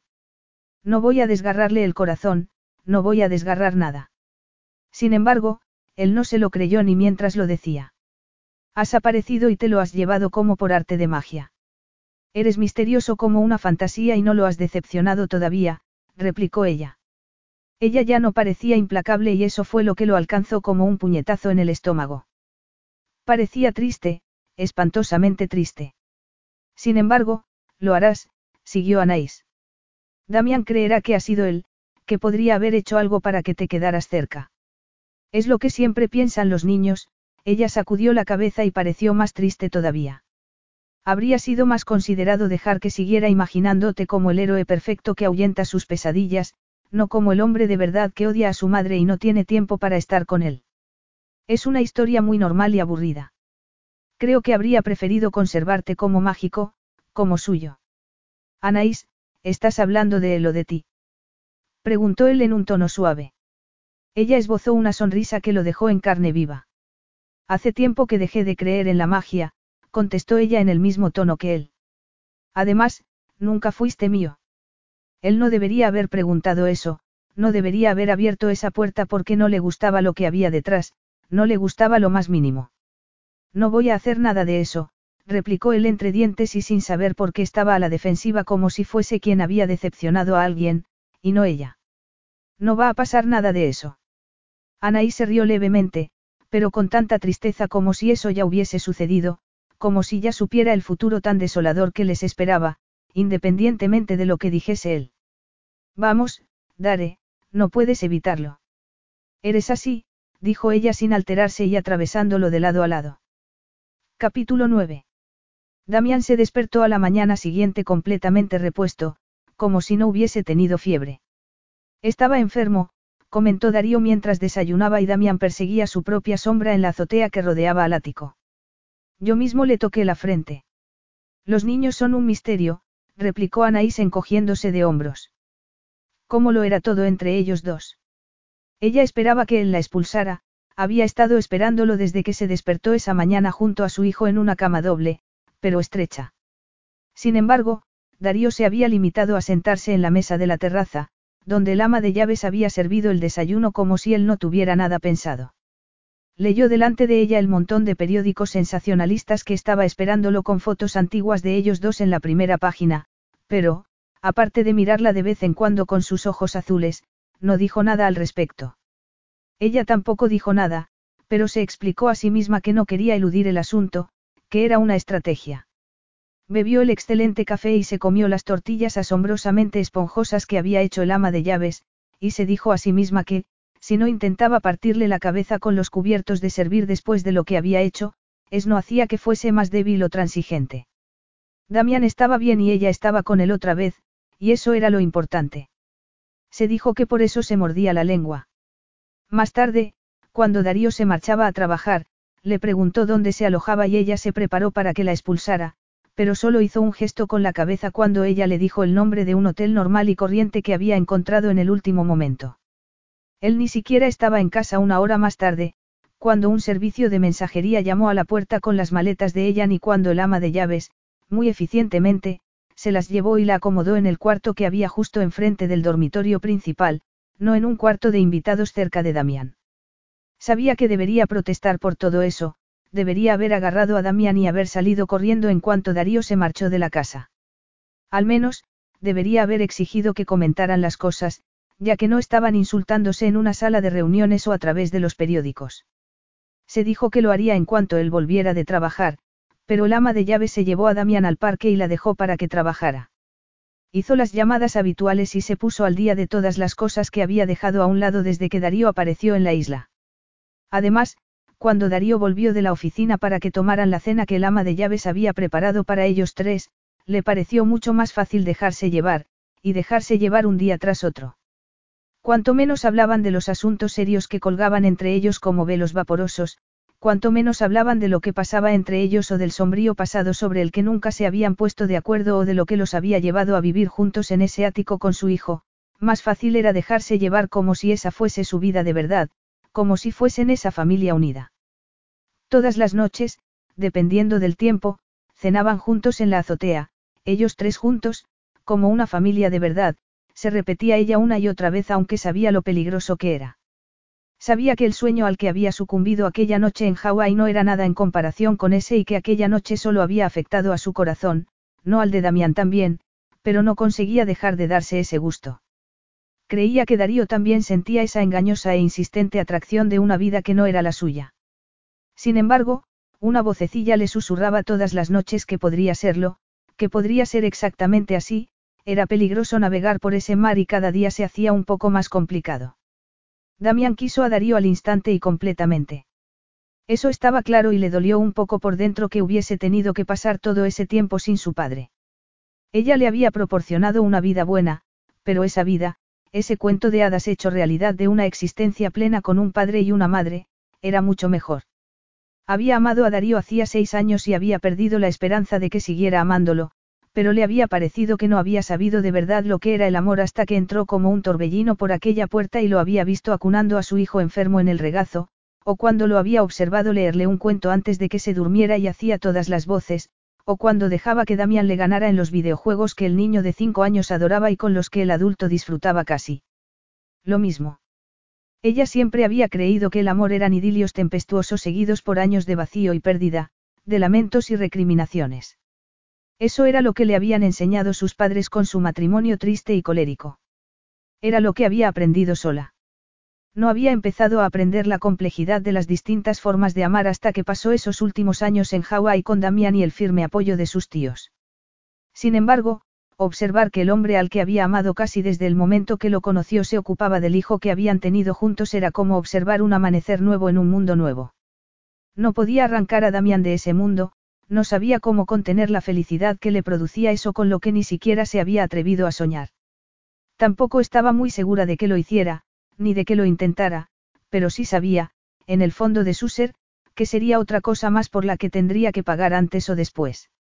Una noche habían hecho lo mismo que de costumbre, habían cenado como una familia despreocupada y habían charlado sin salirse de los temas superficiales y poco controvertidos, como cualquier otra noche desde que se había quedado allí. Si había una parte de ella que no lo soportaba, que quería profundizar y comprobar lo que había debajo de la superficie, entre otras cosas, había otra parte, mucho mayor, que habría hecho cualquier cosa con tal de no volcar esa barca.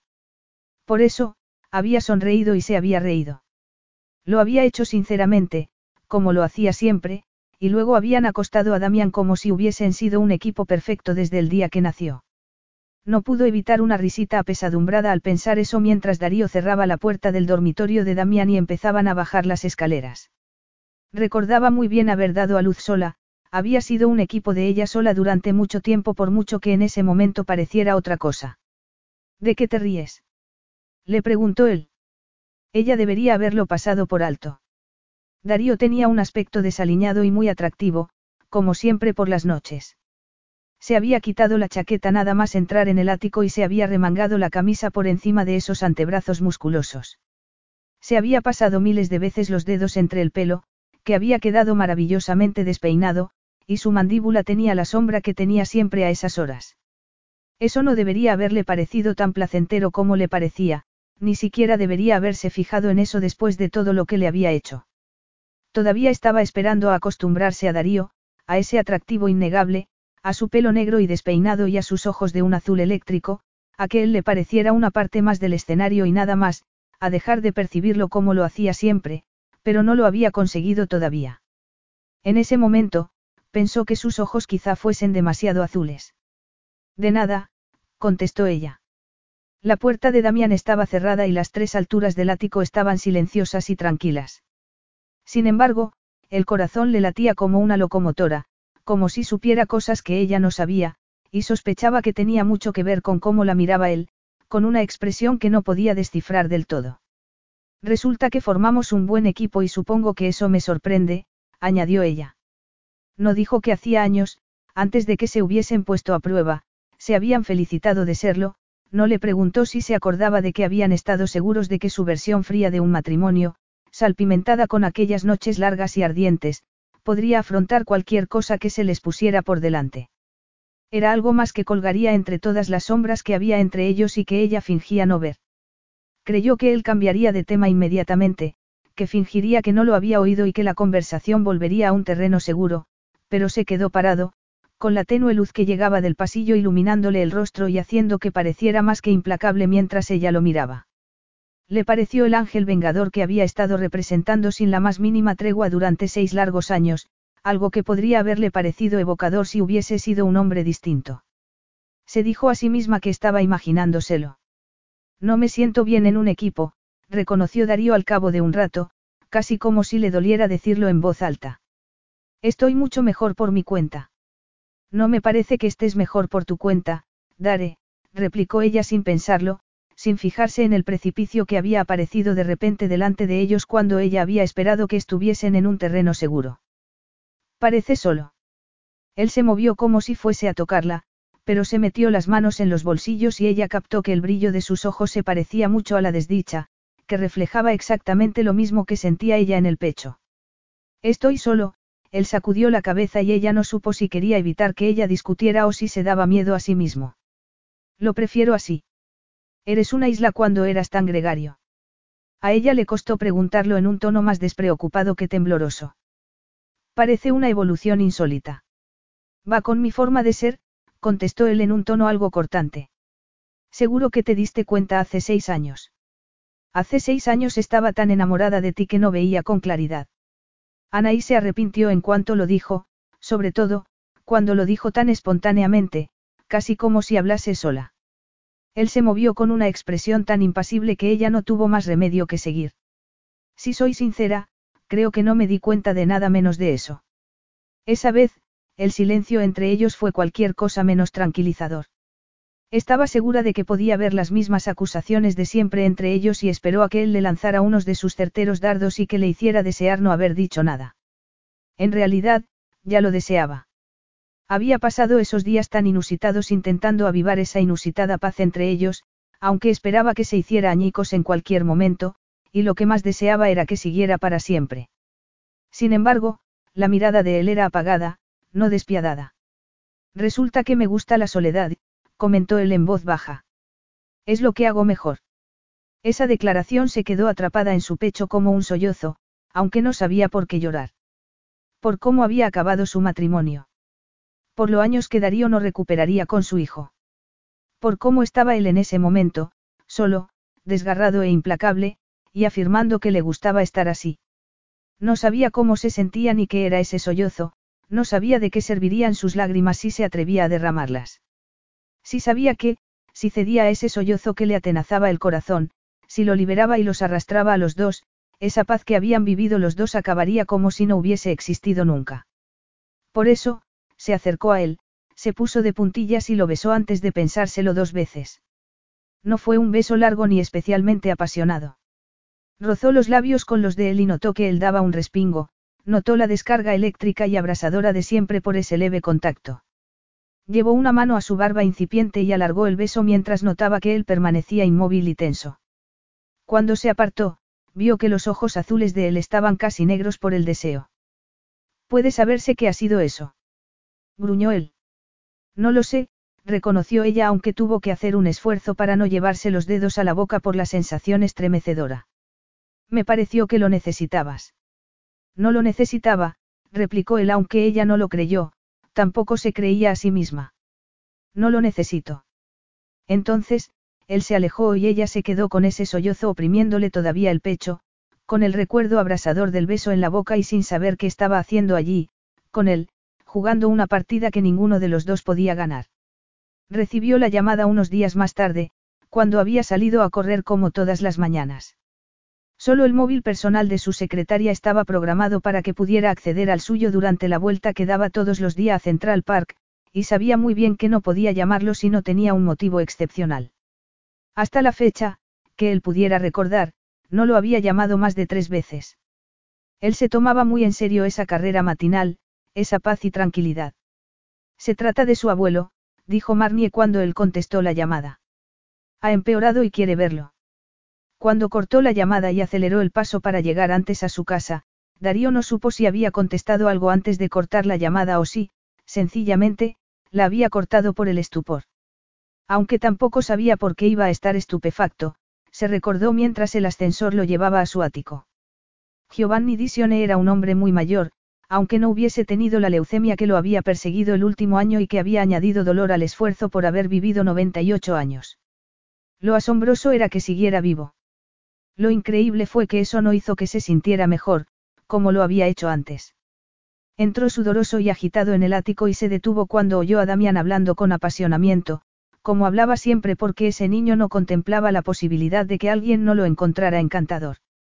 Darío recordó su propia infancia, la dependencia enfermiza que tenían sus padres el uno del otro, lo desenfrenado e impredecible que había sido todo antes de que murieran y la tristeza que lo había impregnado todo después. No había podido agarrarse a nada en el mundo, menos a su gemelo, quien acabaría traicionándolo con su esposa. Su esposa. Esa palabra no lo enfureció como lo había enfurecido durante años. En realidad, pasaba todo lo contrario, le gustaba. Cruzó silenciosamente el recibidor y la sala hasta que llegó a la cocina y vio al niño de pie en una silla para ver a su madre, quien hacía tortitas en los fogones que él jamás había usado. Tenemos un, ama de llaves para que haga eso, comentó él dándose cuenta de dos cosas. La primera, que el tono había sido el equivocado. Había sido sombrío y entrecortado y había revelado demasiadas cosas que prefería mantener ocultas. La segunda, que había hablado en plural, como si importara el hecho de que no se hubiesen divorciado o de que hubiesen estado viviendo allí como si no hubiese pasado nada entre los dos, como si eso los convirtiera en una especie de unidad que no habían sido nunca. Aquella noche tan rara en el pasillo ella le había dicho que hacía seis años había estado tan enamorada de él que no había podido pensar con claridad. Luego, lo había besado, había sido un beso tan dulce y devastador que todavía podía sentirlo por dentro. Desde entonces, había estado intentando convencerse de que no había sido más uno de los trucos habituales de Anaís, y casi había llegado a creerlo. El problema era que había visto franqueza en sus ojos y la había oído en su voz. Además, que Dios se apiadara de él, la había notado en su beso. Todavía la notaba. La verdad era que no sabía cómo afrontar nada de eso. Entendía la vida que había vivido durante esos seis años porque todo había estado en compartimentos muy definidos, aunque dolorosos y desoladores, y las líneas no habían sido borrosas. En cierto sentido, era más fácil vivir con compartimentos, nunca había sorpresas. No entendía que su abuelo, quien una vez le dijo que pensaba vivir eternamente y derrotar a la muerte, pudiera estar muriéndose por muy viejo que fuera y enfermo que estuviese. Le parecía imposible. Como tampoco podía entender que la mujer con la que se había casado apresuradamente, a la que había vuelto a encontrarse en Hawái cuando menos lo había esperado y con la que había vuelto a vivir esas semanas placenteras pudiera ser la misma mujer que lo había traicionado tan concienzudamente.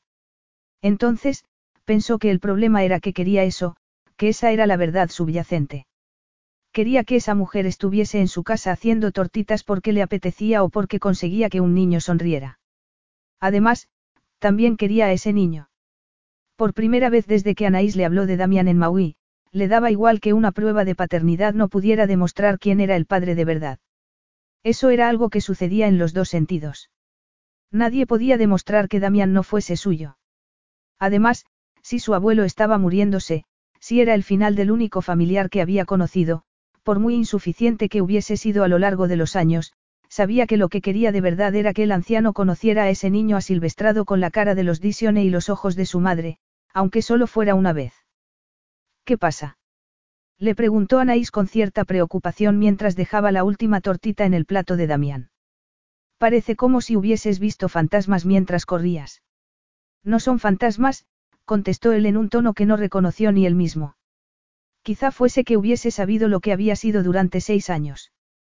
Se había regocijado con esa definición y se había convencido a sí mismo de que no solo lo era, sino de que era lo único que podía llegar a ser. En ese momento, no podía entender que hubiese sido feliz con esa idea. En ese momento, sudoroso y en la habitación de su casa que menos utilizaba, observando una escena doméstica que debería darle náuseas, entendía que nunca volvería a ser así de feliz, que ese estado intermedio en el que había vivido todos esos años no había sido felicidad. Todo cambió aquel día en Hawái, todo era distinto. Todavía no, añadió Darío. Capítulo 10.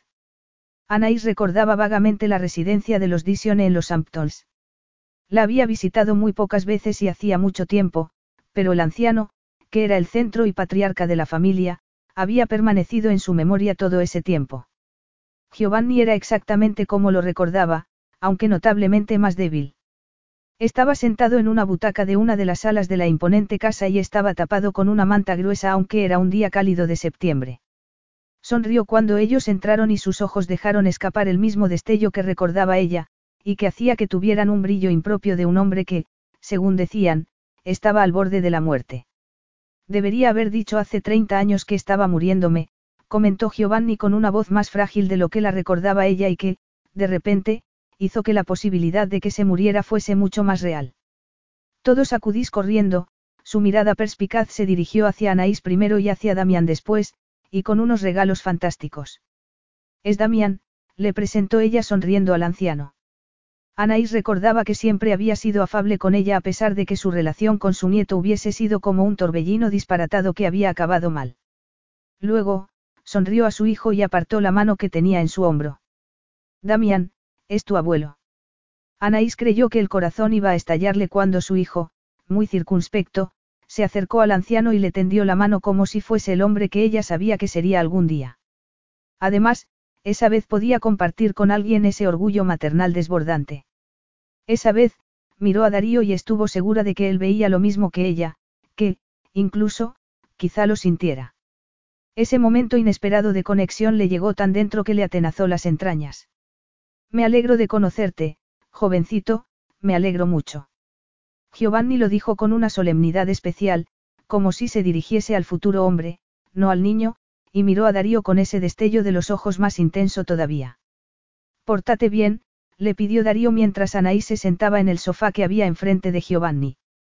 A ella le dio un vuelco el corazón al darse cuenta de que había una alegría real en la voz de Darío. Hacía que pareciese una persona distinta, hacía que pareciera que estaba animado, hacía que se pareciera a aquel joven que la había perseguido en la biblioteca de la Universidad de Columbia en una tarde gris de invierno y que la había convencido para que tomara café con él cuando ella había estado segura de que estaba jugando con ella.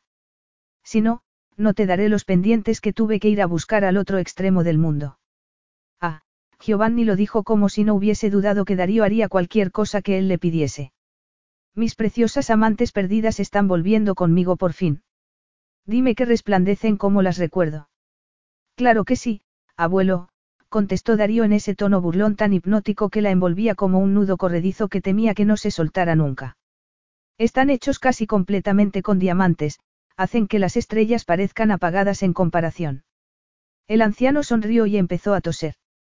Tosió con tanta fuerza que le tembló todo el cuerpo y ella se dio cuenta de que aquello no era una especie de broma familiar. Giovanni estaba enfermo de verdad y nada, ni su personalidad arrolladora, podía cambiarlo. La sonrisa de Darío vaciló un poco, pero se dominó y ella notó un nudo en la garganta cuando él metió una mano en el bolsillo y sacó el mismo estuche que le había dado ella en Hawái. Cuando Giovanni se incorporó en la butaca con la respiración más apaciguada, Darío abrió el estuche y lo dejó con cuidado en las manos pálidas de su abuelo. Me gustaría que Dante estuviese aquí, comentó Giovanni mirando los pendientes con una expresión distante. Siempre ha apreciado un poco más que tú las cosas resplandecientes de la vida. Tú siempre creíste que tenías que ser el serio de los dos. Damián eligió ese momento para susurrar que le gustaría salir a jugar, pero ella, aunque se había distraído un instante, captó que Darío se ponía rígido al oír el nombre de su gemelo, que el brillo burlón se esfumaba de sus ojos azules y que la sonrisa se convertía en una línea recta con los labios apretados como si ella se hubiese imaginado todo eso. ¿Por qué lo ha sacado a relucir? Preguntó Darío en un tono tenso. Está aquí.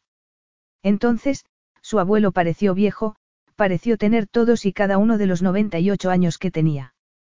Creo que va a pasar el día fuera, contestó Giovanni con una reticencia evidente. No voy a hablar de Dante. Jamás. Además, no necesitamos que hagas de intermediario, abuelo. No hace falta que sepa que he estado aquí. Giovanni lo miró como si fuese a discutir, pero se limitó a sentir débilmente con la cabeza antes de centrar su atención en el estuche que tenía abierto encima de las piernas. Pasó un dedo por la resplandeciente superficie de unos de los pendientes y luego le preguntó a Darío por el lanzamiento del producto nuevo que había hecho Ice hacía unas semanas. Anaí se quedó helada en el sofá donde estaba sentada y el corazón se le hizo mil pedazos sobre la alfombra de valor incalculable que tenía a los pies. Podía ver por el ventanal que su hijo corría por el césped como si el sol de septiembre brillara solo para él. Sin embargo, allí dentro, un hombre estaba muriéndose después de haber pasado casi cien años sobre la faz de la tierra y el hombre al que había amado durante más tiempo del que era prudente y sano estaba tan encerrado en sí mismo que también podría estar muriéndose. Darío no iba a cambiar nunca, no quería hablar de su gemelo con nadie, ni siquiera con su abuelo, después de tanto tiempo. Jamás la creería a ella. Estaba a gusto con esos momentos en los que fingían que no pasaba nada, pero el pasado estaba pudriéndose entre ellos. ¿Cuándo saldría a la luz? Una cosa era que él descargara de vez en cuando su genio con ella, podía soportarlo por muy injusto que fuera, pero ¿qué pasaría cuando algún día dijera lo que no debería decir y Damián lo oyera? Eso pasaría, era inevitable, y ella no podría permitir que ese hombre le rompiera el corazón a su hijo solo porque no quería confiar en ella. Ya era hora de que fuese sincera consigo misma. Darío no había confiado nunca en ella. Si hubiese confiado, no habría malinterpretado la escena que presenció aquel día ciago. Nunca había creído lo que había dicho ella, independientemente de lo que hubiese dicho, o no hubiese dicho, Dante. Esa era la verdad que no había querido ver durante todo ese tiempo. Darío había querido creer lo peor de ella, había aprovechado la ocasión para abandonarla y había hecho todo lo que había podido para que ella no le persuadiera de que se lo pensara dos veces. Había visto la ocasión de acabar con su matrimonio y no la había desperdiciado. Había querido abandonarla y lo había hecho con una precisión milimétrica, y no tenía la intención de volver con ella jamás. Si no hubiese tenido a Damián, se imaginaba que la escena en la terraza del señor Fujinawa habría sido muy distinta. La habría insultado, ella habría contestado y él se habría desvanecido en el aire. Se dijo que había estado mintiéndose durante muchísimo tiempo y observó a Darío, que se reía con su abuelo como no le había visto reírse con nadie desde hacía años, como se había olvidado de que se hubiese reído alguna vez, incluso con ella. Las historias que había contado a la prensa sensacionalista podrían haber sido las historias que se había contado a sí misma durante todo ese tiempo, que había un malentendido monumental, que si le hubiesen dejado hacer lo que hubiese querido, al margen de su hermano, eso no habría pasado, si habría pasado, él quería que pasara, él hizo que pasara. Se quedó muy quieta mientras todo daba tantas vueltas dentro de ella que temió caerse al suelo. Además, no podía hacerle ver esa verdad ni ninguna otra, no podía conseguir que la creyera, no podía demostrar que Damián era suyo, no podía demostrar que lo había amado y no podía demostrar que nunca había habido nadie más para ella. Tendría que encontrar esa fe por sus propios medios y allí, en esa casa preciosa donde había recordado al hombre del que se había enamorado, entendió que él no lo haría jamás. No iba a confiar en ella, ni en nadie, pasara lo que pasase y eso quería decir que tenía que acabar con todo eso a pesar de lo que ella sentía y había sentido siempre, a pesar de lo que todavía deseaba, a pesar de las cosas que su traicionero corazón le pedía aunque se le rompía dentro del pecho. Tenía que recoger a Damián y marcharse a casa. Capítulo 11. Ya era tarde, esa misma noche, cuando Darío dejó de intentar dormir en la cama que le parecía demasiado vacía, aunque nunca la había compartido con nadie. Salió a la terraza que rodeaba el dormitorio principal y todo el piso superior del ático. La noche de septiembre era como una caricia cálida en la piel y se alegró de no haberse puesto nada más que unos pantalones negros y amplios. Manhattan se extendía en la oscuridad, tan exultante y resplandeciente como siempre, y sonaba dentro de él como una nota musical larga y grave que alteraba todo lo que tocaba, que derribaba esos compartimentos suyos y hacía que se preguntara cómo había vivido en ellos, cómo había conseguido sobrevivir así, limitado y reducido a la mínima expresión. Se quedó allí un buen rato, con la ciudad debajo de él, y no hizo nada más que respirar. Notó que ella se acercaba justo antes de que apareciera a su lado, en la barandilla, con la melena lisa cayéndole sobre los hombros y los preciosos brazos descubiertos. Llevaba una camiseta y unos boxers de hombre, lo mismo que había llevado para dormir desde que la conoció. Él no podría haber dicho por qué verlo esa noche era como una canción dentro de él. Solo supo que quería cantarla tan alto que despertaría a todo el vecindario, a toda la ciudad, a todo el mundo. Sin embargo, se dio la vuelta, le pasó un dedo por uno de los brazos y notó que se le ponía la carne de gallina. La vida es muy corta, comentó él mientras notaba que ella se estremecía ligeramente. Demasiado corta, Anaís. Ella lo miró antes de desviar la mirada hacia Central Park. Lo sé. No puedo imaginarme el mundo sin él. Él no había estado pensando en su abuelo, al menos, directamente. Es muy astuto. Ha derrotado a miles de enemigos y nunca es tan frágil como parece. Yo no lo despediría todavía. Ella sonrió y no dijo lo que debería haber estado pensando en ese momento, lo que él sabía que debería estar pensando él mismo, lo que había pensado expresamente incluso cuando había llegado a Hawái y se había encontrado encallado en ese calor tropical y peligrosamente seductor, que Giovanni tenía 98 años, que las cosas tenían un curso natural, que vivir tanto tiempo tenía que llegar a parecer tanto una condena como una bendición para un hombre que había sido tan activo y que estaba confinado en algunas habitaciones de una casa. Ella, esa mujer tan hermosa que, asombrosamente, todavía era su esposa, solo sonrió. Su esposa. Esa era la parte importante, esa era la única parte que importaba. Anaís, empezó a decir el en tono serio porque eso ya llegaba con mucho retraso. Sin embargo, ella lo sorprendió. Sacudió la cabeza para que no siguiera hablando, se acercó a él y le puso las manos en el pecho desnudo. Todo ardió en llamas dentro de él.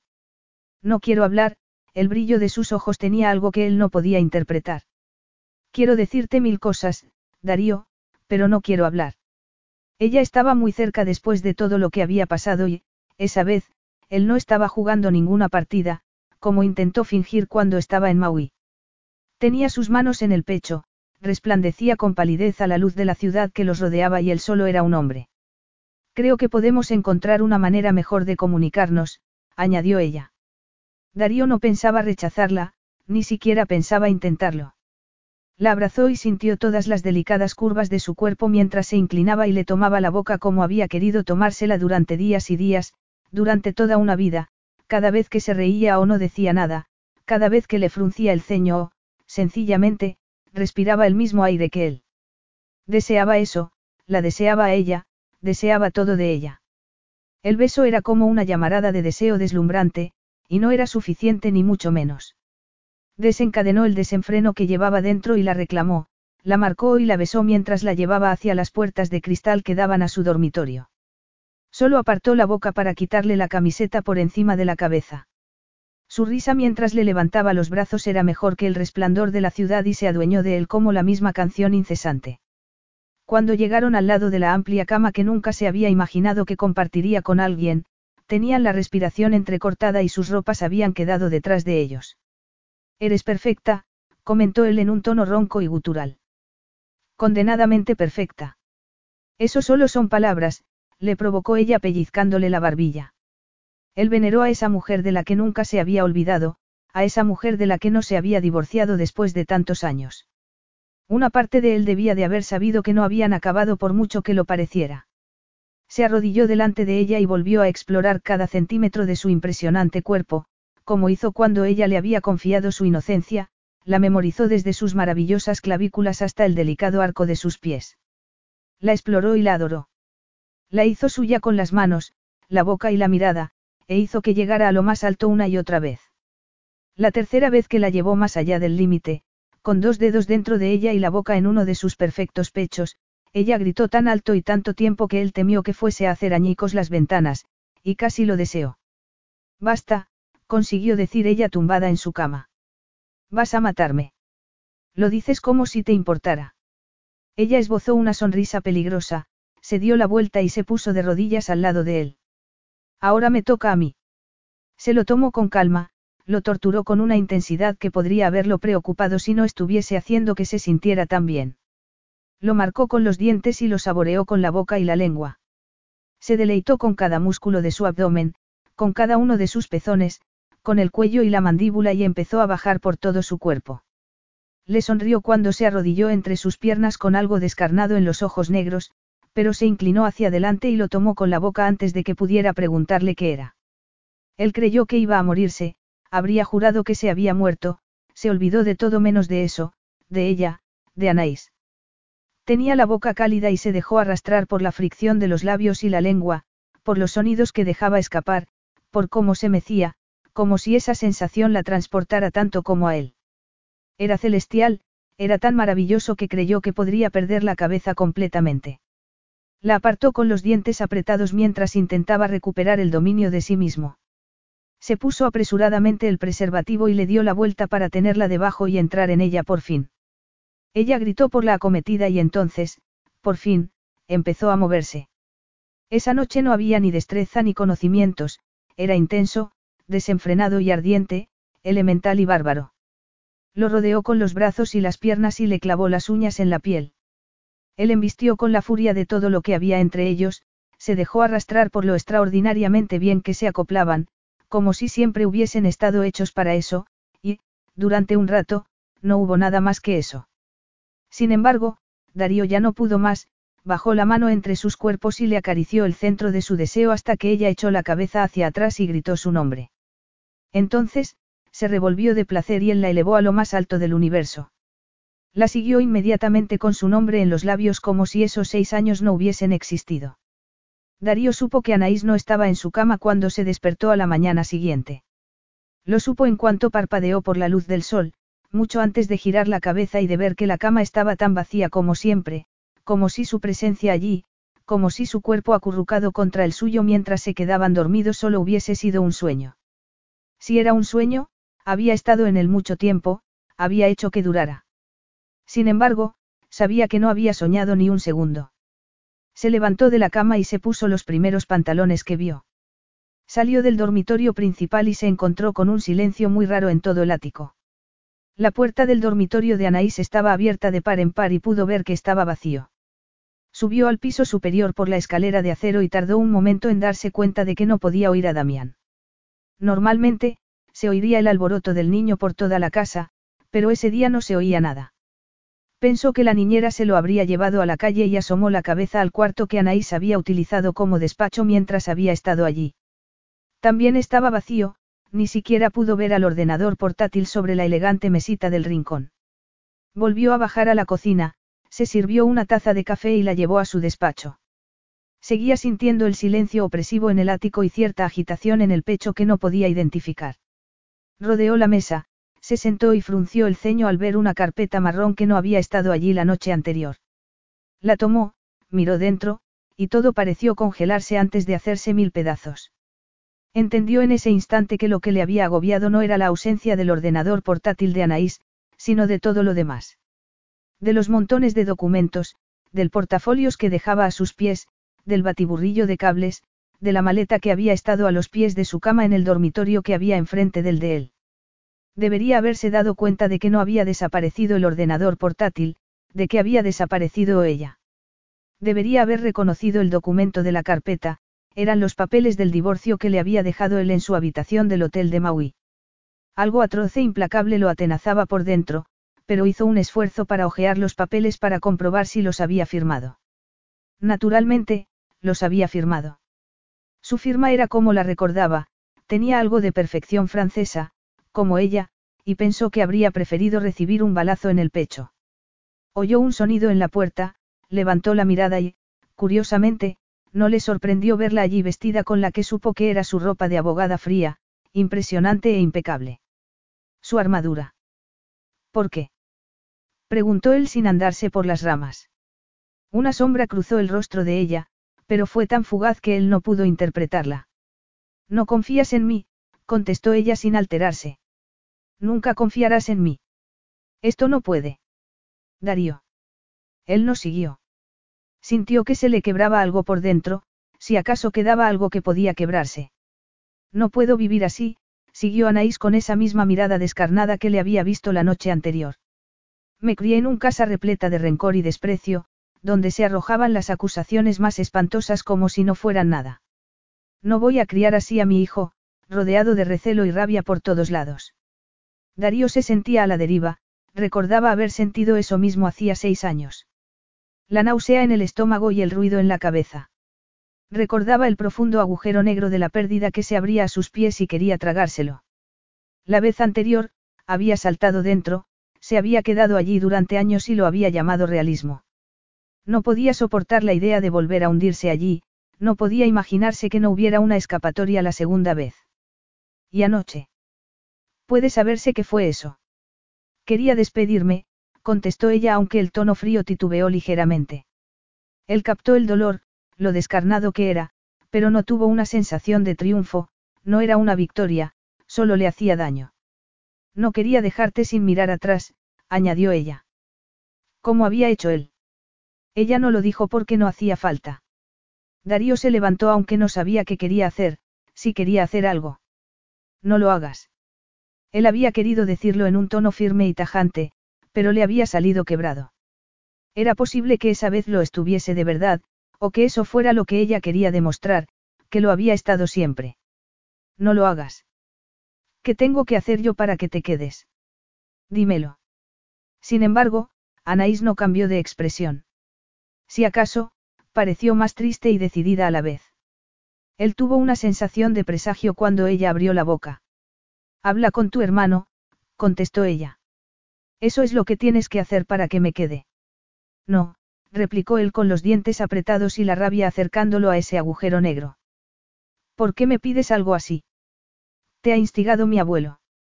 Darío vio la espantosa tristeza de sus ojos, que arrugaba levemente el rostro antes de parpadear y que cerraba los puños a los costados. Me voy porque no lo sabes, ella agitó una mano para abarcar toda la habitación, toda la ciudad quizá ella él. Esto solo da resultados si fingimos que el pasado no existe, si tú haces un esfuerzo para actuar como si no hubiese pasado nada. Él no lo entendió en absoluto. Me parece bien si tenemos en cuenta. Dare, era el apodo que solo había empleado ella, pero, dicho con esa voz implacable y dolorida, fue peor que una patada en el estómago. No voy a vivir como rehén de una historia que has interpretado mal durante seis años.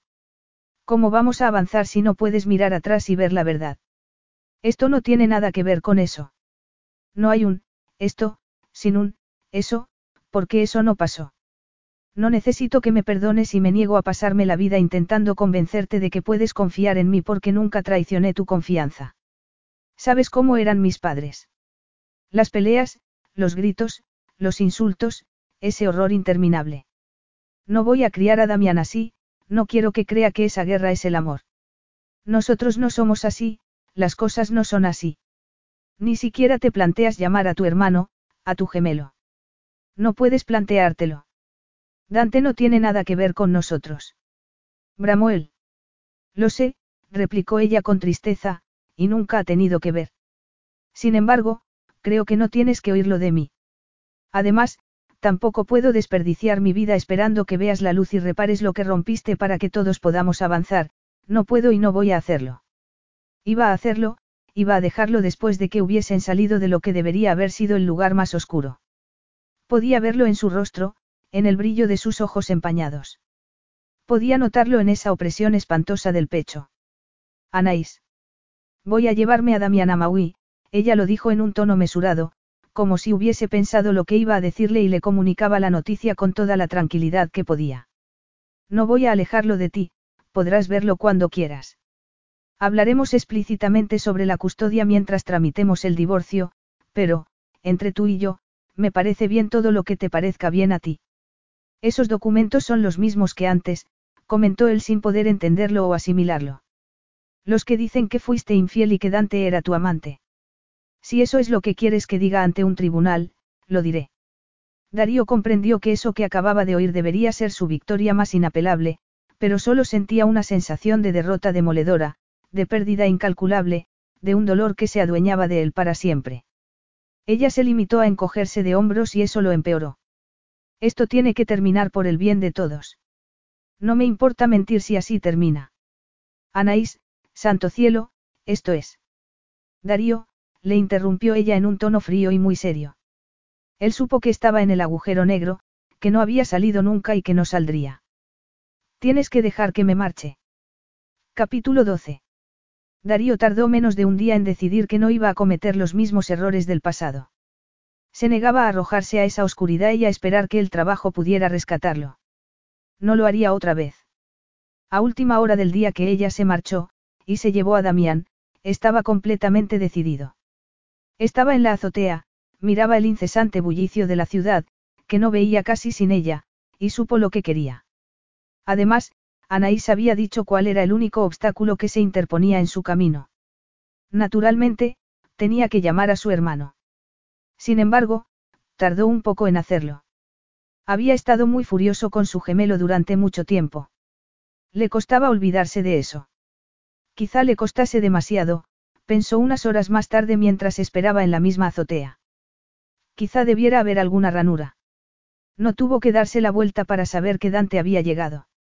Esa intuición que les había parecido mágica a todos los que los rodeaban, y que había estado latente durante seis largos años, se despertó al instante. Supo el instante preciso en el que Dante entró en la azotea. No solo lo supo, lo notó. No se dio la vuelta inmediatamente y se lo encontró muy cerca cuando lo hizo. Habían pasado seis años y, aún así, le pareció, bien. Esto es decepcionante, comentó él mirando al hombre que tenía delante. Todavía era como si se mirara en un espejo. Dante seguía siendo como una extensión de sí mismo y volvió a pensar que estaba bien. Pensé que al menos tendrías el detalle de estar aterrado o cohibido de alguna manera, añadió él. Podría tirarme al vacío como muestra de expiación dramática, replicó Dante con su desenfado de siempre aunque Darío captó la cautela en sus ojos. Naturalmente, lo más probable sería que me matara al instante. Eso me evitaría mucho sufrimiento, y creo que lo estropearía todo. Darío tuvo que contenerse porque estuvo a punto de reírse.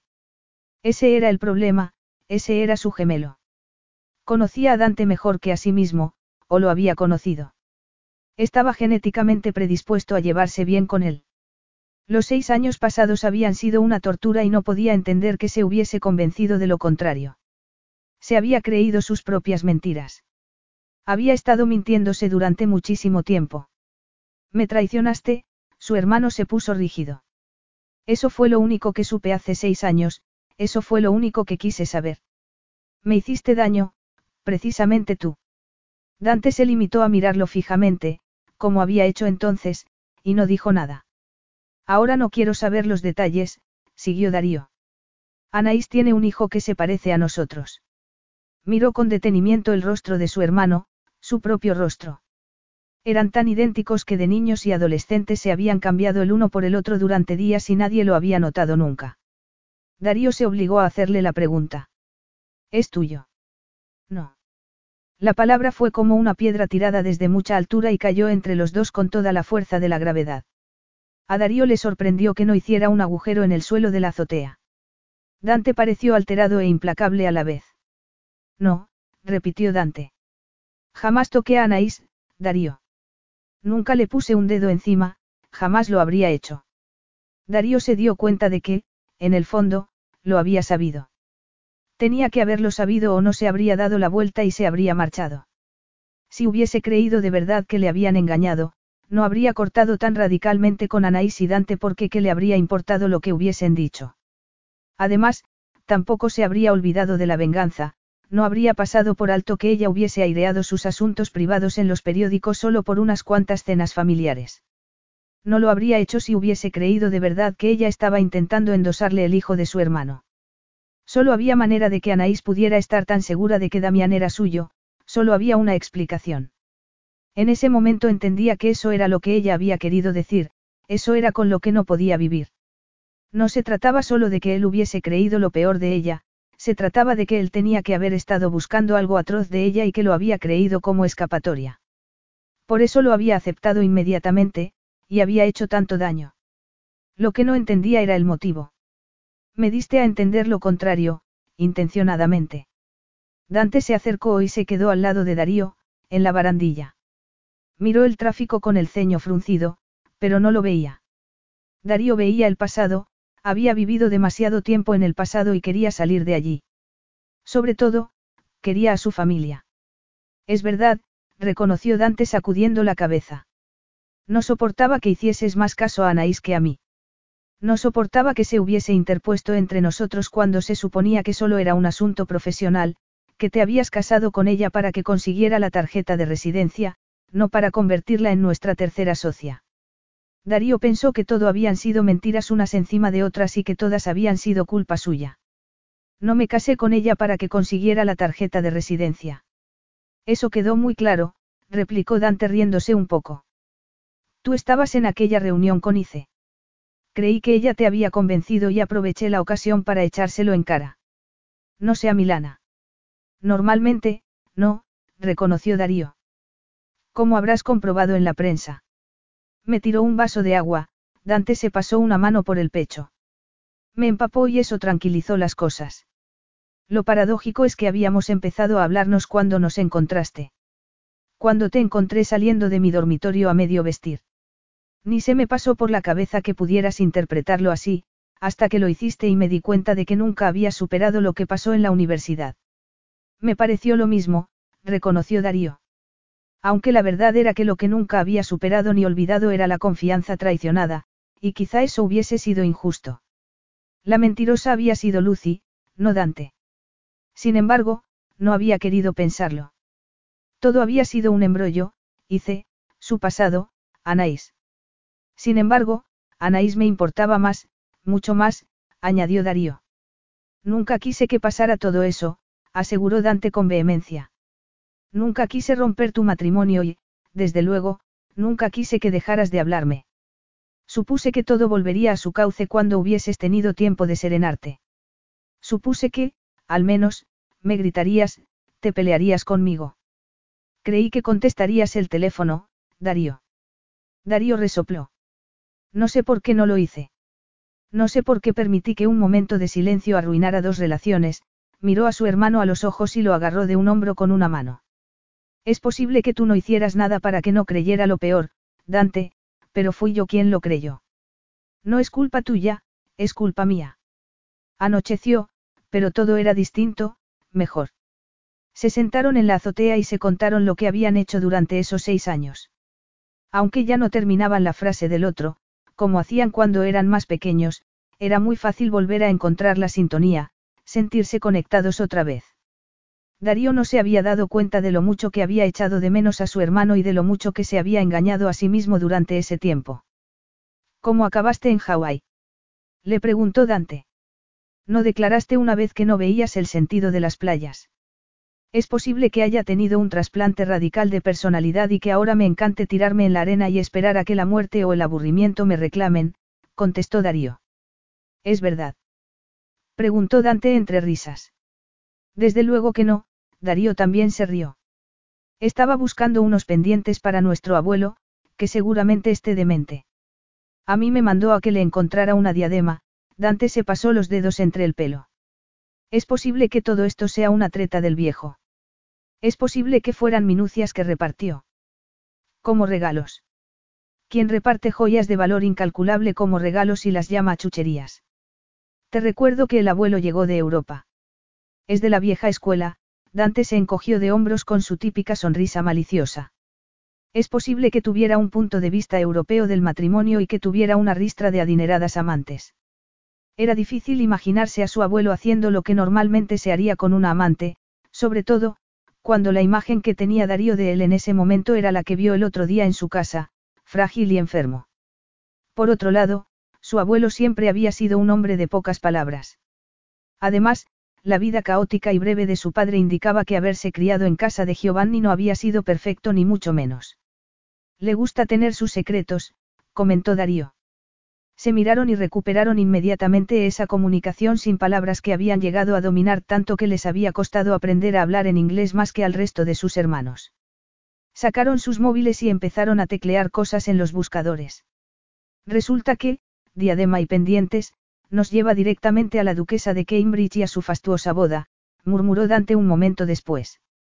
Creo que podemos tachar a Kate Middleton de la lista de las posibles amantes de nuestro abuelo, replicó Darío. Creo que cierta prensa británica lo habría destapado.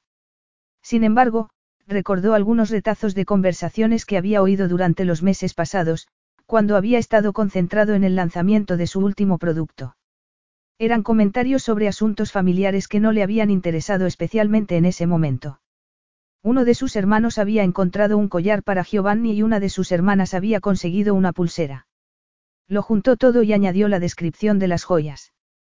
Eran de diamantes y esmeraldas. Mira esto, dijo acercándose a Dante para que también pudiera ver la pantalla.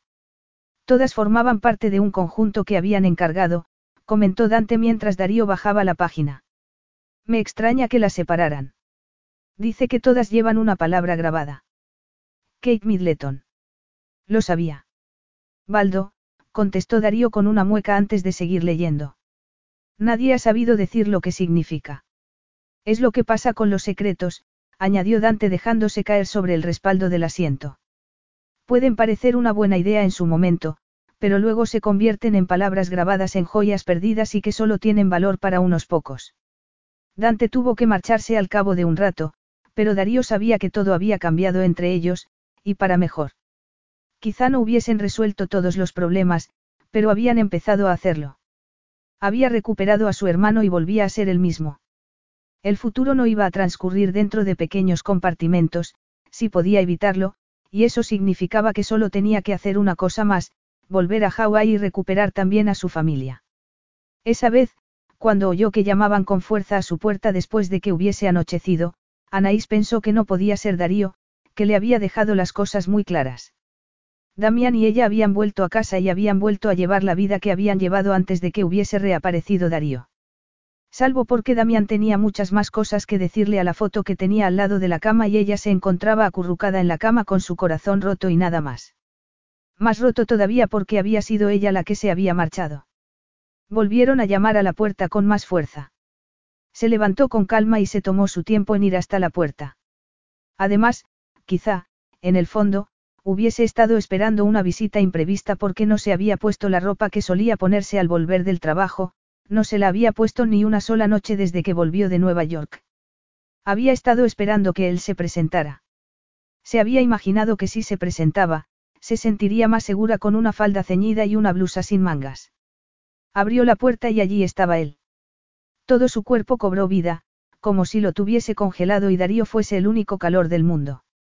Estaba impresionante, Llevaba una de esas camisetas muy caras que solo los hombres muy ricos creían que parecían desenfadadas y unos vaqueros.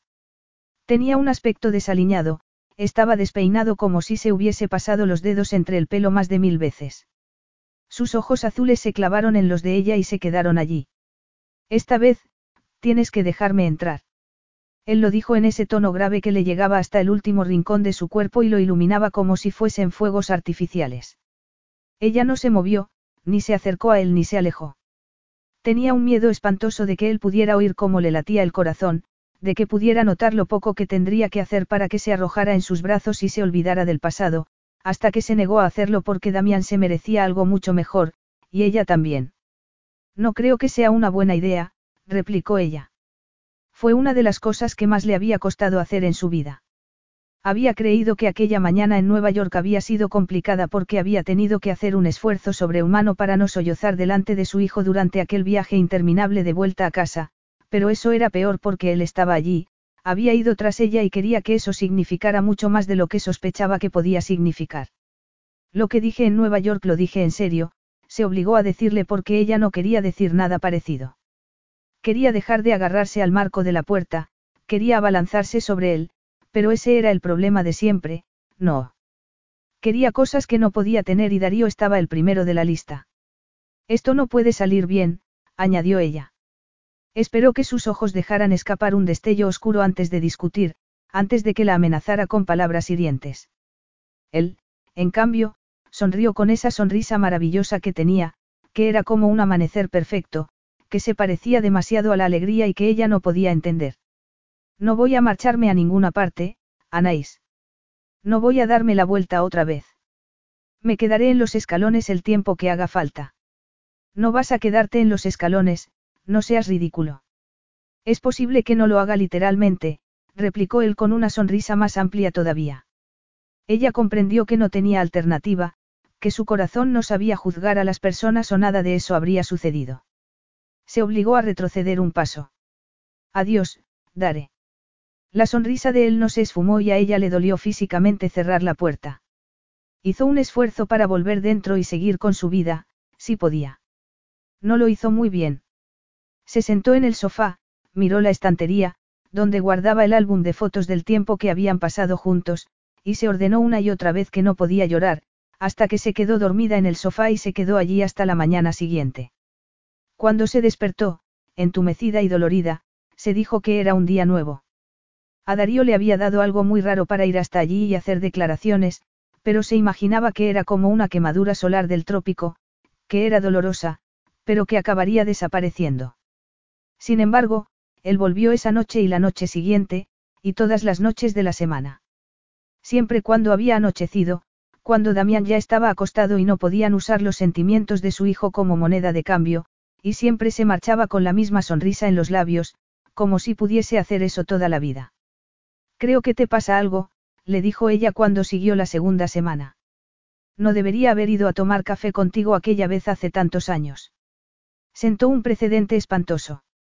¿Crees que puedes acabar doblegándome con la insistencia y una sonrisa? Lo aterrador del asunto era que los dos sabían que podía.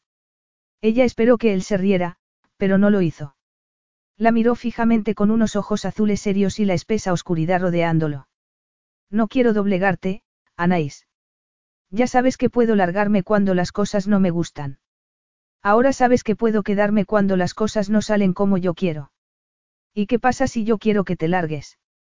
Ella lo dijo con la voz ronca y suave, podría haber llegado a creer que lo había dicho en voz baja, pero comprobó que lo había dicho en voz muy alta cuando él se quedó muy quieto. Entonces, solo tienes que decirlo. Solo tienes que decirme que no hay esperanza y que esto no va a cambiar nunca.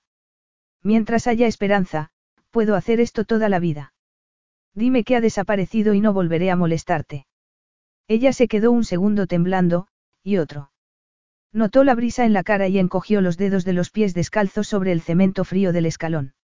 Aparte, solo veía el azul de sus ojos, su expresión inflexible, cómo se contenía, como si estuviese preparándose para lo peor. Debería abrir la boca y decirle en ese instante que no había esperanza, era lo sensato y acertado para todos. Buenas noches, Dare, dijo en cambio antes retroceder un paso y cerrar la puerta. Podía notarlo al otro lado. Se dejó caer sobre la puerta y cerró los ojos con todas sus fuerzas. Podía notarlo allí, con la única separación del fino trozo de madera y la determinación de ella. No supo cuánto tiempo se quedaron así, hasta que le oyó darse la vuelta y alejarse. Tampoco supo cuánto tiempo se quedó donde estaba, hasta que consiguió que sus músculos entumecidos y reticentes la llevaran a una ducha caliente con la esperanza de vencer al insomnio, pero no sirvió de nada. Dos noches después, dejó que entrara. Capítulo 13. No sabía qué había esperado que hiciera Darío, pero no era lo que hizo. Entró como si no hubiese dudado ni por un segundo que acabaría dejándole entrar y miró alrededor como si buscara algo. ¿Tienes una chimenea? preguntó él. Ella lo miró con el ceño fruncido. Era deprimente darse cuenta de que había esperado una declaración vehemente, o una discusión al menos, cuando, al parecer, él quería algo completamente distinto, fuera lo que fuese. Tenemos un pequeño fogón en el patio de atrás. A Damián le gusta tostar malvavisco de vez en cuando. Él pasó de largo y ella se encontró siguiéndolo, hasta que lo miró, con una mezcla de asombro y fascinación, mientras encendía un fuego en el hueco de una mesa que ocupaba el centro de su pequeño patio. Esa extravagante mesa con un fogón en el centro había sido un capricho, pero allí había pasado algunos de sus momentos favoritos con Damián. No entendía por qué se sentía como si tuviese que disculparse al ver a Darío allí. No te muevas, dijo él cuando el fuego estuvo encendido. Lo más disparatado fue que ella hizo lo que le había pedido y esperó. Intentó convencerse de que solo estaba esperando a ver qué pasaba después, pero no era algo tan, pasivo. Estaba aterrada. Estaba entusiasmada. Quizá estuviese paralizada. Estaba demasiadas cosas a la vez y no sabía cómo iba a sobrevivir a eso, fuera lo que fuese. Ya había perdido muchas veces a Darío. Cuanto más le quedaba de sí misma. Podía jugárselo otra vez. Sin embargo, mientras miraba las llamas en la oscuridad, sabía que eso no tenía nada que ver con Damián. Personas de todo el mundo compartían la custodia de sus hijos y la inmensa mayoría de esos hijos estaban bien. Eso se trataba de ella, de ellos dos. Eso se trataba de hacía seis años y de Nueva York y ella no sabía si tenía fuerza para sobrevivir a ello. Darío volvió a salir con unos de papeles, rodeó la mesa, se quedó enfrente de ella y la miró a los ojos por encima de las llamas. Mi padre era un hombre destrozado. Levantó los papeles para que ella los viera y Anaís contuvo la respiración. Eran los documentos del divorcio. Darío tomó la primera página y la tiró a las llamas. Era adicto a todo, eso ya lo sabes. Mi padre y mi madre eran tan alborotadores y desenfrenados como los tuyos eran rabiosos y cerrados en sí mismos. Que yo sepa, nunca amaron nada, ni a ellos ni a nosotros, él la miró mientras tiraba otra página al fuego.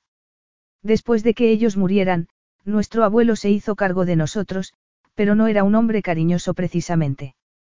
A medida que iba haciéndose mayor, las historias que contaba eran más afectivas e interesantes, pero nunca sobre nosotros. Eran historias de otros sitios, de amigos perdidos, de joyas desaparecidas. Siempre estaba en otro sitio, aunque estuviese en la misma habitación. No hace falta que me cuentes eso, susurró ella rodeándose con los brazos. Conozco la historia de tu familia. Yo solo tenía a Dante, siguió Darío como si no la hubiese oído. Era mi gemelo, mi hermano y mi mejor amigo. Sinceramente, la primera persona que amé. Habría hecho cualquier cosa por él, y la hice. Hubo cosas entre nosotros antes de que llegaras tú, una mujer interfirió en nuestra relación, pero no se trataba de nadie a quien amara.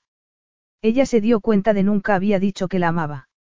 Ella había aceptado que entonces lo había amado, pero nunca se había atrevido a decírselo. No era lo acordado, eso habría infringido las reglas.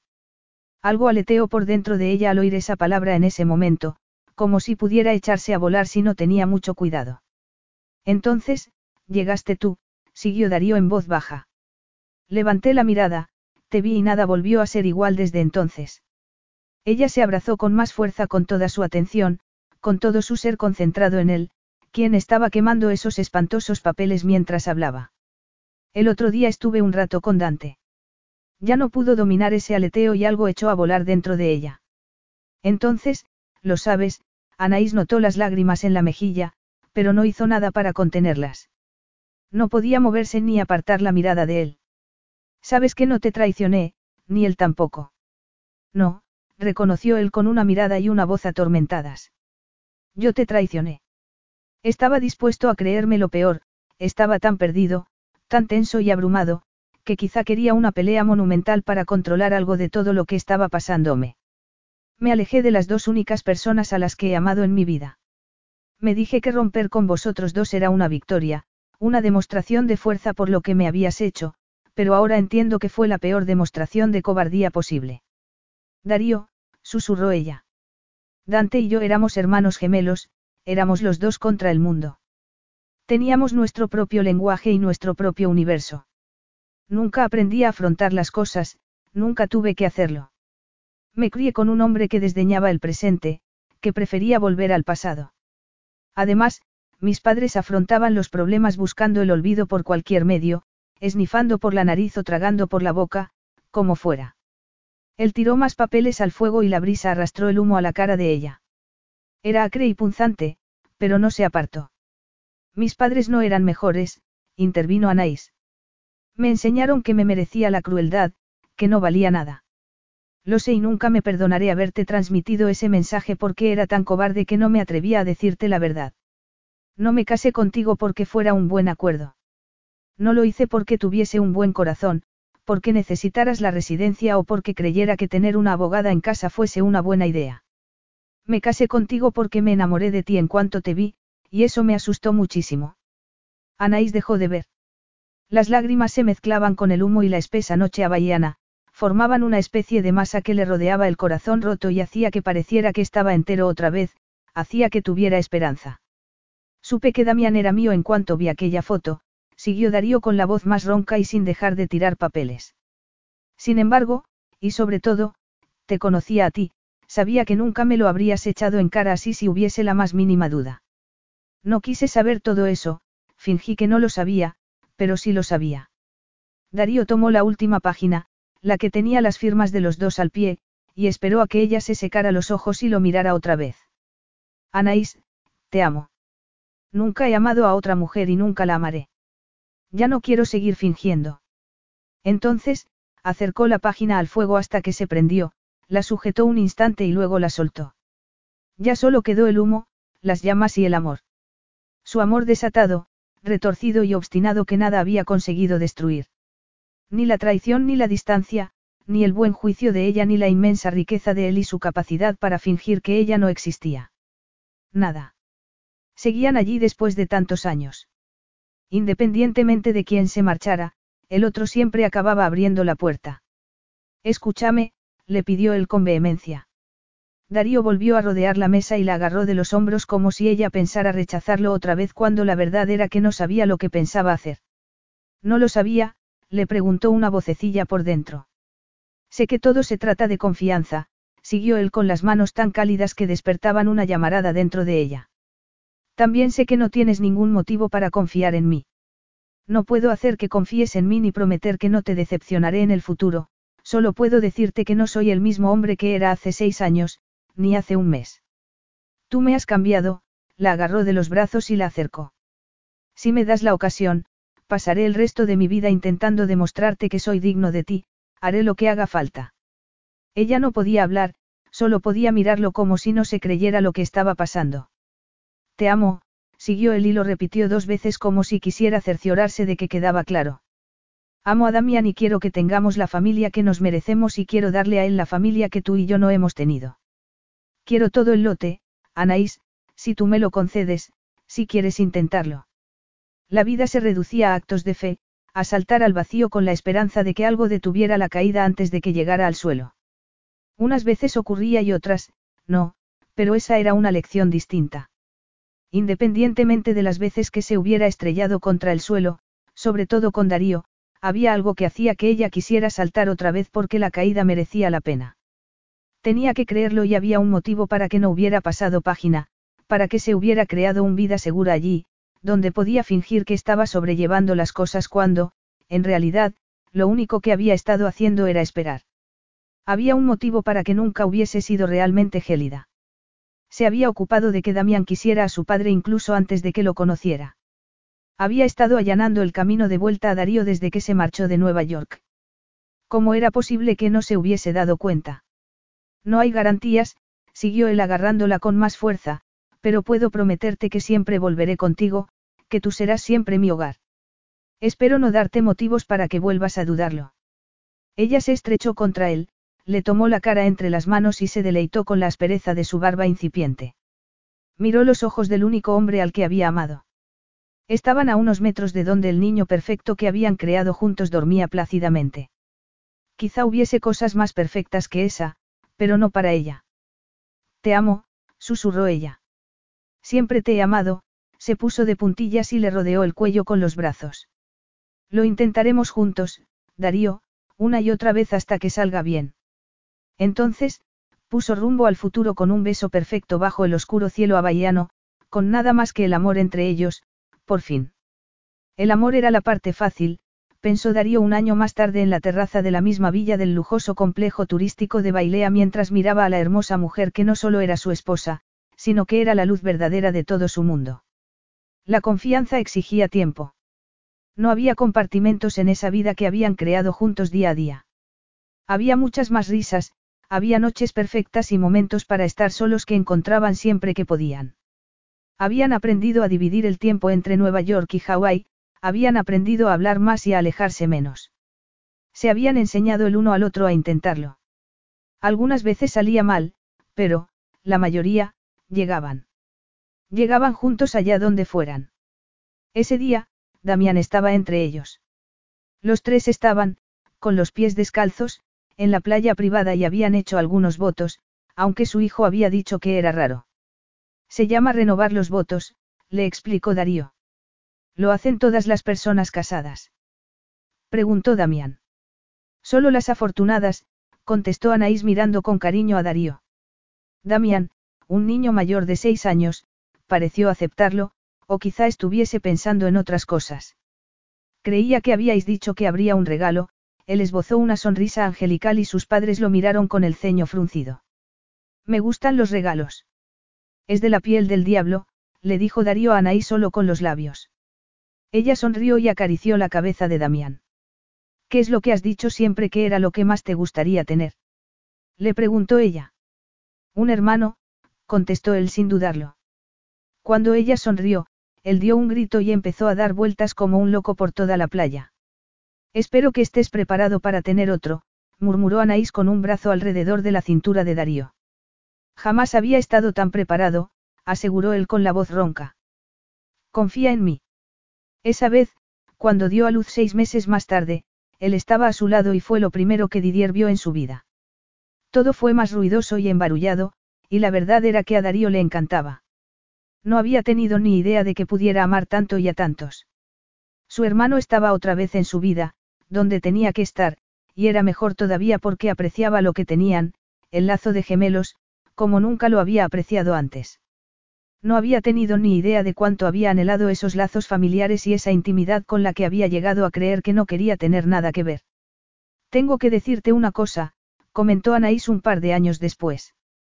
Habían ido a Maui a pasar las vacaciones escolares de Damián y estaban sentados en la terraza de la casa donde se habían reencontrado después de haberse separado seis años, la casa que Darío había comprado a los herederos de Fujinawa después de que éste falleciera.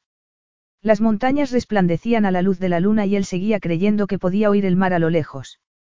Toda conversación que merece la pena empieza igual, había murmurado Darío antes de cerrar al ordenador portátil.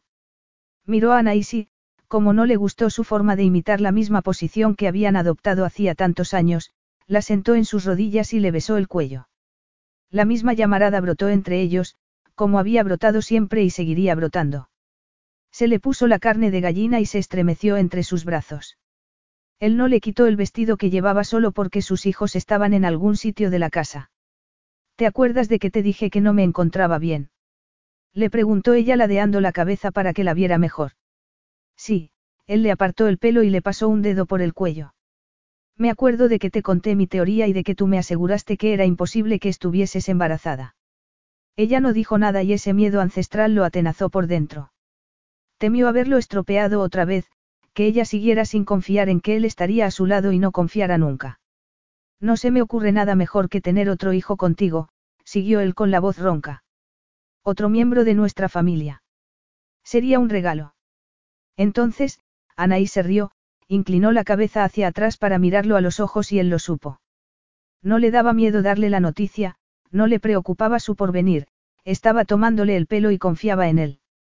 Confiaba en él y no se le ocurría un regalo mejor que ese. Son gemelos, dijo ella con un brillo burlón en los ojos negros. Además, prepárate, Dare, son niñas.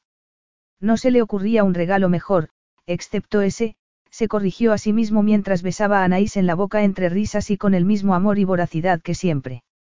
Excepto ese. Fin.